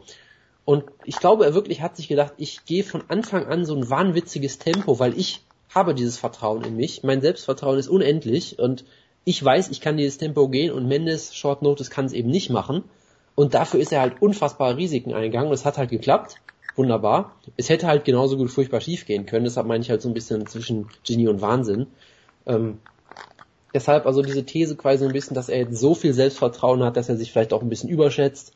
Und es ist halt immer so eine sehr schwierige Balance, weil du musst halt unglaublich Selbstvertrauen in dich haben. Ja, also auch Cody Fister muss in seinem Herzen glauben, dass er äh, Sage Northcutt besiegt und sowas. Du musst also dich fast schon zu einem gewissen Maße anlügen, quasi. Ja, du musst als Underdog auch glauben, dass du den Champion besiegen kannst und so weiter, aber gleichzeitig musst du halt vielleicht auch so ein bisschen auf dem Teppich bleiben. Und das ist so ein bisschen die Gefahr, die ich bei McGregor vielleicht sehe, dass er seinem eigenen Hype ein bisschen zu sehr glaubt und sich für unverwundbar hält oder sowas und dann vielleicht böse ausgenockt wird oder sowas. Ich meine, hey, ich fände es natürlich wunderbar, aber das ist halt so ein bisschen dieses Ding bei McGregor. Wie gesagt, ich glaube, zum Teil war es auch brillante Strategie gegen Mendes, zum anderen Teil aber auch eben sehr, sehr ähm, riskant. Ähm, die andere Sache an dem Kampf natürlich sein ähm, sein oder oder wolltest du noch was zur Psyche der Kämpfer sagen, Wutke? Kurz, du wolltest das ja auch. Das mache ich dann, wenn ich wirklich ähm, durchsetze. Du kannst ruhig okay, einfach weitermachen. Gut. Und die andere Sache, die man halt in dem Mendes-Kampf sehr schön sah, seine Takedown-Defense war nicht perfekt. Ja, also er wurde schon ziemlich oft zu Boden genommen. Wie gesagt, vielleicht war er auch im Knie verletzt oder sowas. Ähm, gleichzeitig von Chad Mendes zu Boden genommen werden, ist absolut keine Schande. Jose Aldo ist aber auch ein verdammt guter Ringer. Das heißt, ich kann mir fast alles vorstellen. Ich kann mir auch vorstellen, dass Aldo sofort versucht, einen Takedown zu holen oder sowas und die dann vielleicht sowas submittet. Also es sind so viele Möglichkeiten in diesem Kampf, es ist so toll. Und äh, die eine Sache, Conor McGregor ist in vielerlei Hinsicht ein extrem moderner Kämpfer, glaube ich. Er, er macht Sachen, die du vorher nicht gesehen hast, diese wunderschönen Frontkicks, äh, zum Beispiel wirklich mit dem C voran quasi in den Bauch gegen Chad Mendes, das war wirklich eine wunderbare Technik. Er integriert sehr viele Sachen aus Kampfsportarten, aus Karate und weiß ich nicht was, wo vorher immer alle Leute sagten, das kann nicht funktionieren. Und auf Balken springen. Von, von daher in vieler Hinsicht ist er ein Pionier aber die eine Sache, die man in dem Mendes-Kampf halt gesehen hat, sein Bottom-Game, also sein, sein, sein, sein Kampf vom Rücken aus war aus, wie aus dem Jahr 2005 fast schon. Also er hat wirklich da einfach gelegen und auf ein Stand-up gewartet teilweise. Also kein Power-Bottom wie geschlagen. Nein, er, ist, er ist kein Power-Bottom, kein, kein Power-Bottom wie Dos Anjos, das stimmt. Ja, er hat ein bisschen Ground-Pound auch gezeigt vom Rücken, also aber allgemein war er, äh, war er kein Power-Bottom, er war sehr passiv und das wirkte wirklich nicht wie ein moderner Kämpfer da. Und das ist halt die Frage, kann Aldo das vielleicht sogar ausnutzen und ihn zu Boden nehmen einfach? Oder erwartet uns ein Feuerwerk im Stand? Es gäbe ich bin wirklich Rufe ohne Ende. Ja, das wäre auch großartig. Hm. Also ich würde das total abfeuern. Ähm, das hat schon der Aldo mit Chess Han rauskommt, dann wissen wir Bescheid. Natürlich. ja, das wär's. Natürlich. genau. Nee, also deshalb, äh, ich, ich mach mal kurz Pause und lass den Wutke mal kurz was sagen. Joe Aldo kommt raus, sagt, ich habe einen neuen Coach, hier ist Greg Jackson. Und dann sagt Jackson, heute töten wir die UFC, wir gewinnen einen langweiligen Kampf. Wir töten nicht nur den Hype von Conor McGregor, nein, wir töten alles. Okay. Genau, und dann, aber vorher, vorher war schon äh, äh, Greg Jackson der Coach von Rose Namajunas und von äh, Cody Fister. Ja, und Holly Holm hat er ja auch trainiert. Ja, wird doch super. Er, er hat seine späte Rache bekommen, aber sie geht vollkommen auf. Ich glaube, dann würde die UFC Greg Jackson sperren. Aber gut, mach mal weiter. Conor McGregor ist ja wirklich ähm, Name für mich, das ist für mich beeindruckend. Es ist aber kein Kämpfer, wo ich sage, den ich erst so abgelehnt habe. Und das gebe ich auch immer auf zu. Ich habe auf das Poirier getippt. Ich habe seinen Hype nie wirklich groß eingeschätzt. Ich habe immer gedacht, dass er komplett überhyped ist, dass ich nie daran geglaubt, dass irgendein irischer ähm, Rothaariger Kerl mit schlechten Tattoos hierher kommen kann und einfach in die UFC durchsteigt. Ich habe diesen Hype darauf, ich habe so viel Hype schon Leute gehabt, gesehen in der UFC, die so gehypt wurden, dass sagen, das sind die besten Striker überhaupt. Wie heißt der Kämpfer, den wir uns immer gehabt Was? Nein, ähm, äh, wer ist der, der beste Striker überhaupt, den du immer wieder erwähnst bei Jonas? Sean Soriano? Sean Soriano, ja. Genau. Solche Leute wurden ja auch unfassbar gehypt. Ich habe immer gesagt, ja, Conor McGregor ist auch wieder so ein Kämpfer. Wenn er dann gegen den ersten guten äh, UFC-Kämpfer kämpft, dann wird er auch zusammenbrechen. Und nein, er hat dafür gesorgt, dass, dass Dustin Poirier komplett zusammengebrochen ist. Mental und auch wirklich aus der Division rausgeflogen ist. Das ist schon beeindruckend. Dennis Sievert hat das stört. Und ja, Chapman das auch. Und zwischendrin hat er dann auch was, was ganz Besonderes gemacht. Alles, was er so, so tat, außer vielleicht das einmal, dass er Dennis Sievert so ein bisschen mit den Nazi-Sachen gemacht hat, wofür er sich sehr schnell sogar entschuldigt hat. Für die Verhältnisse eines UFC-Kämpfers hat er sich sehr schnell entschuldigt und hat nie wieder in dieselbe Kerbe geschlagen. Mhm. Auch er hat gelernt. Und das ist alles, was sich Conor McGregor in der letzten Zeit gemacht hat, macht ihn auf einmal unfassbar sympathisch. Er ist immer noch übertrieben, aber es ist auf einmal so eine Übertriebenheit von jemand, der wirklich merkt, okay, ich kann Pro Wrestling für meine Sätze einsetzen, ich übertreibe, aber ich mach's, ich mach's so übertrieben, dass es nahezu wieder total sympathisch ist. Und das, das hat mich total überrascht. Dazu ist er noch ein sehr spektakulärer und unterhaltsamer Kämpfer. Und ich habe überhaupt kein Problem mit ihm. Und vieles seiner Hype-Promos ist ja wirklich so, und das ist natürlich das Kampf ist ja auch so beeindruckend. Conor McGregor glaubt an seinen Hype und bisher hat er auch jeden seiner Hypes mehr oder weniger bestätigt. Wenn er solche Sachen sagt wie ähm, der menschliche ähm, Schädel kann meine Kraft nicht aushalten und dann siehst du Kämpfe wie gegen Dustin Poirier und denkst so, ja, das ähm, sieht scheinbar auch wirklich so aus. Und auch Shep Mendes war wirklich beeindruckt nach den ersten ähm, Schlägen von Conor McGregor und sah wirklich aus wie jemand, der gerade gemerkt hat, oh Gott, das ist ja so wie die Frauen immer erzählen, die gegen ähm, Cristiano Justino kämpfen. Dass die auch immer total motiviert sind und sagen, ja, der, die kann eigentlich gar nicht so hart zuhauen, ich bin viel härter als sie und dann kommt der erste Schlag und dann ist der Kampf vorbei. So wirkt es teilweise mit vielen Gegnern von Conor McGregor auch. Der erste Schlag, der, der traf und auf einmal merken sie, oh Gott, Conor McGregor haut ja wirklich so hart zu. Und aus dieser, aus dieser, aus diesem Selbstvertrauen ist ja bei Conor McGregor viel gewachsen. Und was mich auch noch wirklich schön finde, Conor McGregor hat auch in den Chap Mendes Kampf schon bewiesen, dass er eine Schwäche hat. Ich meine, er wurde zu Boden genommen und wurde da sehr stark kontrolliert. Und ich meine, ich finde ja Kämpfer, die Schwächen zeigen, immer sehr viel interessanter, weil die, die, das ist etwas Menschliches und das macht, macht die Leute immer besser. Aber das ist das, wo Conor McGregor wirklich seine größte Stärke gezeigt hat. Conor McGregor nutzt Fehler sofort aus. Und wie gesagt, Chad Mendes unter Druck gesetzt vom Häuptling und weil er wahrscheinlich wirklich mental nicht einer der besten Kämpfer ist, wie viele von Team Alpha Male, Mustaf hat auf einmal übertrieben versucht, ähm, die Guard zu ähm, passen. Und sofort hat Conor McGregor gemerkt, ich habe hier eine Möglichkeit aufzustehen, ist aufgestanden und hat dann sofort Chef Mendes gefinisht. Er hat nicht abgewartet, er hat nicht irgendwie gesagt, okay, die Runde ist gleich vorbei, ich gehe lieber in die Pause. Er hat gesehen, Chef Mendes ist aus der Puste, Chef Mendes ist irgendwie noch angeklingelt nach dem ersten Schlag. Ich finische diesen Kampf jetzt sofort und hat das, äh, hat einen Killerinstinkt bewiesen, der beeindruckend ist. Conor McGregor ist ein unorthodoxer, unorthodoxer Striker, aber in der besten Art und Weise. Das Problem für ihn ist, er kämpft gegen den besten Kämpfer aller Zeiten vielleicht, der nicht Dominic Cruz heißt. Anderson Aldo. Jose Aldo, es gibt ja diesen Artikel, den bestimmt Jonas auch mal, äh, hat er auch auf Schlag auf ver, äh, verlinkt mal in Twitter, diesen die Nacht, die ich Anderson Sil äh, gegen die ich Anderson Silver, sage ich schon, die, die gegen Jose Aldo antrat, wo sie alle Leute äh, gegen die Aldo gekämpft interviewen, wie beeindruckend Jose Aldo als Kämpfer ist und ja, ich habe ja wieder immer die Theorie, du kannst gegen jemanden nicht tippen, bis er verliert. Und Jose Aldo hat mehr oder weniger seit ungefähr 800 Jahren nicht verloren. Irgendwer hat er ganz früh in seiner Karriere mal wieder gegen Luciano Acevedo, aber wen ist das heutzutage wichtig? Jose Aldo hat bisher jeden Gegner eindeutig und klar besiegt. Er hat eigentlich nur einmal in seiner ganzen Karriere irgendwie eine Schwäche gezeigt, das war gegen Mark Hominick in der letzten Runde.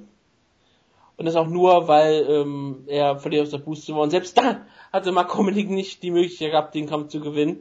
Und es war wirklich, das war für, für viele Leute, auch für uns ja auch immer, gerne das Narrativ, oh, Jose hat doch keine, keine Kondition und gegen Kenneth Florian sah dann auch nicht so gut, sah vielleicht auch nicht so toll aus in den letzten Runden. Aber es ist völlig egal. Dann hat er Chad Mendes so brutal zerstört, hat Frankie Edgar ähm, auseinandergenommen, Korean Zombie gefinisht, was auch nicht wirklich einfach ist. Und ja, Ricardo Lamas hat dann auch noch auseinandergeschraubt. Und zum Abschluss auch noch mal Chad Mendes klar besiegt. Ich meine, setzt Jose Aldo alle Gegner vor und Jose Aldo gewinnt. Und er wirkt immer so, als hätte er überhaupt keine Schwäche. Ich meine, bei, wie gesagt, bei Conor McGregor kann, kann, habe ich eine Blaupause ungefähr wie vor. Ich kann nicht sagen, okay, wenn ich ein absoluter Topringer bin, du musst schon Topringer sein, klar, logisch, aber du musst schon absolut Weltklasse sein, kann ich ihn wahrscheinlich zu Boden nehmen und ich habe hab gesehen, dass er vielleicht nicht das beste äh, Bottom Game hat. Okay, ich kann ihn da kontrollieren, vielleicht kann ich ihn auch gegen den Käfig drücken, bla bla bla. Ich habe irgendwie nie irgendwas, wo man sagen kann, Josie Aldo, das ist seine Schwäche oder das ist oder da ist irgendwie ein Punkt, wo ich sagen kann, naja, vielleicht ist sein Ground Game nicht so gut. Nein, bisher hat er da auch mal gesagt, dass er gut ist. Vielleicht ist, vielleicht ist seine Boxdistanz nicht perfekt. Na, natürlich ist er einer der besten Striker überhaupt. Er hat unfassbare Deckkicks, wie wir alle wissen. Er hat es auch bewiesen, dass er fünf Runden gehen kann und nicht aus der Puste gerät. Er hat alles. Jose Aldo ist der perfekte Kämpfer. Und falls ihn Conor McGregor besiegt, ist das einfach ein absolutes Statement, was unglaublich ist.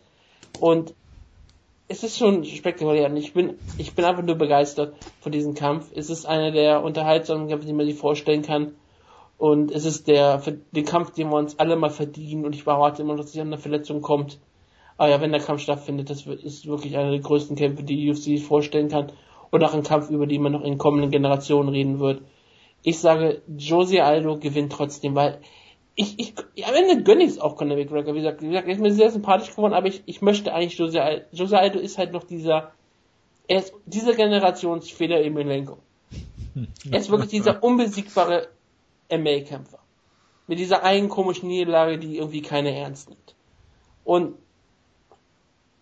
ich glaube nicht, dass, und anders als Fedor, der immer mal Flächen zeigte, der gegen Leute kämpft wie Hongman Choi und Andrei Orlovsky, und dann hat er verloren, Jose Aldo hat gegen die besten Kämpfer in letzter Zeit auch immer gekämpft und hat die auch eindeutig und klar besiegt. Conor McGregor hat es jetzt auch gezeigt, dass er gegen Top-Leute bestehen kann. Aber ja, Jose Aldo ist für mich immer noch der beste Kämpfer auf diesem Planeten, der nicht Dominic Cruz heißt. Und das wird er hier beweisen. Jose Aldo gewinnt eine Decision. Hart umkämpft, beide blutig. Am Ende wird aber der Arm von Jose Aldo gehoben. Ach, wie, dieser Kampf. Wie ja. sehr, wie sehr würde es dich nerven, wenn K-Fape gebrochen würde? So wurde ähm, schon angekündigt. Wenn es im Käfig passiert, also wenn sie im Käfig danach sich umarmen und ihr äh, nach Irland ziehen, um sich, zu, um sich verheiraten, drehe ich durch.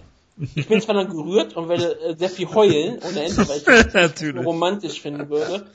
Aber ja. ich würde mich auch aufregen, weil so viel Käfig kannst du gar nicht bräuchten. Aber es wäre es wär eine tolle Geschichte. Also Conor McGregor und Jose Aldo als Pärchen in Irland, fände ich toll. Ich glaube, Jose Aldo ist verheiratet, aber ist noch kein Problem. Das äh, kriegen wir schon hin. Nee, also ich finde es gut, dass du diesen Artikel ansprichst. Da wollte ich nämlich auch noch eine Sache zu sagen. Allgemein sehr lesenswert. Was ich halt so interessant fand, war, ich glaube, es war von Ricardo Lamas, der halt gesagt hat, du kannst Aldo nicht deinen Stil aufzwingen. So, ich wollte versuchen, meinen Stil zu kämpfen und Aldo aus seiner Komfortzone rauszubringen, weil es gibt ja immer diese Idee, ja, vielleicht kann man ihn ja doch zermürben und so. Und es geht einfach nicht. Es geht nicht. Der kontrolliert jeden, jede Bewegung, jede Aktion antizipiert er perfekt. Und ich denke mir halt, das ist die Sache, die McGregor vielleicht hat wenn irgendjemand es schafft, Aldo seinen Kampf auch nur so ein bisschen aufzuzwingen, dann ist es wirklich Conor McGregor, weil dem ist einfach alles scheißegal, glaube ich. Der wird unerschüttertes, Selbstvertrauen haben, der wird sich sagen, scheiß drauf, ich, ich mache genau das, was ich machen will, ich gehe zum Körper, ich versuche ein hohes Tempo zu gehen, um Aldo zu zermürben, was auch immer. und der wird auch kein Problem mit haben einzustecken. Ähm, das kann natürlich gut gehen, kann aber auch nach hinten losgehen. Ich meine, ja, klar, wenn, das, wenn, das, das wenn, wenn, ja wenn also, also ihm halt ne? sein Standbein zertritt. Klar, also das ist halt wieder Genie, äh, zwischen Genie und Wahnsinn halt. Ne? Also, äh, aber das was brauchst du halt auch. Das brauchst was? du halt auch, weil sonst hast du überhaupt keine Chance. Ja, klar. Du musst du darfst ihn, du darfst nicht diese Aura, weil ich glaube schon, dass manche Kämpfer sich da so ein bisschen, klar, es sind alles Weltklasse-Kämpfer und so weiter, aber trotzdem glaube ich schon, dass du die, an dieser, an dieser Aura und dieser, dieser, der, diesen besonderen Etwas, was Aldo hast, schon verzweifeln kannst, auch mental. Und Chad Mendes hat gezeigt in dem zweiten Kampf gegen Aldo, dass es geht. Er hat Aldo im Stand Paroli bieten können. Wie gesagt, Chad Mendes ist auch ein hervorragender Boxer, hat ihn durchaus mal im Stand äh, anklingeln können. Ja, und ich glaube, das ist quasi genau der, der Blueprint quasi, die Kerbe, wo McGregor, McGregor reinschlagen will, ne? Genau, das ist genau das, was er machen will, nur halt mit noch mehr Tempo, noch mehr Schlägen, noch mehr unorthodoxen Kicks, noch mehr Aktionen zum Körper und so weiter und so fort. Und das muss er machen und ich glaube, es gibt niemanden auf diesem Planeten, der mental so gut darauf vorbereitet ist, das zu machen wie Conor McGregor wirklich. Ähm, die Frage ist halt, schafft er es? Weil Aldo, Aldo ist nicht mehr dieser offensive Zauberer, der der früher mal war mit seinen Double Switch Knees und weiß ich nicht was. Ich glaube, Aldo hat so ein bisschen die GSP-Entwicklung gemacht, dass er halt sagt, ich habe so viel zu verlieren in dem Käfig, warum sollte ich es riskieren? Ich kann auch mit dem Jab einfach und, mit Jab und Leg-Kicks kann ich locker gewinnen, das reicht mir. Das, äh, wie gesagt, äh, ich nehme das auch nicht übel, es gibt ja viele Fans, die das so ein bisschen tun. Ich sage halt weiter, hey, ne, ist halt so und er ist technisch so brillant, dass es wirklich reicht für ihn. Ähm, die Frage ist halt, ne, entweder quasi lässt sich Aldo von McGregor quasi so aus, aus, aus diesem Stil, aus diesem Trott rausbringen, weil McGregor einfach immer weiter nach vorne rennt und dann irgendwie ausgenockt wird. Oder lässt sich Aldo davon wirklich, ja, nicht einschüchtern, aber ne, zerbricht seine, seine, seine Aura da so ein bisschen und muss ja dann wirklich, weil der Kampf gegen Mendes, das war auch so spannend, da hast du gesehen, Aldo konnte sein normales Programm nicht durchziehen. Er musste äh, wirklich sich auf den Zack fest teilweise mit Mendes einlassen. Aber was du halt auch gesehen hast, ist, das hat Mendes in dem Artikel auch sehr gut beschrieben, quasi ich bin in den zweiten Gang gegangen, also ich habe den zweiten Gang eingelegt und Aldo ist einfach sofort in den vierten Gang gegangen. Dann bin ich in den fünften Gang gegangen und Aldo ist immer noch einen höher gegangen. Also du kannst auch, das hast du da gesehen, Aldo ist mental auch unfassbar stark. Der kommt ja aus, aus so, äh, so einer schlimmen äh, Jugend, auch mit so viel Armut und so weiter und so fort. Und das ist ja, ich glaube, das ist auch ein Zitat von Aldo. Er sieht quasi jeden Gegner als jemand, dem das Essen wieder wegnehmen will oder sowas in der Art. Und da siehst du halt auch, selbst wenn du Aldo rockst, selbst wenn du Aldo Paroli bietest, der lässt sich davon auch nicht beeindrucken. Und deshalb glaube ich, dass dieser zweite Kampf gegen Mendes unfassbar interessant und wichtig ist für diesen Kampf.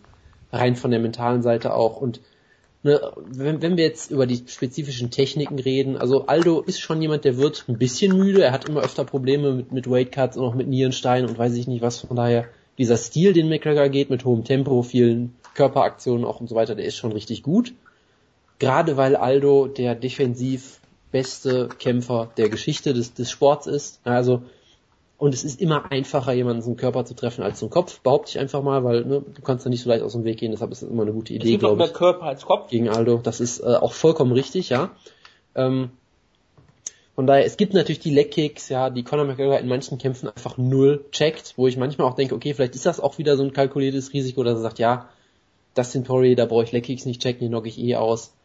Also da kann natürlich auch böses äh, Conor McGregor erwarten, dass ihm auf einmal irgendwie quasi so de, das Bein amputiert wird, fast schon von Aber Albus. was, was mich noch interessiert ist, Conor McGregor hat auch einem, immer einen riesen Weightcut. Genau. Hält bei genau. ihm die Kondition? Das ist eine interessante Frage, ja. Also er Vor allem, wenn er gerade seinen Stil nicht unbedingt durchziehen kann. Genau, also das, das weißt du halt auch nicht. Du weißt halt nur, dass er dieses Vertrauen in sich hat und bisher hat es immer funktioniert. Und er ist so jemand, also ich habe halt immer so das Gefühl, er wird es irgendwie schon vermutlich wissen, weil sonst würde er nicht so einen Stil gehen. Aber klar, man weiß es nicht. Ähm, und gerade wenn du halt dann doch vielleicht einsteckst, äh, ist es natürlich auch immer schlimm für die Kondition. Ist der Justin Gaethje gut? also bitte. Also äh, Conor McGregor hat schon sehr lange Wikipedia-Artikel, das kann man wirklich nicht vergleichen. Natürlich. Ähm, genau, eine Sache noch, äh, Takedowns ist ein wichtiger Faktor, weil Aldo ist, hat die beste Takedown-Defense des Sports, glaube ich, aller Zeiten auch ja. wieder. Ich, ich schmeiß hier mit Superlativen viel um mich. Aber Wenn dann nur ist, John Jones, sonst kann genau, ich glaube ich, keinen ist, vorstellen, der besser ist. Es ist Jose Aldo, da kann man nur mit Superlativen um sich schmeißen. Und Jose Aldo war auch mal jemand, von dem alle gesagt haben, hey, er ist am Boden noch viel besser als im Stand, was ich bis heute nicht so wirklich glaube. Aber er ist auch da, war ja im Brown Belt ADCC, irgendeinen Titel hat er mal gewonnen, Worlds oder irgendwie sowas. Also er ist auch ein hervorragender Grappler. Siehst du sehr selten, aber hey, warum sollte er nicht versuchen, McGregor zu Boden zu nehmen? Also ganz ehrlich, wenn Aldo ihn in der ersten Runde zu Boden nimmt und submittet, ich wäre nicht komplett schockiert. Von daher, ich sehe letztendlich für Aldo halt deutlich mehr Wege, den Kampf zu gewinnen. Ich glaube, Aldo kann durchaus, sag ich mal, eine, eine Decision gewinnen in seinem typischen Stil, dass McGregor einfach nie am, am Jab und Legkicks und so weiter vorbeikommt. Auch wenn es schwieriger wird als sonst. Ich kann mir einen Knockout von Aldo prinzipiell durchaus vorstellen. Eine Submission kann ich mir vorstellen. Ähm, aber auch ein Sieg von McGregor möchte ich nicht aus, ausschließen. Kannst du dir vorstellen, dass Conor McGregor Aldo submittet? Nein, das kann ich mir so weit. Das, das ist die einzige Sache, die ich komplett ausschließen würde. Und McGregor per Decision würde ich, glaube ich, äh, könnte ich mir auch sehr schwer vorstellen. Aber es wäre jetzt auch nicht absolut schockierend, wenn Conor McGregor ihn ausnocken könnte, wenn er halt es schafft, Aldo auch mental zuzusetzen, ihn aus seiner Komfortzone rauszubringen, ihn müde zu schlagen mit, mit Strikes zum Körper und dann irgendwann weil McGregor ist, ich glaube, er wird im Käfig wirklich aussehen, als wäre er ein Welterweight neben Aldo. Ich glaube, er wird einen Reichweitenvorteil haben, einen ziemlich ordentlichen und von daher, du kannst sowas nie ausschließen. McGregor ist auch jemand, der wird, glaube ich, nicht aufgeben. Der wird, auch wenn er vier Runden lang deklassiert wird, wird in der fünften Runde nochmal alles versuchen. Von daher, das kannst du alles nicht unterschätzen. Es ist einer der besten Kämpfe, die man sich vorstellen kann. Ich bin so gehypt wie vielleicht nie zuvor und äh, ich freue mich einfach nur und unterm Strich, ich tippe auf Aldo und der Aldo-Fanboy in mir muss auf den Finish von Aldo tippen, auch wenn Decision vielleicht sicher ist. Ich sage einfach, Aldo knockt ihn aus, aber ganz schwierige Kiste. 10 cm Vorteil wird äh, Conor McGregor haben. Ja, das ist schon ordentlich. Als, als Reach. So she said. Das wollte ich auch jetzt sagen. Äh, Aber ähm, ich hatte noch eine Sache, die ja, ich die ganze Zeit anbringen wollte, und das ist auch etwas, wir reden immer die ganze Zeit von den unfassbaren Selbstvertrauen von Conor McGregor, ich habe darüber gesprochen, Jonas hat darüber gesprochen. Was ist aber die Sache, wenn Conor McGregor auf einmal brechen könnte? Er hat bisher immer dieses unfassbare Selbstvertrauen gehabt. Und bisher gab es in der UFC nicht einen Grund davon abzurücken. Er ist ein absoluter Vorwärtskämpfer gewesen in der UFC, der bisher alles, alles geklappt hat. Selbst als ihm das Kreuzband gerissen hat oder wenigstens das nie schwer verletzt war, konnte er den Kampf zu Boden nehmen gegen Max Holloway und konnte den Kampf so immer noch klar dominieren und gewinnen. Selbst als alles schief gelaufen ist, ist alles am Ende gut ausgegangen für ihn. Was passiert aber, wenn zum Beispiel in der ersten Runde er vielleicht einige harte Treffer setzt und Aldo ähm, rennt durch sie durch und er trifft ihn hart und vielleicht wird auf einmal Conor Gregor nachdenken. Denn bisher hat immer alles geklappt und selbst als es mal schief ging in Chad Mendes, hat er immer eine Möglichkeit gehabt, die Runde nicht nur zu retten, hat die ja noch gefinisht, aber selbst wenn er in der, in der zweiten Runde wenigstens ähm, nur die nur hochgekommen wäre, nochmal Mendes hinzugesetzt hätte, das wäre nochmal so ein schönes Hoch gewesen im Sinne von, siehst du, ich habe nicht mal den Ringrichter gebraucht, um aufzustehen. Ich habe selbst geschafft. Und was passiert, wenn er selbst bricht? Und das ist auch mal so eine spannende Frage. Eigentlich hat auch alle Leute bisher in irgendeiner Form gebrochen. Conor McGregor bricht viele Leute, Aldo bricht viele Leute. Ein Selbstvertrauen wird hier auf jeden Fall Ende weggehen. Ein Mythos wird hier fallen. Das ist das Geile dran. Klar, es könnte ein Draw werden. Das ist natürlich auch immer noch möglich. Es könnte hier ein Gray Maynard Frankie Edgar Kampf werden. Natürlich. Was wir, stell dir mal vor, das wäre natürlich noch geiler, wenn das wirklich so ein Frank, äh, Frank, wenn die den Kampf von Gray Maynard und Frankie Edgar den zweiten Kampf hatten. Und das wird endet ein Draw. Der dritte, der, der, das Rematch wäre gigantisch. Aber ich meine nur, das, das wäre Match auch jetzt hier ist schon gigantisch genug. Ja, ich meine, das wäre aber dann wirklich das Größte, was man sich überhaupt vorstellen könnte. Aber das ist ja nochmal wirklich Sache. Ein Mythos, der hier aufsteht, wird auf jeden Fall erstmal Wochen sein. Und der Verlierer muss davon erstmal zurückkommen. Für beide geht's hier um alles. Erstmal um alles. Weil Jose Aldo ist, eine, ist jetzt schon eine Legende in der UFC, ohne jeden Zweifel. Conor McGregor ist auf dem besten Weg dazu und hat diesen die größten Hype, den er sorgt dafür, dass wirklich eine Nationalisierung des Sportes stattfindet. Für die Iren ist das wie ein Nationalspiel. Alles, was äh, Jonas ist- sich immer gewünscht hat. Absolut, ja, absolut. Es ist hier wirklich ein Nationenkampf und das ist das wirklich Großartige. Ein Mythos wird fallen und wir werden sehen, wie es ist. Es kann nur einen geben. Es wird genauso ausgehen wie im Fußball. Brasilien wird Irland schlagen. Ich glaube, ich könnte auch noch viel, viel zu dem Kampf erzählen. Ich mache es nicht, weil ich auch über den nächsten Kampf noch viel, viel erzählen will, wollen, werden, tun, wie auch immer. Also. Wir sind ja jetzt auch schon bei über drei Stunden, wenn ich so mal auf den Tacho gucke. Ähm, deswegen, ich denke auch, Aldo gewinnt hier, auch wenn, äh, wie gesagt, das wirklich ein Pick im Kampf ist, auf einem unfassbar hohen Niveau. Deswegen mache ich mal weiter mit einem Kampf, den ich, glaube ich, auch schon seit seit Jahren fast schon herbeisehne. Dass er jetzt auf dieser Karte so ein bisschen untergeht, ist leider äh, schade, aber äh, nicht zu vermeiden. Es geht um äh, Chris Whiteman gegen Luke Rockhold. Ähm, ein Kampf, der, der ganz, ganz komische Vorzeichen hat irgendwie. Ähm, wenn, wenn ich lese, dass äh, Chris Whiteman vor einer Woche 193 Pfund wiegt, während er immer ein gigantischer äh, Middleweight-Kämpfer war vorher und jetzt äh, fast schon im Welterweight antreten könnte, dann sehe ich da den ersten äh, UFC Triple äh, Weight Division Champion vor mir mit Chris Whiteman. Ähm, kämpft gegen Luke Rockhold, der natürlich auch immer äh, unfassbar groß ist körperlich für die Division. Ähm, hat allerdings eine geringere Reichweite auch als äh, Chris Whiteman. Marginal, aber dennoch ähm, da, da so ein bisschen ähm, im Nachteil. Ähm, nichtsdestotrotz, wenn wir über Striking reden, Luke Rockhold, ähm, primär äh, boxt er natürlich, aber hat unfassbar gute Bodykicks vor allem, verlängert dadurch seinen ohnehin schon langen Körper ähm, und, und äh, setzt da seinen, seinen Gegnern immer zu. Ähm, ja, äh, bricht sie dann im, im Striking manchmal so wie gegen Machida zum Beispiel, den er da zu Boden geschlagen hat, das was submitted hat. Ähm, ist äh, sehr, sehr, sehr, sehr gut. Ähm, äh, in, in vielen, vielen Bereichen hat damals gegen Jacare einen Titelshot bekommen, äh, nach anderthalb Jahren Pause bei Strikeforce, den so nie jemand auf dem Zettel hatte, ähm, hat den dann besiegt, ähm, hat gegen Vitor Belfort in seinem ersten UFC-Kampf eine Niederlage gehabt, wo du schon gedacht hast, okay, was passiert hier gerade? Ist dann durch alles durchgelaufen, äh, was er, was er in der UFC vorgesetzt bekommen hat, ähm, mit, mit Bisping, mit, mit Machida. Ähm, nichtsdestotrotz muss man halt sagen, von den Gegnern her hat Chris Whiteman die stärkeren Gegner gehabt. Ja? Ähm, er hat gegen äh, Anderson Silva zweimal äh, gewonnen, er hat klar gegen Vitor Belfort, ob du die beiden Kämpfe jetzt vergleichen kannst, äh, schwierig und dann natürlich noch äh, Lyoto Machida auch besiegt in einem Kampf, den er auch hätte finishen können in der ersten Runde. Dann hinten raus war er nicht so spektakulär wie Luke Rockhold in ihrem Kampf, in seinem Kampf gegen Machida. Nichtsdestotrotz hat er hier auch einen ungefährdeten Sieg gehabt äh, gegen, gegen Machida. Ja, ich mag Chris Whiteman, weil er ähm, damals als Ringer ähm, bei Sarah Longo angefangen hat und dann sehr schnell sich herausgestellt hat, dass er unfassbares Talent im Grappling hat. Äh, ist nach, ich glaube, einem Jahr Training oder sowas, äh, hat er sich für ADCC qualifiziert und er hat da ähm, nur gegen André Galvao verloren, gegen eine Weltklasse Grappler und hat es auch geschafft, da in diesem Kampf nicht, zu, nicht submitted zu werden, was äh, unfassbar ist, wenn man sich das mal vor Augen, Augen führt. Ähm, Rockhold eine ähnliche Entwicklung genommen, allerdings bei AKA, äh, also ist auch immer so ein bisschen Westküste gegen Ostküste, ähm, auch eine Ringerkarriere gehabt äh, in der Highschool, ähm, dann äh, das Grappling dazu ähm, gelernt und ist auch unfassbar gut äh, im Grappling. Die Frage ist halt, man kann fast sagen, es sind Blueprints voneinander. Ähm, im, Im Stand sicherlich ein bisschen anders äh, im Striking, allerdings was das Grappling angeht, beide unfassbar gute Ringer, äh, die Takedowns suchen, die Submissions suchen. Ähm, die Frage ist, wie verhält sich das? Ja, wie wie ähm, wird das wird das dann ausgehen im Kampf? Wird er die ganze Zeit stehen geführt? Wird es ein Grappling fest? Äh, wenn ja, wer holt den Takedown? Ähm, das ist so ziemlich das Beste, was du, was du dir so vorstellen kannst im, im Middleweight. Und äh, danach kommt dann halt auch der, der nächste Middleweight-Kampf, der auf der Card steht. Da reden wir gleich noch drüber. Äh, Jacare gegen Yolo Romero.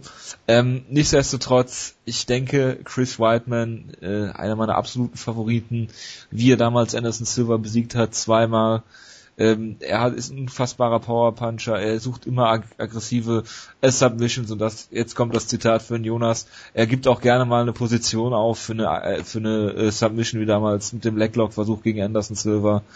Ähm, er hat äh, Choke äh, damals gegen Tom, Tom Lawler gezeigt. Er ist unfassbar gut und äh, Luke Rockhold ist natürlich auf einem ähnlichen Niveau.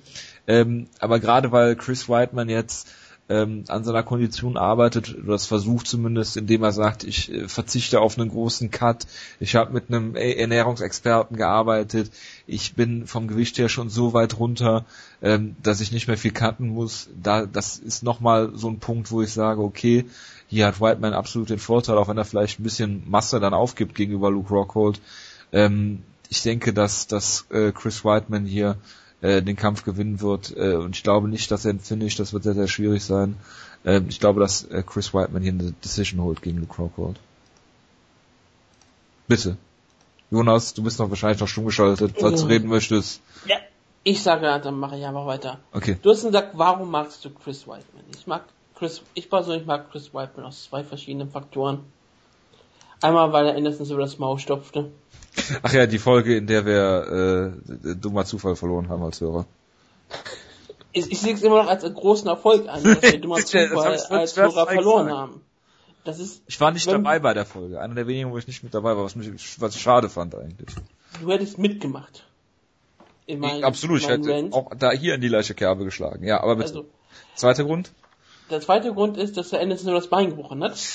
Natürlich. Das, das, das, nimmt jetzt ganz unschöne Formen an auf einmal. Und ich meine, vielleicht wird ja auch noch Conor McGregor sich mit Ray Longo Backstage treffen und sagen, hier kannst du mir den Destroyer mal beibringen. Kurz vorm Kampf, ich muss, ich muss anderen Brasilianern das Bein brechen. Wenn der mir den Leck verpasst. Aber ja, es gibt noch einen dritten Fakt, warum Anderson ich, ähm, Aldo eben. warum ich Chris Whiteman ähm, liebe vom Anderson Silver Kampf, zweiten Anderson Silver Kampf kam er mit I Won't Back Down raus. Ja, das ist, muss eigentlich, ich, ich liebe es. Ich liebe Tom Petty für dieses Lied. Es ist großartig, wirklich, dass er hat den Titel gewonnen, er war der Champion, er war irgendwie noch der Herausforderer. Und er trotzdem sagt, ich werde ja. hier nicht zurückweichen. Also, also wenn wir schon über die Musik reden, muss man natürlich kritisieren, dass er sich immer zu Born in the USA abfeiern lässt. ja gut, das ist jetzt ein amerikanisches Problem. Ja gut. Ja, das hat schon mit Hemmel gemacht, ja, also bitte. Nein, wir werden meine, nicht, damit nein, wir werden hören nicht. wir jetzt auf. Richtig.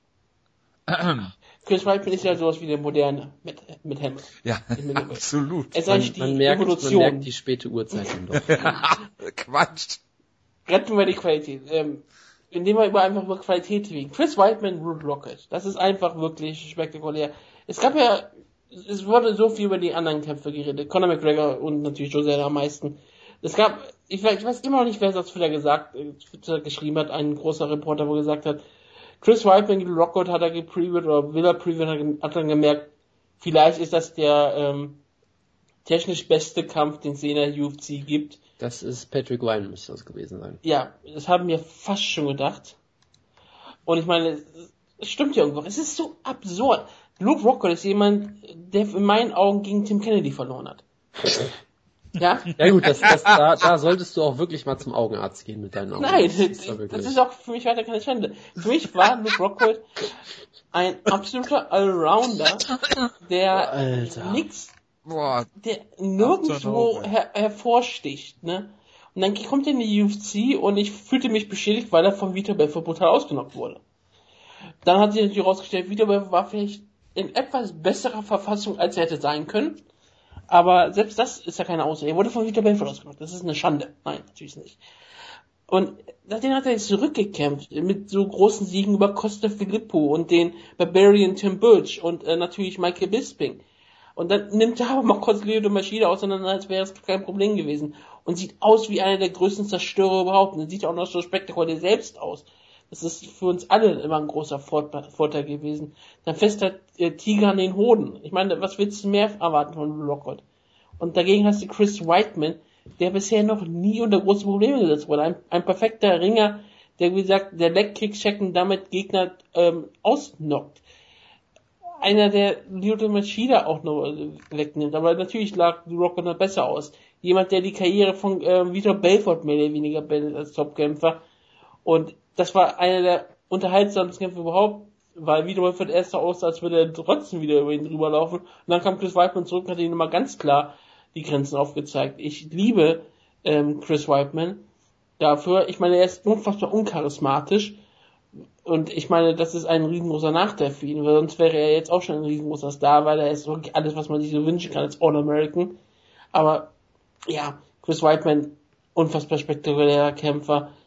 Ähm, das Niveau, was wir hier haben, es ist, es ist so absurd. Middleweight ist eine solche schlechte Gewichtsklasse, aber die Topkämpfer sind so unfassbar gut. Und wir werden hier einen Kampf sehen, der hier äh, fast droht unterzugehen. Und der könnte ohne jeden Zweifel auch ein Kampf des Jahres werden.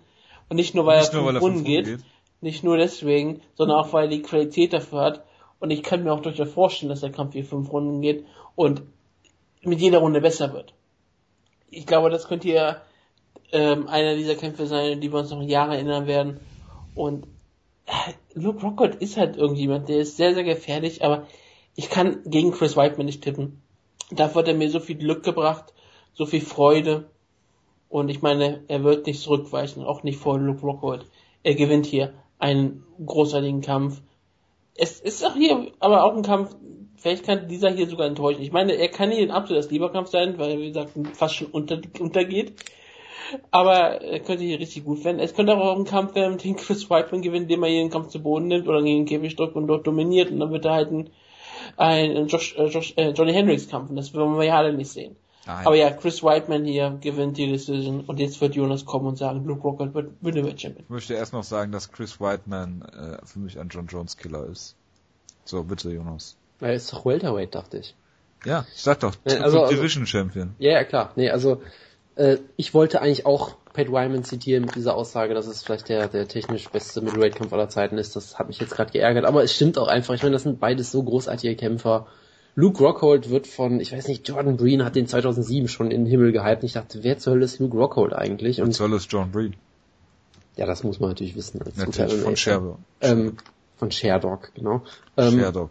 Und er hatte halt oft das Problem in Strikeforce, dass er so verletzungsanfällig war, was er ja scheinbar in den Griff gekriegt hat. Und das hat ihn ja auch mal so ein bisschen zurückgehalten, aber Luke Rockhold... Er hat sich einmal äh, verletzt.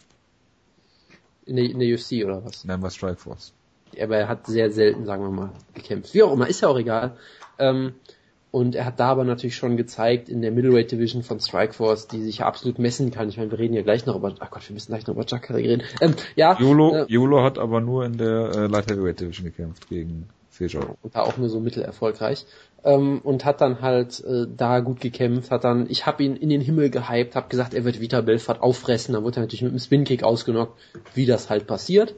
Und danach ist er, hat er nochmal einen richtigen Sprung gemacht. Ich finde, er ist seitdem nochmal deutlich aggressiver geworden im Stand, äh, geht, geht noch mehr aufs Finish, ähm, ist noch besser im Stand geworden. Ich meine, er hat Kostas Philippou besiegt. Das ist jetzt erstmal ein solider Sieg, jetzt nichts Bahnbrechendes, aber die Art und Weise, wie er ihn einfach mit Bodykicks zerlegt hat, wie er Tim Boach äh, besiegt hat. Er hat ja einen Takedown gekontert, ist da durchgerollt, hat das in den Kimura äh, äh, ge, ge, gescrambled, perfekt gemacht, eine der schönsten Submissions des Jahres damals. Und ich, und ich glaube, mit äh, Filippo war damals noch unter Metzera trainiert, ne?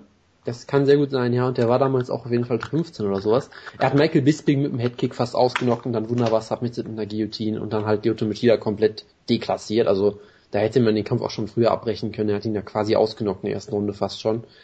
Ähm, und da siehst du halt auch, Luke Rockhold ist ein guter Striker, aber ich glaube, was man immer vergisst, Luke Rockhold ist ein noch besserer, besserer Grappler als der Striker ist, was man manchmal vergisst, weil er halt nicht der klassische Top-Ringer oder sowas ist. Er ist, er ist groß, er ist athletisch, er kann Takedowns holen, aber ist eher so jemand, der, äh, der sich auch im Stand irgendwie äh, durch einen Scramble den Rücken holt. Ich meine, in dem Kampf gegen Machida ist Machida wirklich halt, einfach ausgerutscht und umgefallen oder irgendwie sowas. Da hat ja Luke Rockhold keinen Takedown geholt, sondern Machida ist zweimal umgefallen einfach, mehr oder weniger. Und er ist halt unfassbar gut darin, solche Gelegenheiten sofort auszunutzen. Ähm, wie gesagt, der Kampf gegen Tim Boach das beste Beispiel, weil Luke Rockhold hat auch da keinen Takedown geholt, sondern halt einen Takedown-Versuch sofort in eine Submission gekontert. Und äh, Patrick Wyman hat ja so ein bisschen den Claim gemacht, dass er einer der besten Grappler im ganzen Sport ist. So kombiniert, weil er halt, er hat das gute Ringen, jetzt nicht das Weltklasse-Ringen, aber gutes Ringen. Er hat ein gutes Bottom-Game durchaus und on top ist er einer der gefährlichsten Grappler, die man sich vorstellen kann. Er hat äh, wunderbar Position, positionell ist er gut, hat gutes Ground and Pound, wie man gegen Machida gesehen hat. Unfassbar gefährlich. Der hat den besten Ground Pound Mann im Sport, Michael Bisping besiegt. Genau, Fedor-esk. Ähm, und er ist unfassbar gut in solchen Scrambles, sich sofort den Rücken zu, zu suchen, sofort Submission ranzusetzen. Und ich sehe das auch so. Ich sehe ihn als Grappler nicht zwangsläufig besser als Chris Whiteman, aber als gefährlicher als Chris Whiteman auf jeden Fall. Weil White, Whiteman ist dann doch eher der klassische Top-Control-Grappler so ein bisschen, der sich halt Takedowns holt und dann kontrolliert. Natürlich ist Chris Weidman auch gefährlich Schwierig. mit Submissions, aber ich sehe Luke Rockhold als gefährlicheren, sagen wir, Finisher auf jeden Fall. Boah, das glaube ich nicht. Also, Boah, also glaube ich nicht. Was, was Grappling angeht, schon. Chris Weidman ist vielleicht auch durchaus ein gefährlicher, äh, was Knockouts und sowas, Ground Pound und sowas angeht, aber im Grappling sehe ich da Rockhold durchaus mit Vorteilen. Äh, das Boah, wird das halt dadurch, das wird das halt eine üble Aussage von dir. Das wird halt dadurch natürlich negiert, dass ich sage, wenn jemand on top ist, ist es eher Chris Whiteman. Und ich weiß nicht, ob Luke Rockhold jetzt vom Rücken aus gegen Chris Whiteman Erfolg hat. Ich würde eher sagen, nein. Ähm, das, wie gesagt, das wird dadurch negiert. Im Stand auch natürlich sehr interessant. Ich meine, Chris Whiteman ist einer der besten, äh, äh, ja, Pressure Fighters, ich weiß gar nicht, wie man das auf Deutsch vernünftig sagen würde. Druckkämpfer. besten Druckkämpfer, genau. Ähm, äh, des Sports eigentlich, weil du siehst auch, diese, diese Beinarbeit von Chris Weidman ist so simpel, aber auch so gut, dass er immer diese diagonalen Schritte macht, um dir immer den Weg abzuschneiden. Ich meine, guck dir den Machida-Kampf an, wie viel Machida laufen musste. Also er hat sich wirklich, glaube ich, allein dadurch ermüdet, dass er ständig halt diese Ausfallschritte machen musste und trotzdem nicht von Whiteman wegkam. Whiteman hat einen wunderbaren Jab natürlich, hat generell schönes Boxen, Kicks, nutzt er jetzt nicht ganz so aktiv. Ähm, Rockhold, Boxen ist jetzt nicht so, also er ist eher so ein Kicker, glaube ich. Er ist jetzt nicht jemand, der so in Kombinationen unbedingt so gut ist, aber durchaus ein, ein Sniper, könnte man sagen, was natürlich ironisch ist, Wegen weil er Kennedy Kennedy, besiegt klar, hat. logisch. Aber er ist halt jemand, der ist jetzt nicht jemand, der Conor McGregor-esque durch unfassbares Volume äh, von Strikes auf sich aufmerksam macht, sondern eher halt perfekt platzierte, wenige Treffer landet. Äh, die Bodykicks wurden schon angesprochen, das ist halt für mich sehr interessant, gerade weil Woodke eben gesagt hat, dass Chris Weidman noch nie unter Problemen war, wo ich mir denke, okay, du hast den Machida-Kampf einfach nicht gesehen, glaube ich. Da hatte er äh, ziemlich viele Probleme. Auch Ja. wenn er am Ende die Decision klar gewonnen hat, mit, mit 13-2 Runden oder sowas in der Art. Ähm, und was war die große Sache, die Chris Weidman Probleme bereitet hat? Bodykicks. So, genau das Ding. Und ich sehe den Kampf wirklich unfassbar ausgeglichen. Ich kann mir vorstellen, dass Whiteman ihn zu Boden nimmt und dann arge Probleme am Rücken, äh, am, Boden bekommt und sein lässt. Ich kann mir wilde Scrambles vorstellen, wo sich äh, Rockhold irgendwie den Rücken sichert oder gute Positionen holt. Ich kann mir einfach ein Striking-Duell über fünf Runden vorstellen. Ich kann mir sehr vieles vorstellen. Beide sind absolut großartig. Für mich ganz klar die, der, der beste und der zweitbeste Middleweight ähm, ja, in der Welt aktuell.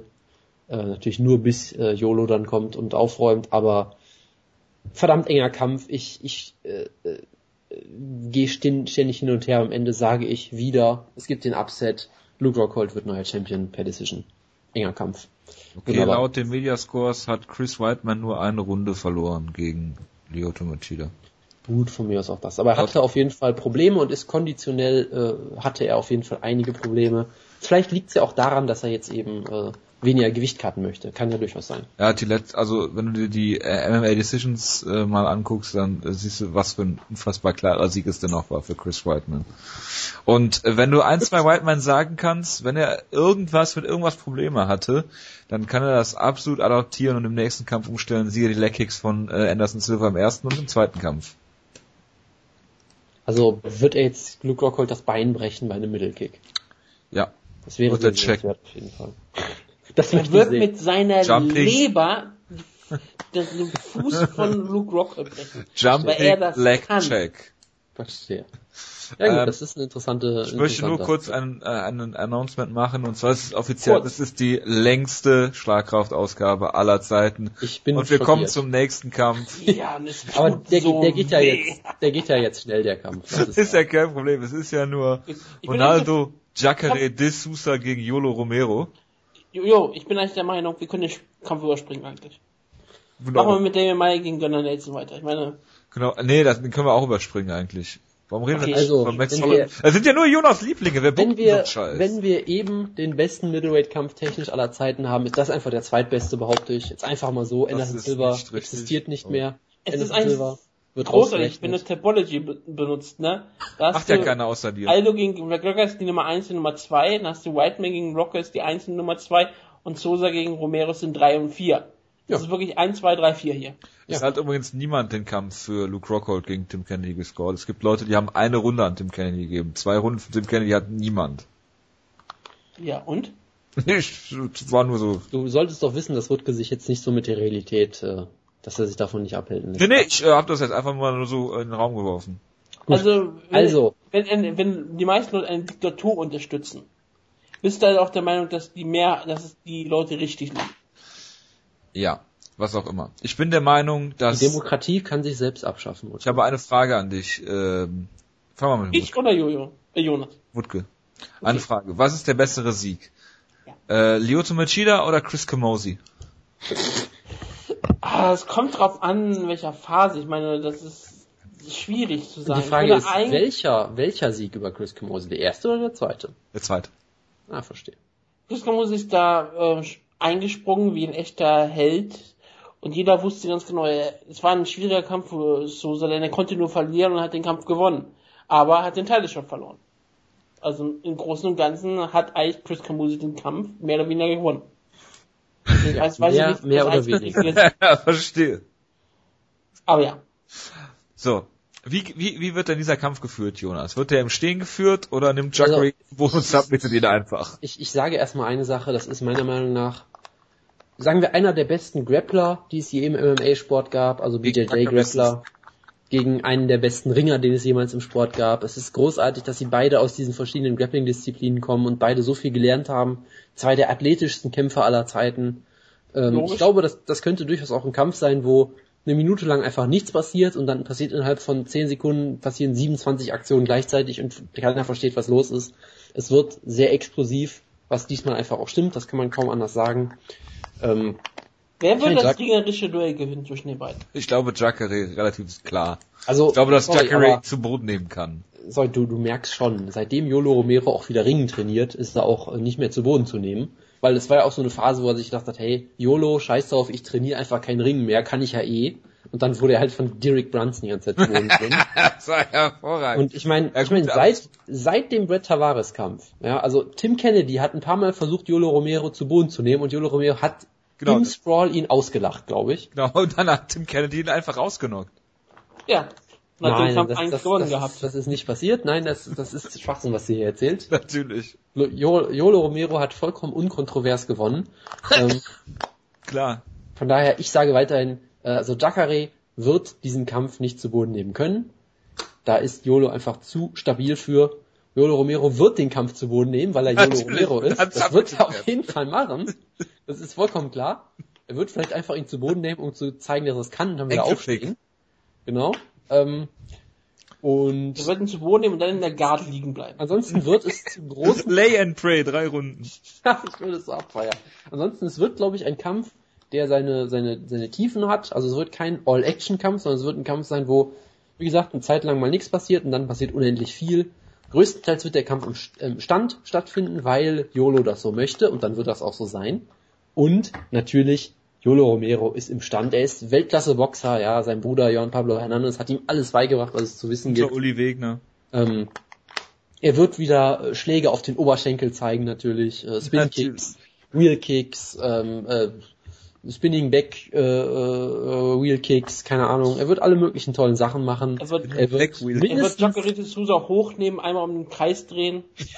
und dann wieder auf die Füße stellen. Er wird, er wird ein Tribut an Genki Sudo zollen und einen Giant Swing zeigen. Oder, oder auch von mir aus einen Airplane Spin, das werden wir, werden wir noch sehen. So ähm, er, wird, er wird mindestens einmal aus Versehen fast umfallen und dann aber wieder aufstehen. Ähm, was ja, auch so, verfärben. Was, was ja auch so ein Romero Special ist, einfach äh, ausrutschen und dann eine Rückwärtsrolle machen, wieder aufstehen, das wird er auch mindestens einmal machen. Letztendlich wird der Kampf aber im Stand stattfinden und Jacare ist jemand, der gutes Boxen durchaus hat, der verdammt hart zuhaut, aber er ist schon ein bisschen limitiert im Stand, finde ich durchaus. Also er, er, geht jetzt nicht so ein hohes Tempo, er hat keine besonders große Vari Variabil Variabilität. Es ist spät, tut mir leid. Ähm, das heißt, ist halt schon primär halt ein reiner Boxer fast schon.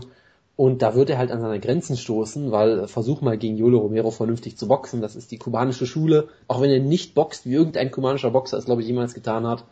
Scheißegal, Jolo Romero wird das Yolo Romero Special rausholen, nämlich natürlich TKO in Runde 3, so wie er es immer macht, nachdem er in Runde 2 fast submitted wird. Und es wird großartig und danach wird er natürlich einen Titelkampf bekommen und den auch gewinnen. Bevor, Wutke, bevor Wutke du was sagst, ich möchte noch ganz kurz zwei Dinge einwerfen. Erstens, ich glaube nicht, dass Yolo Romero strikt, wie irgendein Mensch vor ihm mal gestrikt hat und nicht das nur Kubaner. Das ist auch vollkommen richtig, ja. Und ich würde, mich würde mal interessieren, wie Derek Brunson diesen Kampf sieht, weil er ist der erste Mensch auf der ganzen Welt gewesen, der von Jacare ausgenockt worden ist. Und der erste Mensch auf der Welt gewesen, der, glaube ich, äh, Yolo Romero permanent zu Boden genommen hat, bevor er den einfach ausgenockt hat. Also, bitte, Wutke. Ich habe noch eine Frage an Jonas. Bitte. Nachdem Jure Romero den Kampf gewonnen hat, wird er ein Live-Mikrofon bekommen? Ähm, ich hoffe nicht. Ne? Ich hoffe wirklich nicht. Er muss sich vielleicht noch entschuldigen oder mal vielleicht die Sache etwas klarer aus. Was meinst du, Gay Jesus? Das hat er ja nie gesagt, das wissen wir ja. Nein, er will ja nur nicht, dass man Jesus vergisst äh, oder so. Vielleicht wollte er auch Nein zu Nein zu ähm, äh, Jesus sagen. Er, er möchte ein klares Statement machen, er ist dagegen, dass Josie Aldo und Conor McGregor heiraten nach dem Kampf. Das kann ich nur begrüßen. Oder Anderson Silva und Josie Aldo. Oder auch das, genau. Aber du würdest es nur begrüßen, weil es Käfer brechen würde. Er ist, er ist auch gegen genetische Experimente, bei denen äh, Josie Aldo und Anderson Silva miteinander äh, gekreuzt werden. Und dann macht er ist auch gegen genetische Experimente, die dafür sorgen, dass die Leiche von Mike Pyle nach dem Ende Andrelowski geklont wird für einen Supersoldaten. Wie hast du das jetzt eingebaut? Ist das Weil es die längste Ausgabe überhaupt. Das muss das irgendwie eingebaut werden. Natürlich. Ja, bitte. Du hast nichts mehr zu sagen zum Kampf, ne? Entschuldigung. Äh, ich, Entschuldigung. Ich entschuldige mich gerade. Ähm, ja, Joel Romero ist auch ein sehr unterhaltsamer und lustiger Geselle. Wir haben, Jonas hat gerade ja schon mehr oder weniger einen verbalen Blowjob verpasst. Und das ist auch passend. Aber gar kein Problem. Joel Romero hat sich das absolut verdient. Zwar hat er diesen Tim Kennedy-Kampf damals, ähm, sagen wir mal so, im Sitzen gewonnen, was sehr, sehr klar war. Aber als er dann wieder aufstand und eigentlich nur ausgenockt war, hat er sofort einen Killerinstinkt bewiesen. Etwas, was Champions halt zeigen müssen. Und das ist halt auch wichtig. Er kam zurück, wie zum Beispiel sonst nur ein Frankie Edgar gemacht hat, den Gray Maynard Kampf. Er war völlig raus aus dem Kampf.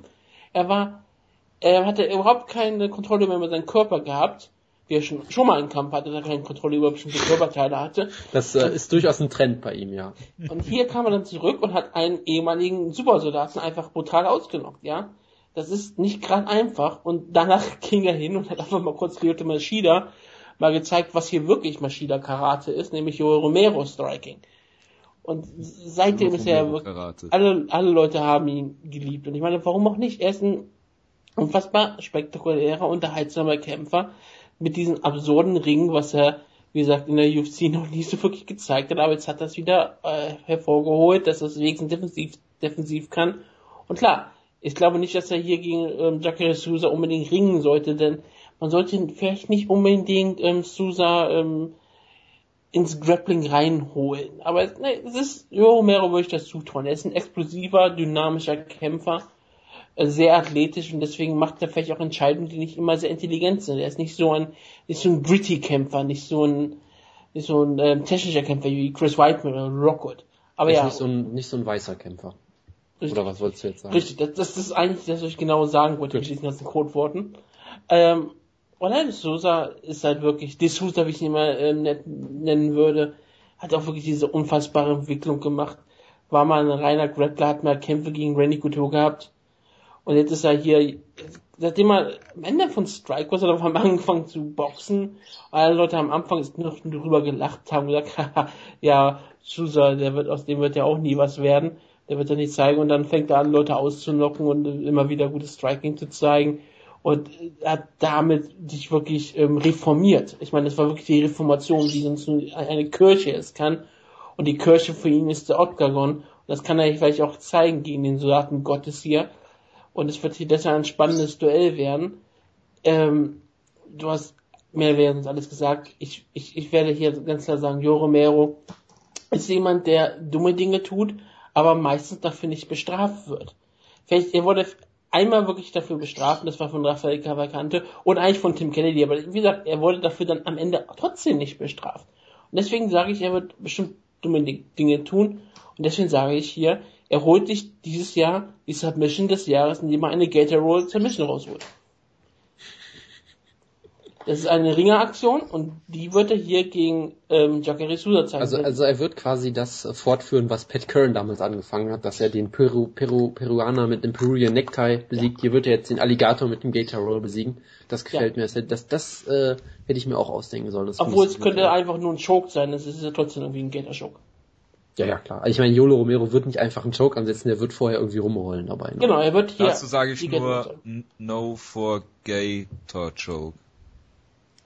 So. Okay, das ist ausbaufähig. Ah komm, für dein, für dein Hot Pasta Niveau hat's noch gereicht.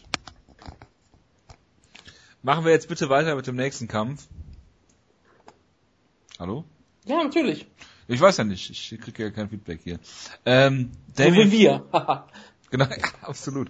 Aber die, die Witze werden immer besser in der Sendung, merkt ihr ja, das? Ja, also wir müssen immer eine vier Stunden Ausgabe machen. Weißt? wir müssen, wir müssen uns vorher treffen, schon vier Stunden miteinander reden und dann unsere Ausgabe absolut, absolut. Ah, vor allem, das freut den, Vor allem sollten wir es machen, wenn wir, wenn wir gerade keine Themen haben, sollten wir auch einfach mal vier Stunden reden. Die Leute wollen das, absolut. Also wer heute schreibt keiner, beziehungsweise diese Woche schreibt keiner Feedback. Also die Leute wollen, dass es weh tut. Die Frage ist eher, ob, ob es Leute noch schaffen, das rechtzeitig bis zur Show zu hören, alles, aber gut. Ich habe ja eine Woche Zeit. Ah nee, bis Donnerstag. Ja gut, bis Donnerstag, das kriegen sie wohl hin. Egal. Jedenfalls, ähm, nächster Kampf. Äh, Damien Meyer gegen Gunnar Nelson. Hier ist die Frage, schafft es Gunnar Nelson wieder, seinen Gegner äh, im Stand fast auszunocken, wie gegen Brandon Thatch?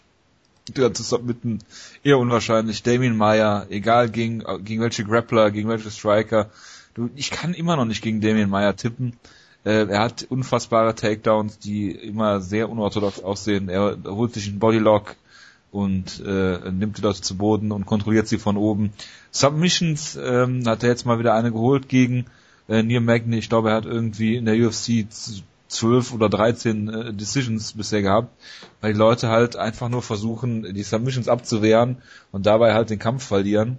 Ich denke, dass das hier auch der Fall sein wird. Ich äh, weiß, Jonas mag Gunnar Nelson. Äh, ich glaube aber, dass er keine Chance hat gegen Daniel Meyer.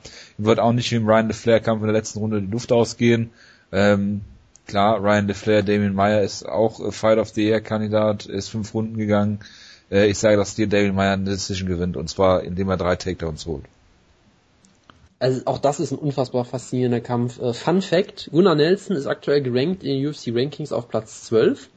Und das ist, äh, soweit ich das mitbekommen habe, der am niedrigsten gerankte Kämpfer auf der ganzen Maincard. Das sagt auch einiges über diese Show, über die Show aus. Ja, ich, ich meine, das müsste so sein. Das habe ich mal auf Twitter gelesen vor einer Woche oder so. Ich hoffe, das stimmt noch. Das Jeremy kann durchaus sein, weil. Ja, Jeremy Stevens ist glaube ich äh, elf, äh, nee, neunte oder sowas. Das ja, ist relativ hoch Der Mules besiegt, der müsste ziemlich hoch sein, ja. Na, auf jeden Fall ist das auch so ein absoluter Traumkampf, die beiden Ausnahmegrappler im, im Weather, well, oh, Welterweight, oh mein Gott. Welterweight. Welterweight. Jetzt, jetzt geht gerade wirklich los. Ähm, von daher bin ich da mal wirklich sehr gespannt. Ich kann den Kampf auch wirklich nicht einschätzen, weil es ist irgendwie, äh, ich habe ich hab schon fest gegen Gunnar Nelson getippt in seinem letzten Kampf und dann knockte auf einmal einen guten Striker fast aus und aus ja, dem drei und, Köpfe größer ist als ja. Und, und, genau, und keiner weiß, was gerade überhaupt passiert ist. Es war total absurd und ich, ich glaube irgendwie immer noch. Team Schlagkraft. Das, das kann durchaus sein, ja. Jetzt hau ich mein Mikrofon fast noch um. Ja. Ich glaube immer noch irgendwie, dass Gunnar Nelson mit, mit seinem Stil nicht, nicht ganz nach oben es schaffen wird, mit seinem komischen Karate, was irgendwie sehr offen ist und so weiter. Und Demin Maya ist ein solider Striker zumindest. Er macht, glaube ich, vielleicht weniger Fehler als Nelson, aber hat auch weniger Ausreißer nach oben. Am Boden ist Maya besser, behaupte ich einfach. Gunnar Nelson ist auch ein absolutes äh, Phänomen am Boden, absoluter Ausnahmegrappler, aber trotzdem hat Maya da immer noch die Nase vorn, glaube ich. Ich tue mich auch mit dem Kampf unfassbar schwer und pendle immer hin und her und denke mir, ja, aber Gunnar Nelson kann ja vielleicht doch ihn mit Karate besiegen und weiß ich nicht was. Am Ende denke ich dann, ja, Damien Maya hat auch überraschend gute Takedowns, das wird immer wieder unterschätzt. Auch oft von mir. Ähm, und deshalb glaube ich sogar, dass Daniel Mayer ihn auch zu Boden nehmen kann, mindestens in zwei Runden. Er wird konditionell wieder Probleme kriegen, aber ich glaube, er gewinnt am Ende eine Decision. Ja, Wutke, willst du noch was zu dem Kampf sagen? Ja, aber nicht wirklich. Okay, dann machen wir einfach mal weiter und äh, in dieser sehr pointierten Ausgabe haben wir schon viele Witze aus der Vergangenheit gebracht. Einer fehlt noch. Jeremy Stevens will fight tonight. Und zwar gegen Max Holloway. Und das ist ein Kampf, ähm, ja, der liest sich auch äh, hervorragend nach einem super Striking-Duell. Äh, Jeremy Stevens hatte zwar zwei Niederlagen gegen Cap Swanson und gegen äh, Charles Oliveira, aber ist super zurückgekommen. Einem der besten Knockouts des Jahres gegen Dennis Bermudez.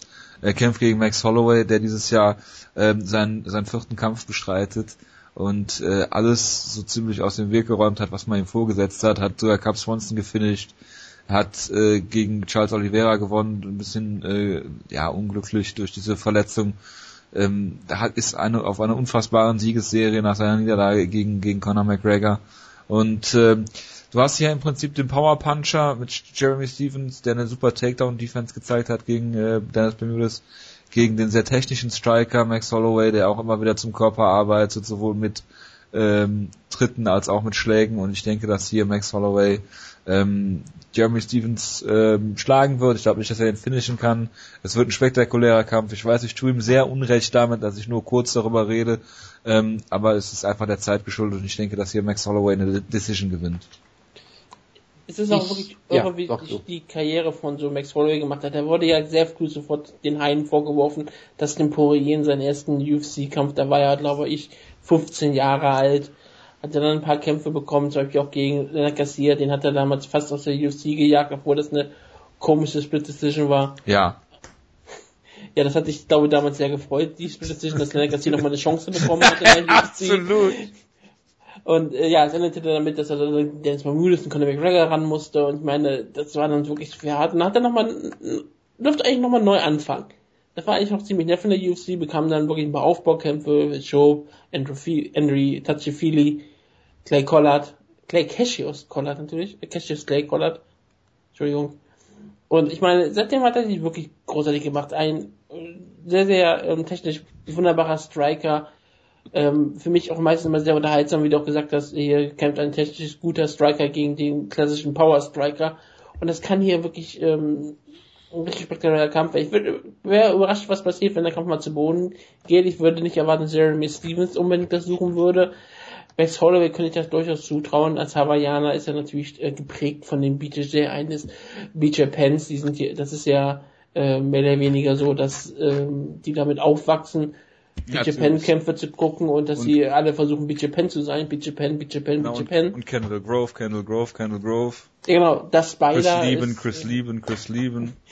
Chris Lieben hat mal einen äh, Weltklasse Judocaster mit dem ja? Also bitte, das, das sieht man. In 14, das, in seinem zweiten Kampf in 14 Tagen. Da sieht man das nämlich, ähm, wie das in der Kultur drin ist. Und ich erwarte eigentlich auch sowas hier. Ich würde, wie gesagt, nicht überraschend sein, wenn Max Holloway wirklich mal versuchen würde, hier einen Grappling-Kampf rauszumachen gerade wenn er mal hart getroffen wird, aber Max Holloway wird ihn hier mit sehr vielen Kicks zum Körper zersetzen, das sind Kicks zu den Beinen und dann mit äh, wunderbaren Striking auseinandernehmen. Ich glaube nicht, dass der Kampf wirklich besonders, also nicht besonders unterhaltsam spektakulär sein wird, aber wird technisch und sportlich sehr relevant sein. Ich glaube, Max Holloway ist aktuell der bessere Kämpfer von beiden. Ich sage, äh, Max Holloway gewinnt hier eine Decision, die vielleicht nicht besonders gut wird, aber nicht kein schlechter Kampf sein wird. Ich liebe Max Holloway natürlich. Er ist ein, ein unfassbar äh, innovativer Striker, auch der so viele neue Sachen macht und so viele äh, kreative Aktionen bringt, so schön zum Körper geht, so ein hohes Tempo geht. Also in jederlei Hinsicht eigentlich das, das perfekte Bild eines modernen MMA-Strikers, wie, wie du es dir nicht besser vorstellen kannst. Und ich glaube, Jeremy Stevens ist so ein bisschen ein Produkt der Vergangenheit, der aber dadurch immer noch, äh, da, immer noch guten Erfolg hat, weil er halt diese unfassbare Knockout-Power hat aber dann doch, äh, zum Beispiel auch von Cap Swanson, dann doch klar die Grenzen damals aufgezeigt wurden. Ähm, ich glaube, um es mal relativ kurz zu machen, Max Holloway wird äh, Kreise um ihn rennen und wird dreimal so viele Strikes äh, versuchen wie Jeremy Stevens, der halt auf Teufel komm raus versuchen wird, einen großen Knockout-Schlag zu zeigen oder ein Flying Knee oder was auch immer. Und ich glaube, Max Holloway wird ihn methodisch auseinandernehmen und vermutlich sogar gegen Ende des Kampfes finishen, vielleicht mit Bodyshots vielleicht auch eine, eine klare Decision gewinnen. Ich freue mich sehr auf den Kampf. Max Holloway ist einer meiner absoluten Lieblinge und ja, wunderbare Ansetzung. Das ist natürlich die Karte des Jahres, ne? Also da gibt es, glaube ich, keine zwei Meinungen, oder? Das ist die Karte des Jahrhunderts oder sowas. Also mir fällt es jetzt... fehlt ein Brock Lesnar-Kampf. Brock Lesnar in seinem äh, Kampf um die also, Herrschaft also wenn im Deathmatch Jim gegen Chris Tuchischera. Genau, wenn wir jetzt noch den Heavyweight-Kampf hätten, dann wäre es perfekt. Alexei Oleinik gegen äh, Timothy Johnson oder sowas, aber nein, es, es soll leider nicht so sein. Schade drum. Serientäterkampf. Genau, und äh, ich mach's auch hier kurz. Uriah Faber ähm, kämpft in seinem 41. MMA-Kampf gegen Frankie Sands, in seinem 13. MMA, in seinem 14. MMA-Kampf. Ähm, beide sind nur ein Jahr äh, auseinander, altersmäßig, erfahrungsmäßig, ganz klar Uriah Faber hier vorn. Ähm, wir haben schon äh, öfter besprochen, er kämpft im Moneyweight. Jetzt haben sie ihm hier einen Gimmie-Kampf gegeben. Der Kampf ist nur dafür da, dass er den gewinnt. Frankie Sands ist äh, in Division äh, One All-American gewesen vor ewigen Zeiten, glaube ich mal. Ähm, ist ein guter Kämpfer, solide Siege, hat Yuri Alcantara zum Beispiel geschlagen, was, was ein absolut toller, toller Sieg ist für ihn. Ich denke aber, dass Uriah Faber hier alles ein bisschen besser kann. Er ist zwar älter geworden, vielleicht ein bisschen langsamer geworden, gegen Francisco Trevi, äh, Trevino sag ich schon, gegen Francisco Rivera ähm, glücklich gewonnen vielleicht, aber ich denke hier sollte Uriah Faber einfach mal einen guten Sieg, einen spektakulären Sieg, vielleicht schlägt er ein K.O., vielleicht submittet er ihn mit einer gepulten äh, Team Alpha Male, Guillotine, wie auch immer. Ich denke Uriah Faber gewinnt hier. Ja, also ich finde den Kampf auch äh, durchaus interessant. Frankie Zanes ist halt ist halt interessant, weil er halt einfach aus dem Nichts kommt und ich mir immer denke, Faber musst du eigentlich gegen bekanntere Leute stellen, die du vielleicht auch mit einem Sieg wirklich pushen kannst. Weil ist halt die Frage, wenn Frankie Zanes hier Faber besiegt, wie viel würde ihm das wirklich bringen, weil er halt trotzdem so im Nichts steht. Äh, ich meine, er hat Yuri Alcantara besiegt, das ist durchaus beeindruckend und ich glaube durchaus, dass er ein, ein durchaus unterbewerteter Kämpfer ist. Ich habe durchaus schon ein, zwei Leute gesehen, die sogar auf Frankie Zanes tippen. Soweit kann ich dann immer noch nicht gehen, weil Faber immer noch zu gut ist, auch wenn er sicherlich schon ein bisschen wieder abgebaut hat, ein bisschen über den Zenit hinaus ist. Letztendlich tippe ich dann doch noch auf Faber, aber ich glaube, es wird durchaus enger, als man vielleicht denkt. Ja, wenn du immer so denkst, ähm, Kämpfer mit sie hinausgeht, dann würde ich, sowas würde ich auch bei Vera Faber irgendwann mal glauben. Es ist auch wirklich so, er wirkt halt langsamer, er wirkt nicht mehr auf dem höchsten Niveau. Wir haben ja früher mal darüber gesprochen, was Schlagkraft ist, dass es kaum einen besseren Mixed Martial Arts Kämpfer gibt, außer Raya Faber, weil er eigentlich irgendwie alles kann in irgendeiner bestimmten Form. Ein richtig guter Boxer, gutes Grappling, gutes Ringen, Top Submissions, ähm, auch Power in den Fäusten. Aber dass, dass er wirklich dieser perfekte Allrounder ist. Wir haben ihn immer wieder gehypt, gerade seine Kondition ist ja wirklich etwas, was äh, nahezu Perfektion ist. Ähm, sein letzter Kampf war gegen Frankie Ecker, da wurden ihm die Grenzen eines gezeigt, aufgezeigt, dass er absolut nicht mehr zu der Elite gehört, aber dass er immer noch, eigentlich ist er auch kein Gatekeeper, er müsste eigentlich immer noch darüber bewertet werden, aber dann fällt natürlich der Fakt an, dass Frankie Sense auch nur ein Jahr jünger als Uriah Faber ist, ne, spielt diese Rolle, ob vielleicht Uriah Faber wirklich Schott ist, ähm, keine Rolle mehr, weil Frankie Sense wahrscheinlich auch nicht wirklich groß nutzen kann. Ähm, Sens ist wie gesagt, immer wieder gutes Veranstaltung. Einer dieser Kämpfer, wo ich mir immer Probleme hatte, ihn zu ranken. Also ich hatte, ich wollte ihn immer ranken, aber konnte es dann nie tun. Dann hat er wenigstens gegen Sevan Kakai gewonnen und dann konnte ich ihn, dann durfte ich ihn ranken. Das hat mich sehr gefreut. Und jetzt wahrscheinlich wird es mit einer Niederlage gegen Faber wieder passieren, dass er rausfällt. Und ja, ich glaube, Raya Faber ist immer noch der bessere Kämpfer von beiden, klar. Und er wird hier zeigen, dass er als Gatekeeper nicht zu gebrauchen ist, weil er wird dann kommt halt nie jemand mehr rein in die Featherweight Division, äh, in die Bantamweight Division, Entschuldigung. Ja, so ist das. Nachdem ich gerade gepostet habe, dass wir immer noch dran sind, kamen schon gemischte Reaktionen auf Twitter. Ähm, nichtsdestotrotz hoffe ich, dass das jetzt der letzte Kampf ist, über den wir einigermaßen ausführlich sprechen. Ähm, Tisha Torres sollte eigentlich gegen Michael Waterson antreten, was natürlich auch nochmal so ein so ein Sahnehäubchen gewesen wäre. Jetzt ist sie verletzt, kämpft gegen Jocelyn Jones Leibarger, die ich gerade mal bei Sherlock nachgucken musste, hat äh, Solja Frostu besiegt äh, vor zwei Monaten bei RFA. Ähm, vor einigen Jahren wäre das vielleicht noch ein guter Sieg gewesen. Ich kann sie überhaupt nicht einschätzen. Deshalb denke ich hier, dass Tisha Torres ähm, sie besiegen wird. Der einzige Punkt, der für ihre Gegnerin spricht, ist, glaube ich, vielleicht diese Short-Notice-Geschichte, die dem, den Leuten, die dann halt einspringen, immer mehr nützt, als den Leuten, die halt schon ursprünglich im Kampf waren. Bitte. Äh, ich habe über die Gegnerin ein bisschen was in der letzten Ausgabe gehört, deshalb möchte ich mich jetzt nicht nochmal wiederholen. Es ist ein sehr undankbarer Kampf für beide. Für Tisha Torres halt auch irgendwie, weil sie weiterhin keinen wirklich großen Kampf kriegt und sicherlich trotzdem eine harte Gegnerin und für Jones Leibarger ist es vermutlich fast unmöglich hier zu gewinnen. Es ist halt ein bisschen unglücklich, dass der Originalkampf nicht stattgefunden hat, aber naja, was willst Vielleicht tun sie nach. Ich meine, wenn das der einzige Ausfall bei dieser großartigen Card bleibt, dann kann man wirklich äh, den MMA-Göttern nur danken. Das ist wirklich, wie gesagt, schade, weil Tisha Jones hätte nicht mal wieder einen richtigen Top-Kampf verdient. Ich meine, für sie bringt die, würde der Sieg wirklich nichts bringen, weil du kannst mit Siegen über Angela Magana, Angela Hill und dann Joaquin Jones Leiberger keinen Teilshot bekommen. Also es ist eigentlich nicht möglich. Es wäre ja so, als würdest du noch einen Sieg über Veach einen Teilshot bekommen. Das ist der UFC noch eigentlich nicht drin. Ich meine, da, da, das sowas geht nicht. Aber ja klar, sie, sie, sie ist eine absolute Topkämpferin und immer wieder zeigt sie es auch. Und sie wird hier wahrscheinlich auch relativ klar, klar gewinnen, weil sie einfach wirklich richtig stark aussieht. Wenn sie, ich meine, das einzige Mal, wann sie nicht wirklich spektakulär aussah, war dann halt gegen Ronda, war gegen Ronda Marcos, mehr oder weniger, wie ich fand. Ähm, deswegen Vaza hat sie verloren das, das war ja auch bei und das war auch wieder so eine ganz andere Situation. In der UFC hat sie bisher zwar nie jemanden brutal überzeugt, aber hat jeden Kampf ohne Probleme gewonnen und ich meine, das ist was zählt.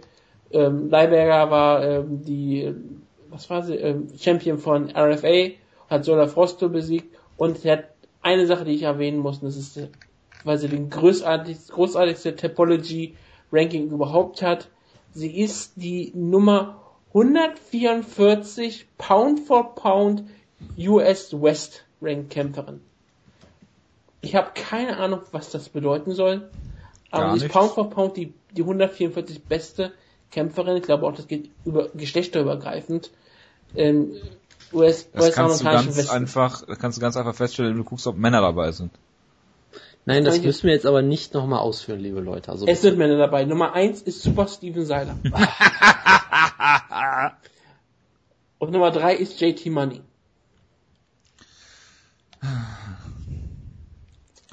Liebe Freunde. Nummer neun ist die, DJ Taiki Hata. Es ist genau die richtige Zeit, jetzt irgendwelche Topology-Listen durchzulesen. Der Rest der Card ist noch Watley Alves gegen Colby Covington, äh, Covington. Du hast Leonardo Santos gegen Kevin Lee. Das sind die Fox Sports One Prelims. Du hast einen sehr interessanten Kampf bei den Fight Pass Prelims mit Joe Proctor gegen Magomed äh, Mustafayev. Du hast, ja, den äh, wir in Berlin gesehen haben. Genau, der gegen Puerto Hallman, glaube ich, gewonnen hat in einem genau. schönen Kampf. Äh, John McDessie ist zurück mit seiner Briefkastenfirma gegen äh, Jensi Madeiros, wird ja, alles also werfen, bis auf den also Briefkasten. Wird er mit genau, Reebok rauskommen dürfen? Ich gehe mal davon aus, dass er das muss. Ich meine, das ist ein großartiger Kampf, wirklich. Der offizielle Klamottensponsor von World Series of Fighting kämpft hier gegen den äh, modernen Diaz-Bruder. Das kann eigentlich nur großartig werden. Genau. Und dann extra für Jojo im Opener. Wer kehrt zurück? Cord McFucking Gee. Wieso denn extra für mich? Ja, weiß ich nicht, du feierst ihn doch immer so ab. Ich, ich hab den noch nie in den Mund genommen, den Namen. Gut. Marcio Alexandre Junior. Das ist der zweite Junior auf dieser Karte. Wir beginnen mit einem Junior und hören mit einem Junior auf. Ja, aufhören ist ein gutes Stichwort. Absolut. Wir haben die vier Stunden da mal, ich glaube, nicht voll gemacht, knapp verfehlt. Ich hoffe, ihr seid uns nicht böse. Ähm, ich an dieser Stelle bedanke mich fürs Zuhören. Ich würde mich wirklich freuen, auch über äh, Feedback zu einzelnen Teilen ähm, der Ausgabe. Macht bei unserer Umfrage mit, lest das die Runfighting Chronik, äh, schreibt uns iTunes-Bewertungen, was auch immer. Schreibt Mike Pierce, dass, dass ihr glücklich seid auf Twitter, dass er wieder zurück ist. Irgendwas. Genau, macht irgendwas diese Woche. Ihr werdet voller Schlagkraft und MMA. Ähm, Spuken zu hören, nicht viel mehr machen können. Weihnachtsgeschenke könnt ihr auch nächste Woche oder übernächste Woche oder die drei Tage vor Weihnachten noch holen. Schenkt diesen Podcast zu, Geburt, äh, zu Weihnachten. Zu Weihnachten. Das ist gut, dass wir die Previews heute gemacht haben. Ja. Ähm, genau. Ich wünsche euch. Filmt den Joel Romero Kampf mit eurem Handy und überreicht das einfach euren Liebsten als Weihnachtsgeschenk. Das muss reichen. Genau. Äh, bis dahin, wir wünschen euch einen wirklich guten Start in die Woche. Macht's gut. Nächste Woche kürzer, ich verspreche es. Äh, bis dahin, macht's gut. Ciao, ciao. Ciao, ciao.